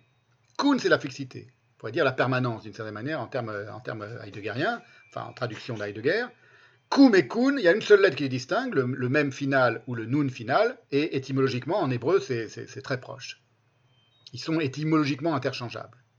Koum, se tenir debout, et kun, la fixité, de la lance par exemple, se dresser, donc koum, c'est le mot qui est employé par, euh, dans le texte pour dire que Caïn s'est jeté sur Abel pour le tuer.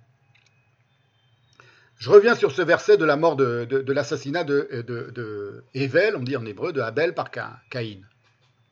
Il est construit de manière très étrange. Y a, euh, littéralement, il dit, ceci.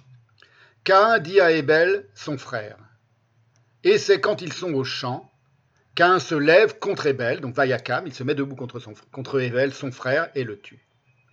Donc, je vous dis ce que je vous ai déjà dit depuis le début. En hébreu, Vayomer Caïn, El, Evel. Et Caïn parla et dit, et toujours pareil, c'est pas et il dit, c'est et il dira, Vayomer, donc on est déjà dans, dans, quelque chose qui indique la temporalité à l'état pur. Et il dira, Caïn, El, vers, qui est le nom de Dieu aussi, la laine. Et il dira la lance, et elle dira la lance vers la laine. Elle dira quoi On ne sait pas. Arrive, son, la laine, son frère. Et Bel, Abel, son frère. Vaillei, Biyotam, Bassadé. Et ils furent, sortis dans le champ. Il ne lui dit pas sortons dans le champ du tout. Ils disent, après, il, lui dit quelque chose, une parole silencieuse, on ne sait pas laquelle. Les commentateurs disent, ils se sont disputés à propos de femmes.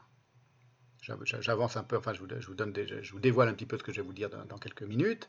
C'est que ils ne sont pas, ils avaient des femmes, évidemment.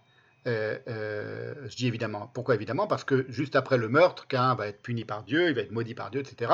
Et il va se rapprocher de sa femme, dit la Bible, et il va avoir ses enfants, qui vont être les premiers euh, humains qui succèdent au fils d'Adam. Or, cette femme, elle n'a pas de nom, et on ne la voit nulle part avant dans la Bible.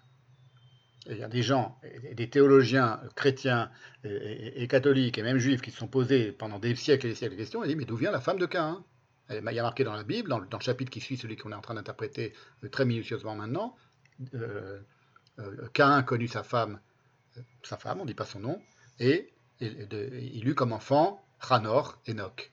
Voilà. On va voir tout ça, on va, y arriver doucement. Tout ça est lié à la, dialectique de la substance et de, de, de l'insubstantiel, de la Notez que donc Abel ne profère pas un mot de toute son existence. Il n'y a pas un mot de Abel dans la Bible. On ne sait pas ce qu'il n'a jamais rien dit. Il n'a jamais rien dit. Il s'appelle, Haleine, mais c'est une haleine qui n'est pas encore vocalisée. Il ne parle pas, il ne dit rien. Ils sont bavards les personnages de la Bible d'habitude. Hein.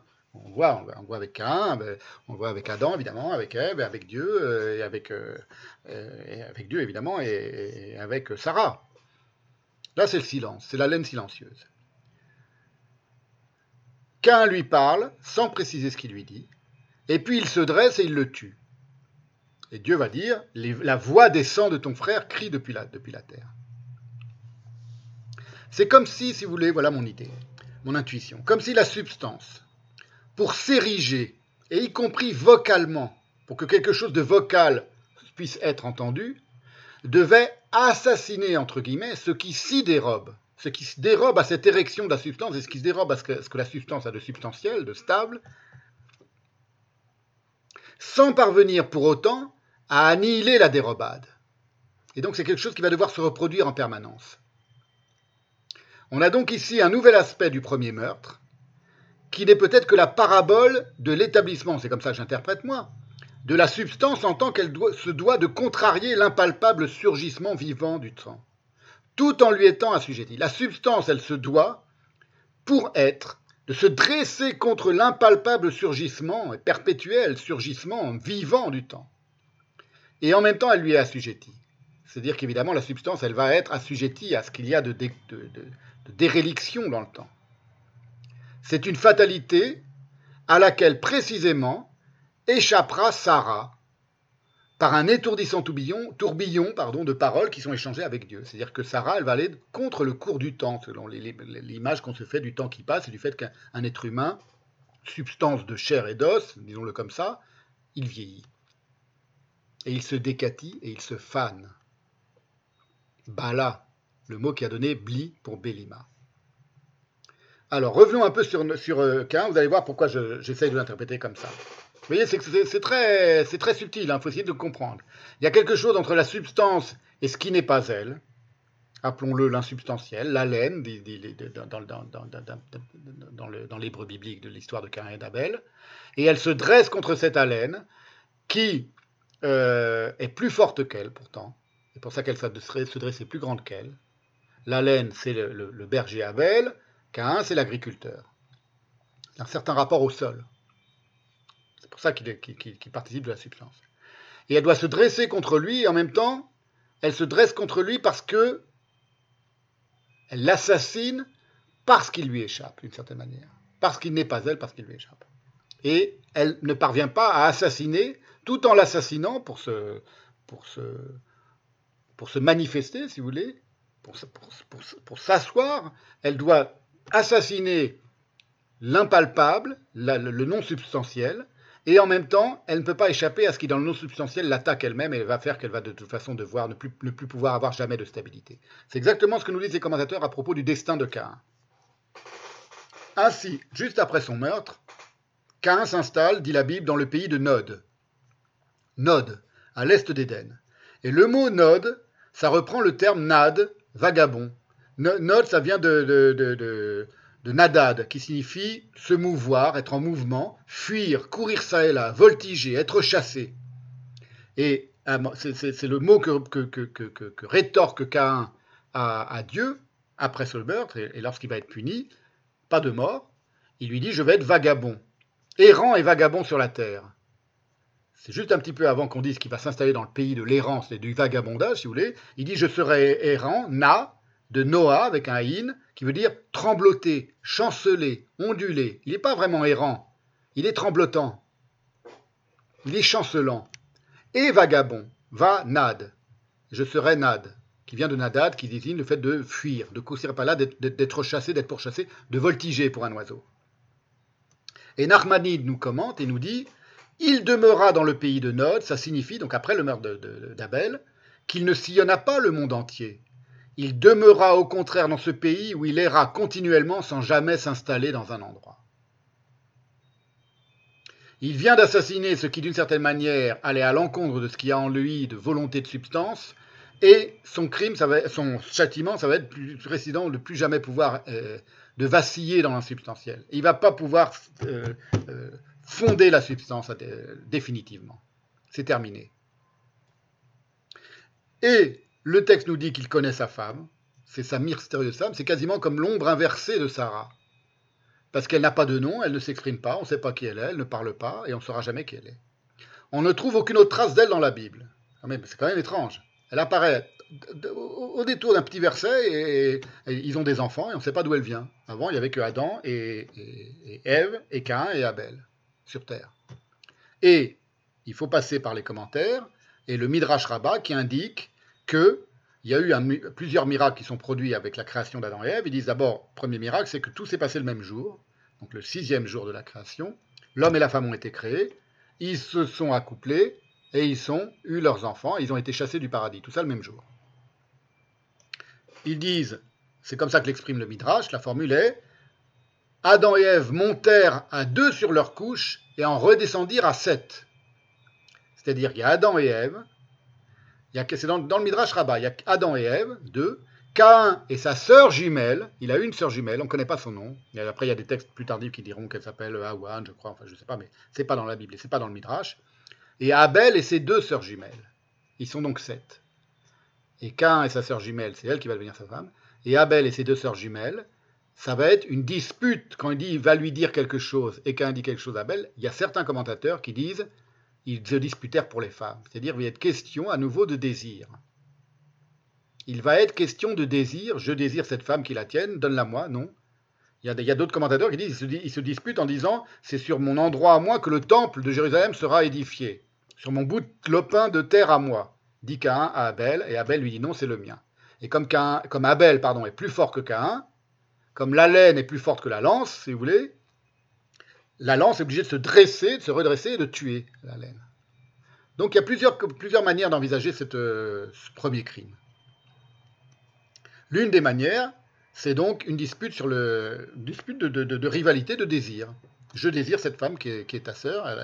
voilà, de toute façon, on, est encore dans l'inceste. Hein. il va y avoir beaucoup de choses qui sont dans, ces premiers chapitres bibliques de l'histoire de l'humanité. Il y a beaucoup d'inceste. Hein. Il y a l'inceste de, Lot avec ses filles. Euh, bon, tout ça est très, complexe, mais bon, je dis ça parce qu'en ce moment, c'est, un, problème d'actualité. La, révélation de ce, que, les êtres humains sont capables de faire à leur propre progéniture, pour, aller le plus profondément possible dans le, dans, le maléfice. Alors, qu'un euh, enfant, c'est ce que le texte continue, la Bible continue, toujours ce même passage sur euh, la suite du meurtre de Abel par Cain. Il enfante Chanor en hébreu, Enoch, Enoch, dont le nom signifie, c'est très intéressant, dédié. Donc il a un fils, il vient, de faire ce meurtre, il, il, s'accouple à une femme dont on ne connaît pas le nom, qui apparaît juste comme sa femme à ce moment-là, et il a un fils et il l'appelle celui qui est dédié, qui est initié, qui est consacré. C'est le même mot que dans Hanouka.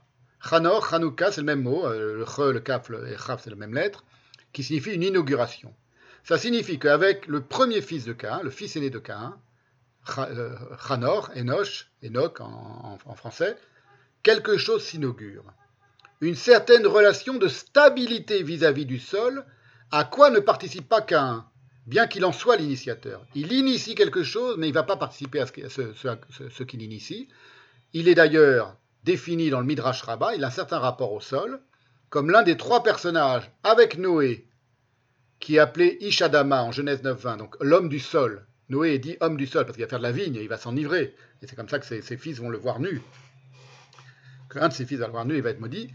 Et Ouzias, qui, apparaît dans le chapitre 26 euh, du deuxième livre des Chroniques, qui était un roi de Juda, où il est dit Kioev Adama, car il aimait le sol. Donc il y a Cain, Noé et Ouzias, qui sont trois personnages qui sont pris de passion pour le sol, disent les commentaires, dit le Midrash Rabbah, et l'on ne trouvera rien de bon en eux.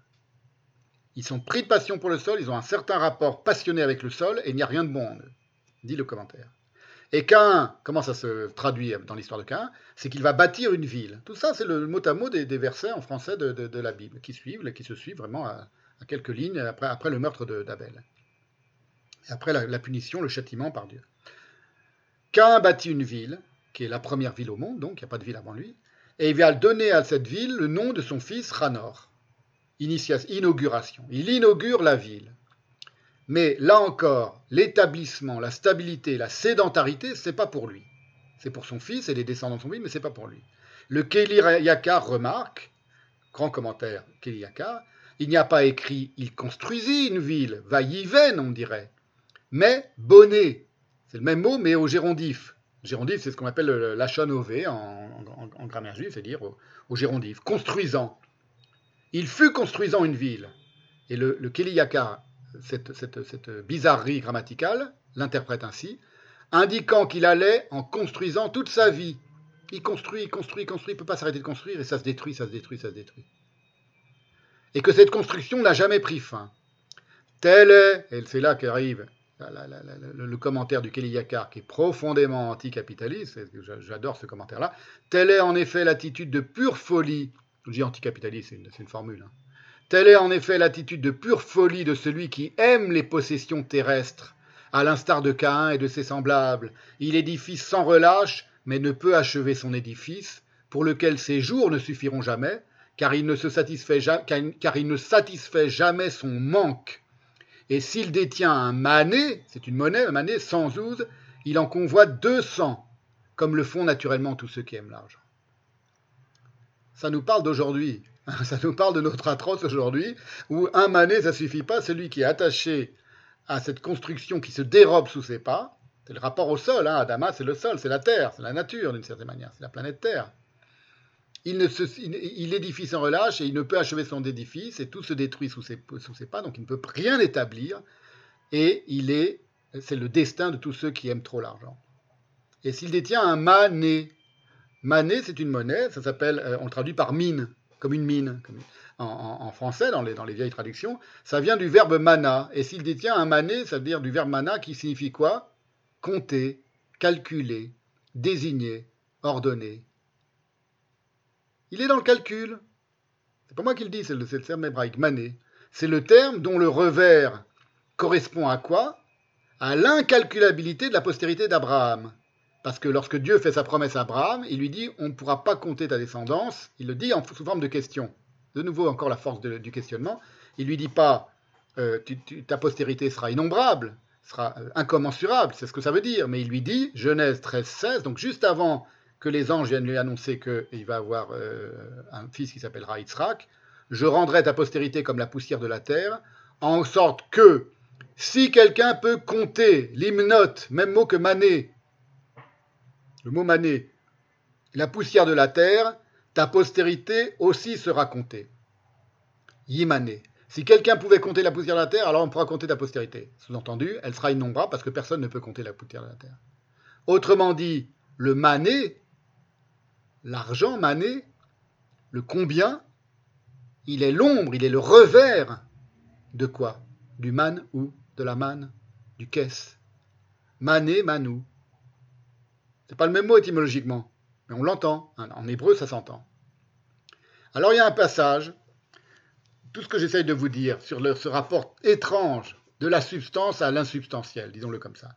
Il y a un passage dans un texte de Heidegger qui est daté de 1930, qui s'intitule Hegel et le problème de la métaphysique, qui est un, texte qui était inédit jusqu'en l'an 2000 et qui a été, euh, euh, je l'ai déjà cité je crois, euh, j'ai cité un, autre passage de texte qui, euh, qui a été reproduit, traduit et reproduit dans un texte qui s'appelle La fête de la pensée, qui était un hommage fait à François Fédier par ses amis heideggeriens, et qui ont euh, publié ce petit texte en hommage à, pour les 80 ans, je crois, de, François Fédier, je ne me souviens plus pour quel âge, mais enfin, en hommage à François Fédier. Et dedans, il y a un texte inédit de Heidegger, dont je vais vous citer maintenant, et qui parle de certaines manières de, cette histoire, du, rapport entre la substance et le temps.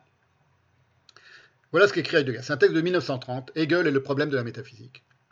Si dans l'Antiquité et par la suite, l'essence de l'être de l'étang est conçue comme substantialité, quelle que soit la définition qu'on en donne, écoutez bien, si donc l'essence de l'être de l'étang est comprise comme présence constante, l'angle de vue dont s'accompagne cette détermination de l'être est, par conséquent, axé sur le temps.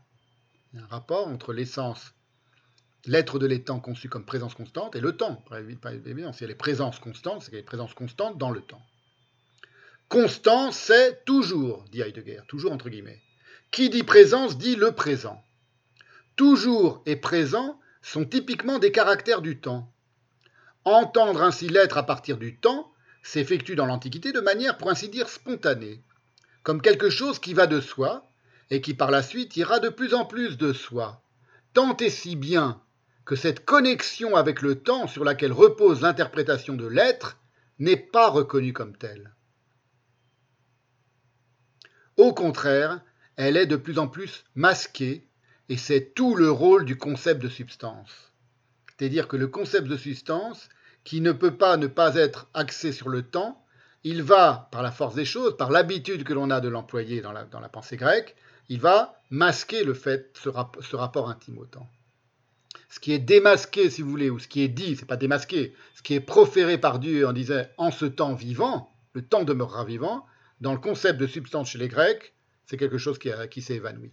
On n'y pense plus. Ce temps vivant, évidemment, dans le, texte juif, il est envisageable que selon le mode grammatical de la pensée juive, où les temps, entre guillemets, de la grammaire parlent depuis un texte du temps. La Torah, c'est le texte du temps, c'est-à-dire un texte qui trame le monde de temps. C'est un texte qui crée le monde en l'infusant de temps conformément à cette extraordinaire, mais c'est une, il y en a bien d'autres, singularité grammaticale du vav versatile, le vav conversif, le vav aïpour, le vav du, renversement en, hébreu, dont je vous ai déjà touché un mot, et qui transmet d'une certaine manière son ondulation et son swing à tous les versets du passage qu'introduit un il dire, il dit, c'est-à-dire en réalité, il dire et ils diront, ou il dit et il dira. Et inversement, s'il y a si on veut dire il dira, il y a marqué et il déclara il, dira, il déclarera, et il déclarera. Ça inverse, ça inverse la temporalité, ça, fait tout vaciller sur son axe. Et de même, un peu plus loin, dans le chapitre 18, lorsque Dieu prophétise et dit Abraham deviendra une grande et puissante nation, et toutes les nations de la terre seront bénies par lui, c'est en Genèse 18, 18, l'écho incoatif du temps, dont j'ai parlé tout à l'heure, c'est-à-dire l'écho du temps qui se déclenche lui-même sa propre sa propre incoation, son propre déclenchement vivant, sa propre, son propre, surgissement, se signale par le redoublement du verbe être cette fois-ci. C'est pas chouve, c'est pas je retourner, je retournerai, c'est Ve Abraham ayoïye les goy gadol. Et Abraham sera une nation, une grande nation. Les goy gadol, une grande nation. Ve Abraham ayoïye. C'est-à-dire, on peut traduire ça par être sera. commentaire du Torah Temima, qui cite le Talmud de Jérusalem il dit ça, ça engage en réalité la structure fondamentale du monde en soi. Il ne le dit pas comme ça, mais c'est ça que ça veut dire. ce redoublement, je dis que c'était très fréquent ce redoublement, mais là, il est avec le verbe être. C'est pas vraiment le verbe être, c'est très bizarre. C'est quelque chose qu'on traduit par être, mais il n'y a pas de verbe être en hébreu. Il dit le monde, le Torah Temema, comprend ce redoublement par le monde ne peut pas se maintenir avec moins de 30 justes, comme notre patriarche Abraham. Il faut qu'il y ait 30 justes, aussi justes que le fut Abraham, pour que le monde se maintienne. Sinon, le monde, le monde s'écroule, le monde est détruit. Ce nombre de 30 justes, d'où il vient, dans la tradition juive Il vient du mot Iye, qui est dans le texte, et Abraham, Iye, les. Ayo Iye, il, être sera, dont la gematria est de 30. Iye, Yod He, Yod He, ça fait 10, 10, 5, 5, 10 et 10, 20, 5 et 5, 10, ça fait 30. C'est pour ça qu'il faut 30 justes. Le fondement du monde, autrement dit, c'est la sainteté d'Abraham se réverbérant à travers les âges. Et le Talmud de Babylone, en Yevamot, c'est plus le Talmud de Jérusalem maintenant, c'est le Talmud de Babylone, Yevamot 63a, va préciser ce que signifie cette bénédiction universelle, lorsqu'on dit toutes les nations de la terre seront bénies en lui, en Abraham. Rabbi Elazar a enseigné, c'est très intéressant, c'est amusant si vous voulez, ce petit, ce petit rajout. Que signifie toutes les nations de la terre seront bénies en lui même les bateaux qui naviguent de Gaulle en Espagne, dans l'araméen du Talmud, il dit Migalia et Aspamia, de Gaulle en Espagne, sont bénis uniquement à cause d'Israël, c'est-à-dire sont assurés d'arriver à bon port. C'est comme ça qu'on comprend les commentateurs, à cause d'Israël, c'est-à-dire grâce à Israël, grâce au peuple juif. Par la bénédiction d'Abraham, qui est la naissance du peuple juif, toutes les nations de la terre sont bénies. Alors c'est étonnamment, Heidegger a eu quelques échos, quelques échos pardon, de cette étrange conception juive d'un temps malléable, disons-le comme ça, lui, il appelle ça un maintenant instantané. En allemand, un jetzt Augenblick, Augenblicklich. Un maintenant qui, est comme un, un, un, clin d'œil, qui dure le temps d'un clin d'œil. Mais un maintenant instantané. Non pas, alors évidemment en fréquentant la Torah ou le Talmud, ni le Zohar, chez Heidegger, mais comment il a, eu, a eu, écho de cette étrange conception du temps juif en étudiant Schelling, qui lui-même, comme on le sait, a été très influencé par Jacob Böhm, qui lui-même, comme on sait, très probablement a été d'une manière ou d'une autre initié à la Kabbale. Je vous l'avais déjà dit, mais je vous le répète si vous l'avez oublié, c'est que dans les grands courants de la mystique juive, Gershom Scholem, il rappelle le, la, similarité des écrits de Jacob Böhm qui a, époustouflé les penseurs juifs. Vous n'avez jamais vu ça chez un non-juif, tellement c'était similaire aux écrits des kabbalistes. Gershom Scholem écrit Il a, Jacob Böhm, pour ainsi dire, redécouvert complètement le monde des séphirotes. On se demande comment c'est possible, il a, probablement été initié par un kabbaliste, sinon c'est quasiment invraisemblable. Ou alors c'est par, par, esprit de prophétie, pourquoi pas. Ça existe aussi chez les chrétiens, ce qui, existe chez les juifs. Mais en tout cas, c'est très proche. Ça passe à travers Schelling, Schelling, ça passe dans Heidegger, et Heidegger va faire, en particulier dans son livre, son cours sur Schelling, c'est le traité de 1809 euh, sur l'essence de la liberté humaine, des, commentaires du texte de Schelling qui sont très, pour une oreille juive, pour une oreille habituée à lire de la mystique juive, qui sont très proches du monde des séphirotes, en effet, et sans le savoir, il ne le sait absolument pas. Il fait même un moment euh, dans le texte euh, Heidegger un, tout petit, un petit schéma en, spirale comme ça, pour essayer d'expliquer ce qu'il est, est, en train de, décortiquer sur le fond, le sans-fond, etc. Et on, pourrait croire, d'une certaine manière, le schéma des séphirotes, tel que, tel, que, tel que je vous ai montré certaines euh, reproduits sur certains manuscrits. Voilà en tout cas ce qu'il écrit dans son cours sur Schelling. Il nous faut, écoutez bien, c'est lié à tout ce qu'on est en train de dire depuis euh, trois heures. Il nous faut, en suivant le projet schellingien de l'essence de la mobilité de la nature créée et créatrice, je souligne la mobilité, l'essence de la mobilité de la nature créée et créatrice, garder en vue la question métaphysique de l'être, sans jamais nous laisser entraîner à cette attitude de curiosité naïve, qui voudrait profiter de l'occasion pour percer les secrets de l'atelier de fabrication, du monde de la création. Il n'y a pas de en ce temps-là, car l'événement est ici événement éternel, écrit Heidegger, ce qui veut dire que c'est aussi un maintenant instantané. Eh bien, c'est exactement ce qui est enseigné à Sarah, qui s'imagine trop fanée, pas du tout pour enfanter, je vous l'ai dit mille fois, hein, c'est pas, pas qu'elle est trop vieille pour avoir un enfant, mais pour jouir lors d'un rapport conjugal. Et cette idée, loin de la désespérer ou de la déprimer, la fait rire. Le mot qu'elle emploie en hébreu, c'est un autre mot maintenant, c'est plus belli, c'est plus ma, c'est edna, signifie plaisir, délicatesse, volupté. Gézénus le rapproche du mot du grec hédonique. Donc elle dit maintenant que je suis vieille, que je suis fanée, belli, le mot, le mot bala, belli, est-ce que je connaîtrais? Comment vais-je retrouver la volupté? Le edna. Le, le, le rapproche de hédoné en grec, le plaisir, la volupté, le délice qui a donné l'hédonisme, évidemment. Et en réalité, c'est un des mots, là encore, c'est comme le tohu c'est un des mots que vous connaissez sans le savoir, parce que c'est euh, le, mot qui est formé sur la racine Éden, qui a donné le, le Gan Eden, le jardin d'Éden, le jardin du délice, le jardin du plaisir. Donc elle ne se demande pas comment elle pourra engendrer à 90 ans. Ce n'est pas un souci physiologique qui intrigue Sarah, qui lui fait se questionner. Il s'agit de quelque chose de beaucoup plus intime, parce qu'on dit qu'elle a ri en son fort intérieur, Bekirba, elle rit en son fort intérieur, dans, son intériorité. Et les commentateurs expliquent qu'elle est d'ores et déjà rajeunie quand, tout, ça lui est dit. Au moment où elle rit, au point que son fils s'appellera Yitzhak, parce que rire, ça se dit, il rira, ça, se dit Yitzhak, attention, il n'est pas dit elle a ri. On n'appelle pas Yitzhak du nom de ce qui est arrivé, euh, selon une temporalité commune, à sa mère. On n'appelle pas ta mère a ri.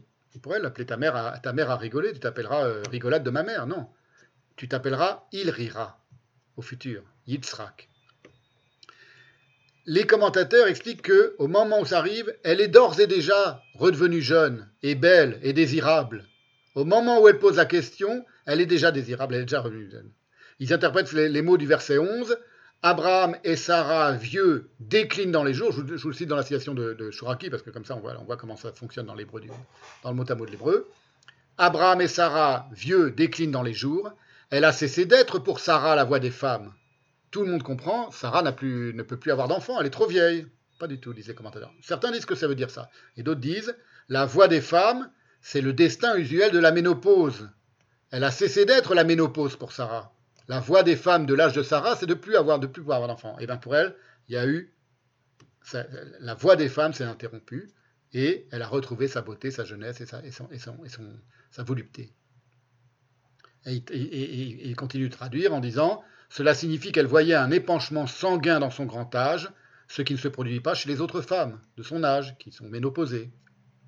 Ça, c'est dans un commentaire qu'on appelle le Da'at Zekenim, le savoir des anciens, qui, date du, du 12e au, au 14e siècle. En France, en, Allemagne, c'était des, docteurs, des, rabbins, euh, qui a été ensuite compilé par des générations ultérieures jusqu'au 14e euh, euh, siècle. Donc c'est un très très vieux commentaire. Et dernier commentaire sur cette question de la jouissance de Sarah, et j'arrêterai là avec cette histoire c'est dans le, euh, dans le Zohar, qui lit très explicitement la jouissance de Sarah à une résurrection, c'est-à-dire à une insurrection du temps contre la substance. Parce que toute cette histoire, c'est quand même la question du devenir de la substance, la substance, euh, la chair euh, de, de, la femme qui peut se rajeunir et qui peut donner vie au rire, et, au rire dans le futur, à la puissance de rire, qui, est ce qu'il a, ce a, saisi elle-même. Vous voyez comme c'est, quelque chose, on est, on est, dans le chouve et chouve, je, ferai retour en permanence. Maintenant, euh, euh, éternel, pas, pas maintenant éternel, maintenant instantané. C'est dit, dit Heidegger. Parce qu'il y a certains euh, commentateurs qui comprennent le mot Adena figurativement, c'est-à-dire au sens propre, ils le traduisent par l'éclat de la chair. Lisse, Adena, ça peut vouloir dire aussi ce qui est lisse, ce qui est, ce qui est, ça peut vouloir dire le désir, la volupté, pardon, le plaisir, comme dans Gan Eden, mais ça peut vouloir dire aussi ce qui a été, ce qui est, a de l'éclat et ce qui est lisse, rajeuni du coup.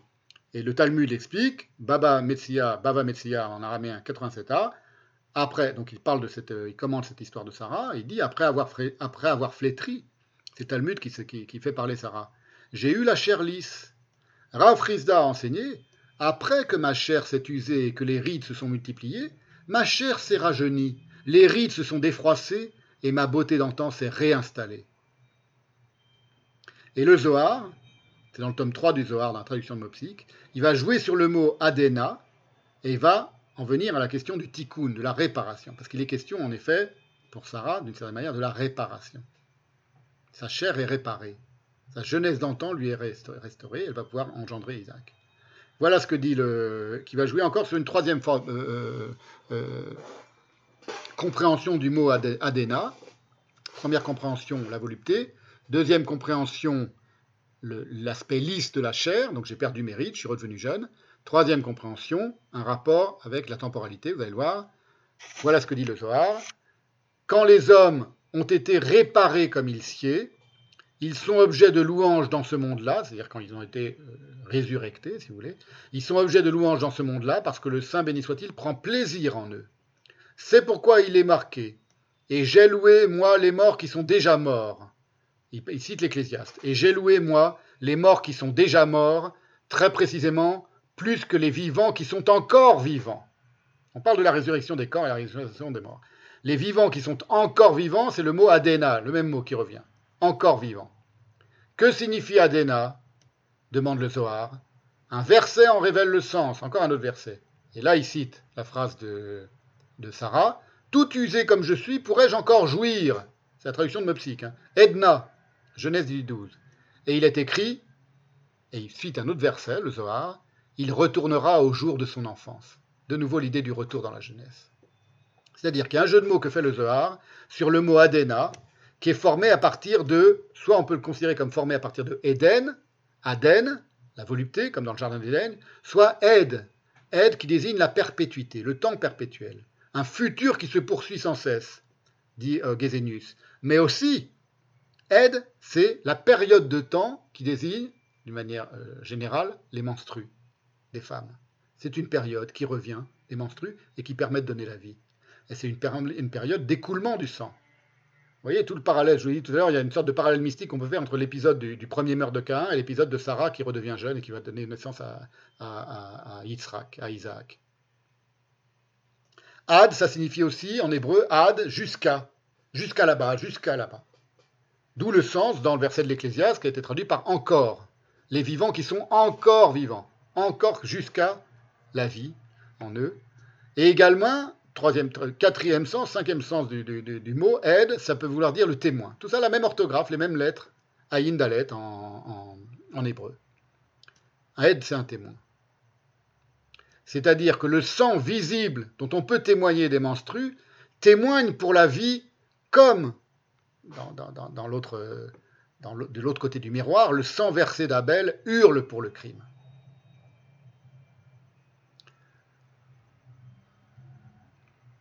Voilà, je vais vous faire une dernière citation de. Je vous ai parlé depuis tout à l'heure de, de, cette question du, du rapport étrange entre la substance et ce qui lui échappe, et de ce, de ce vacillement qui est le seul sur quoi elle peut se, fonder pour précisément ne pas parvenir à être, à, être équilibrée. C'est quelque chose de très compliqué.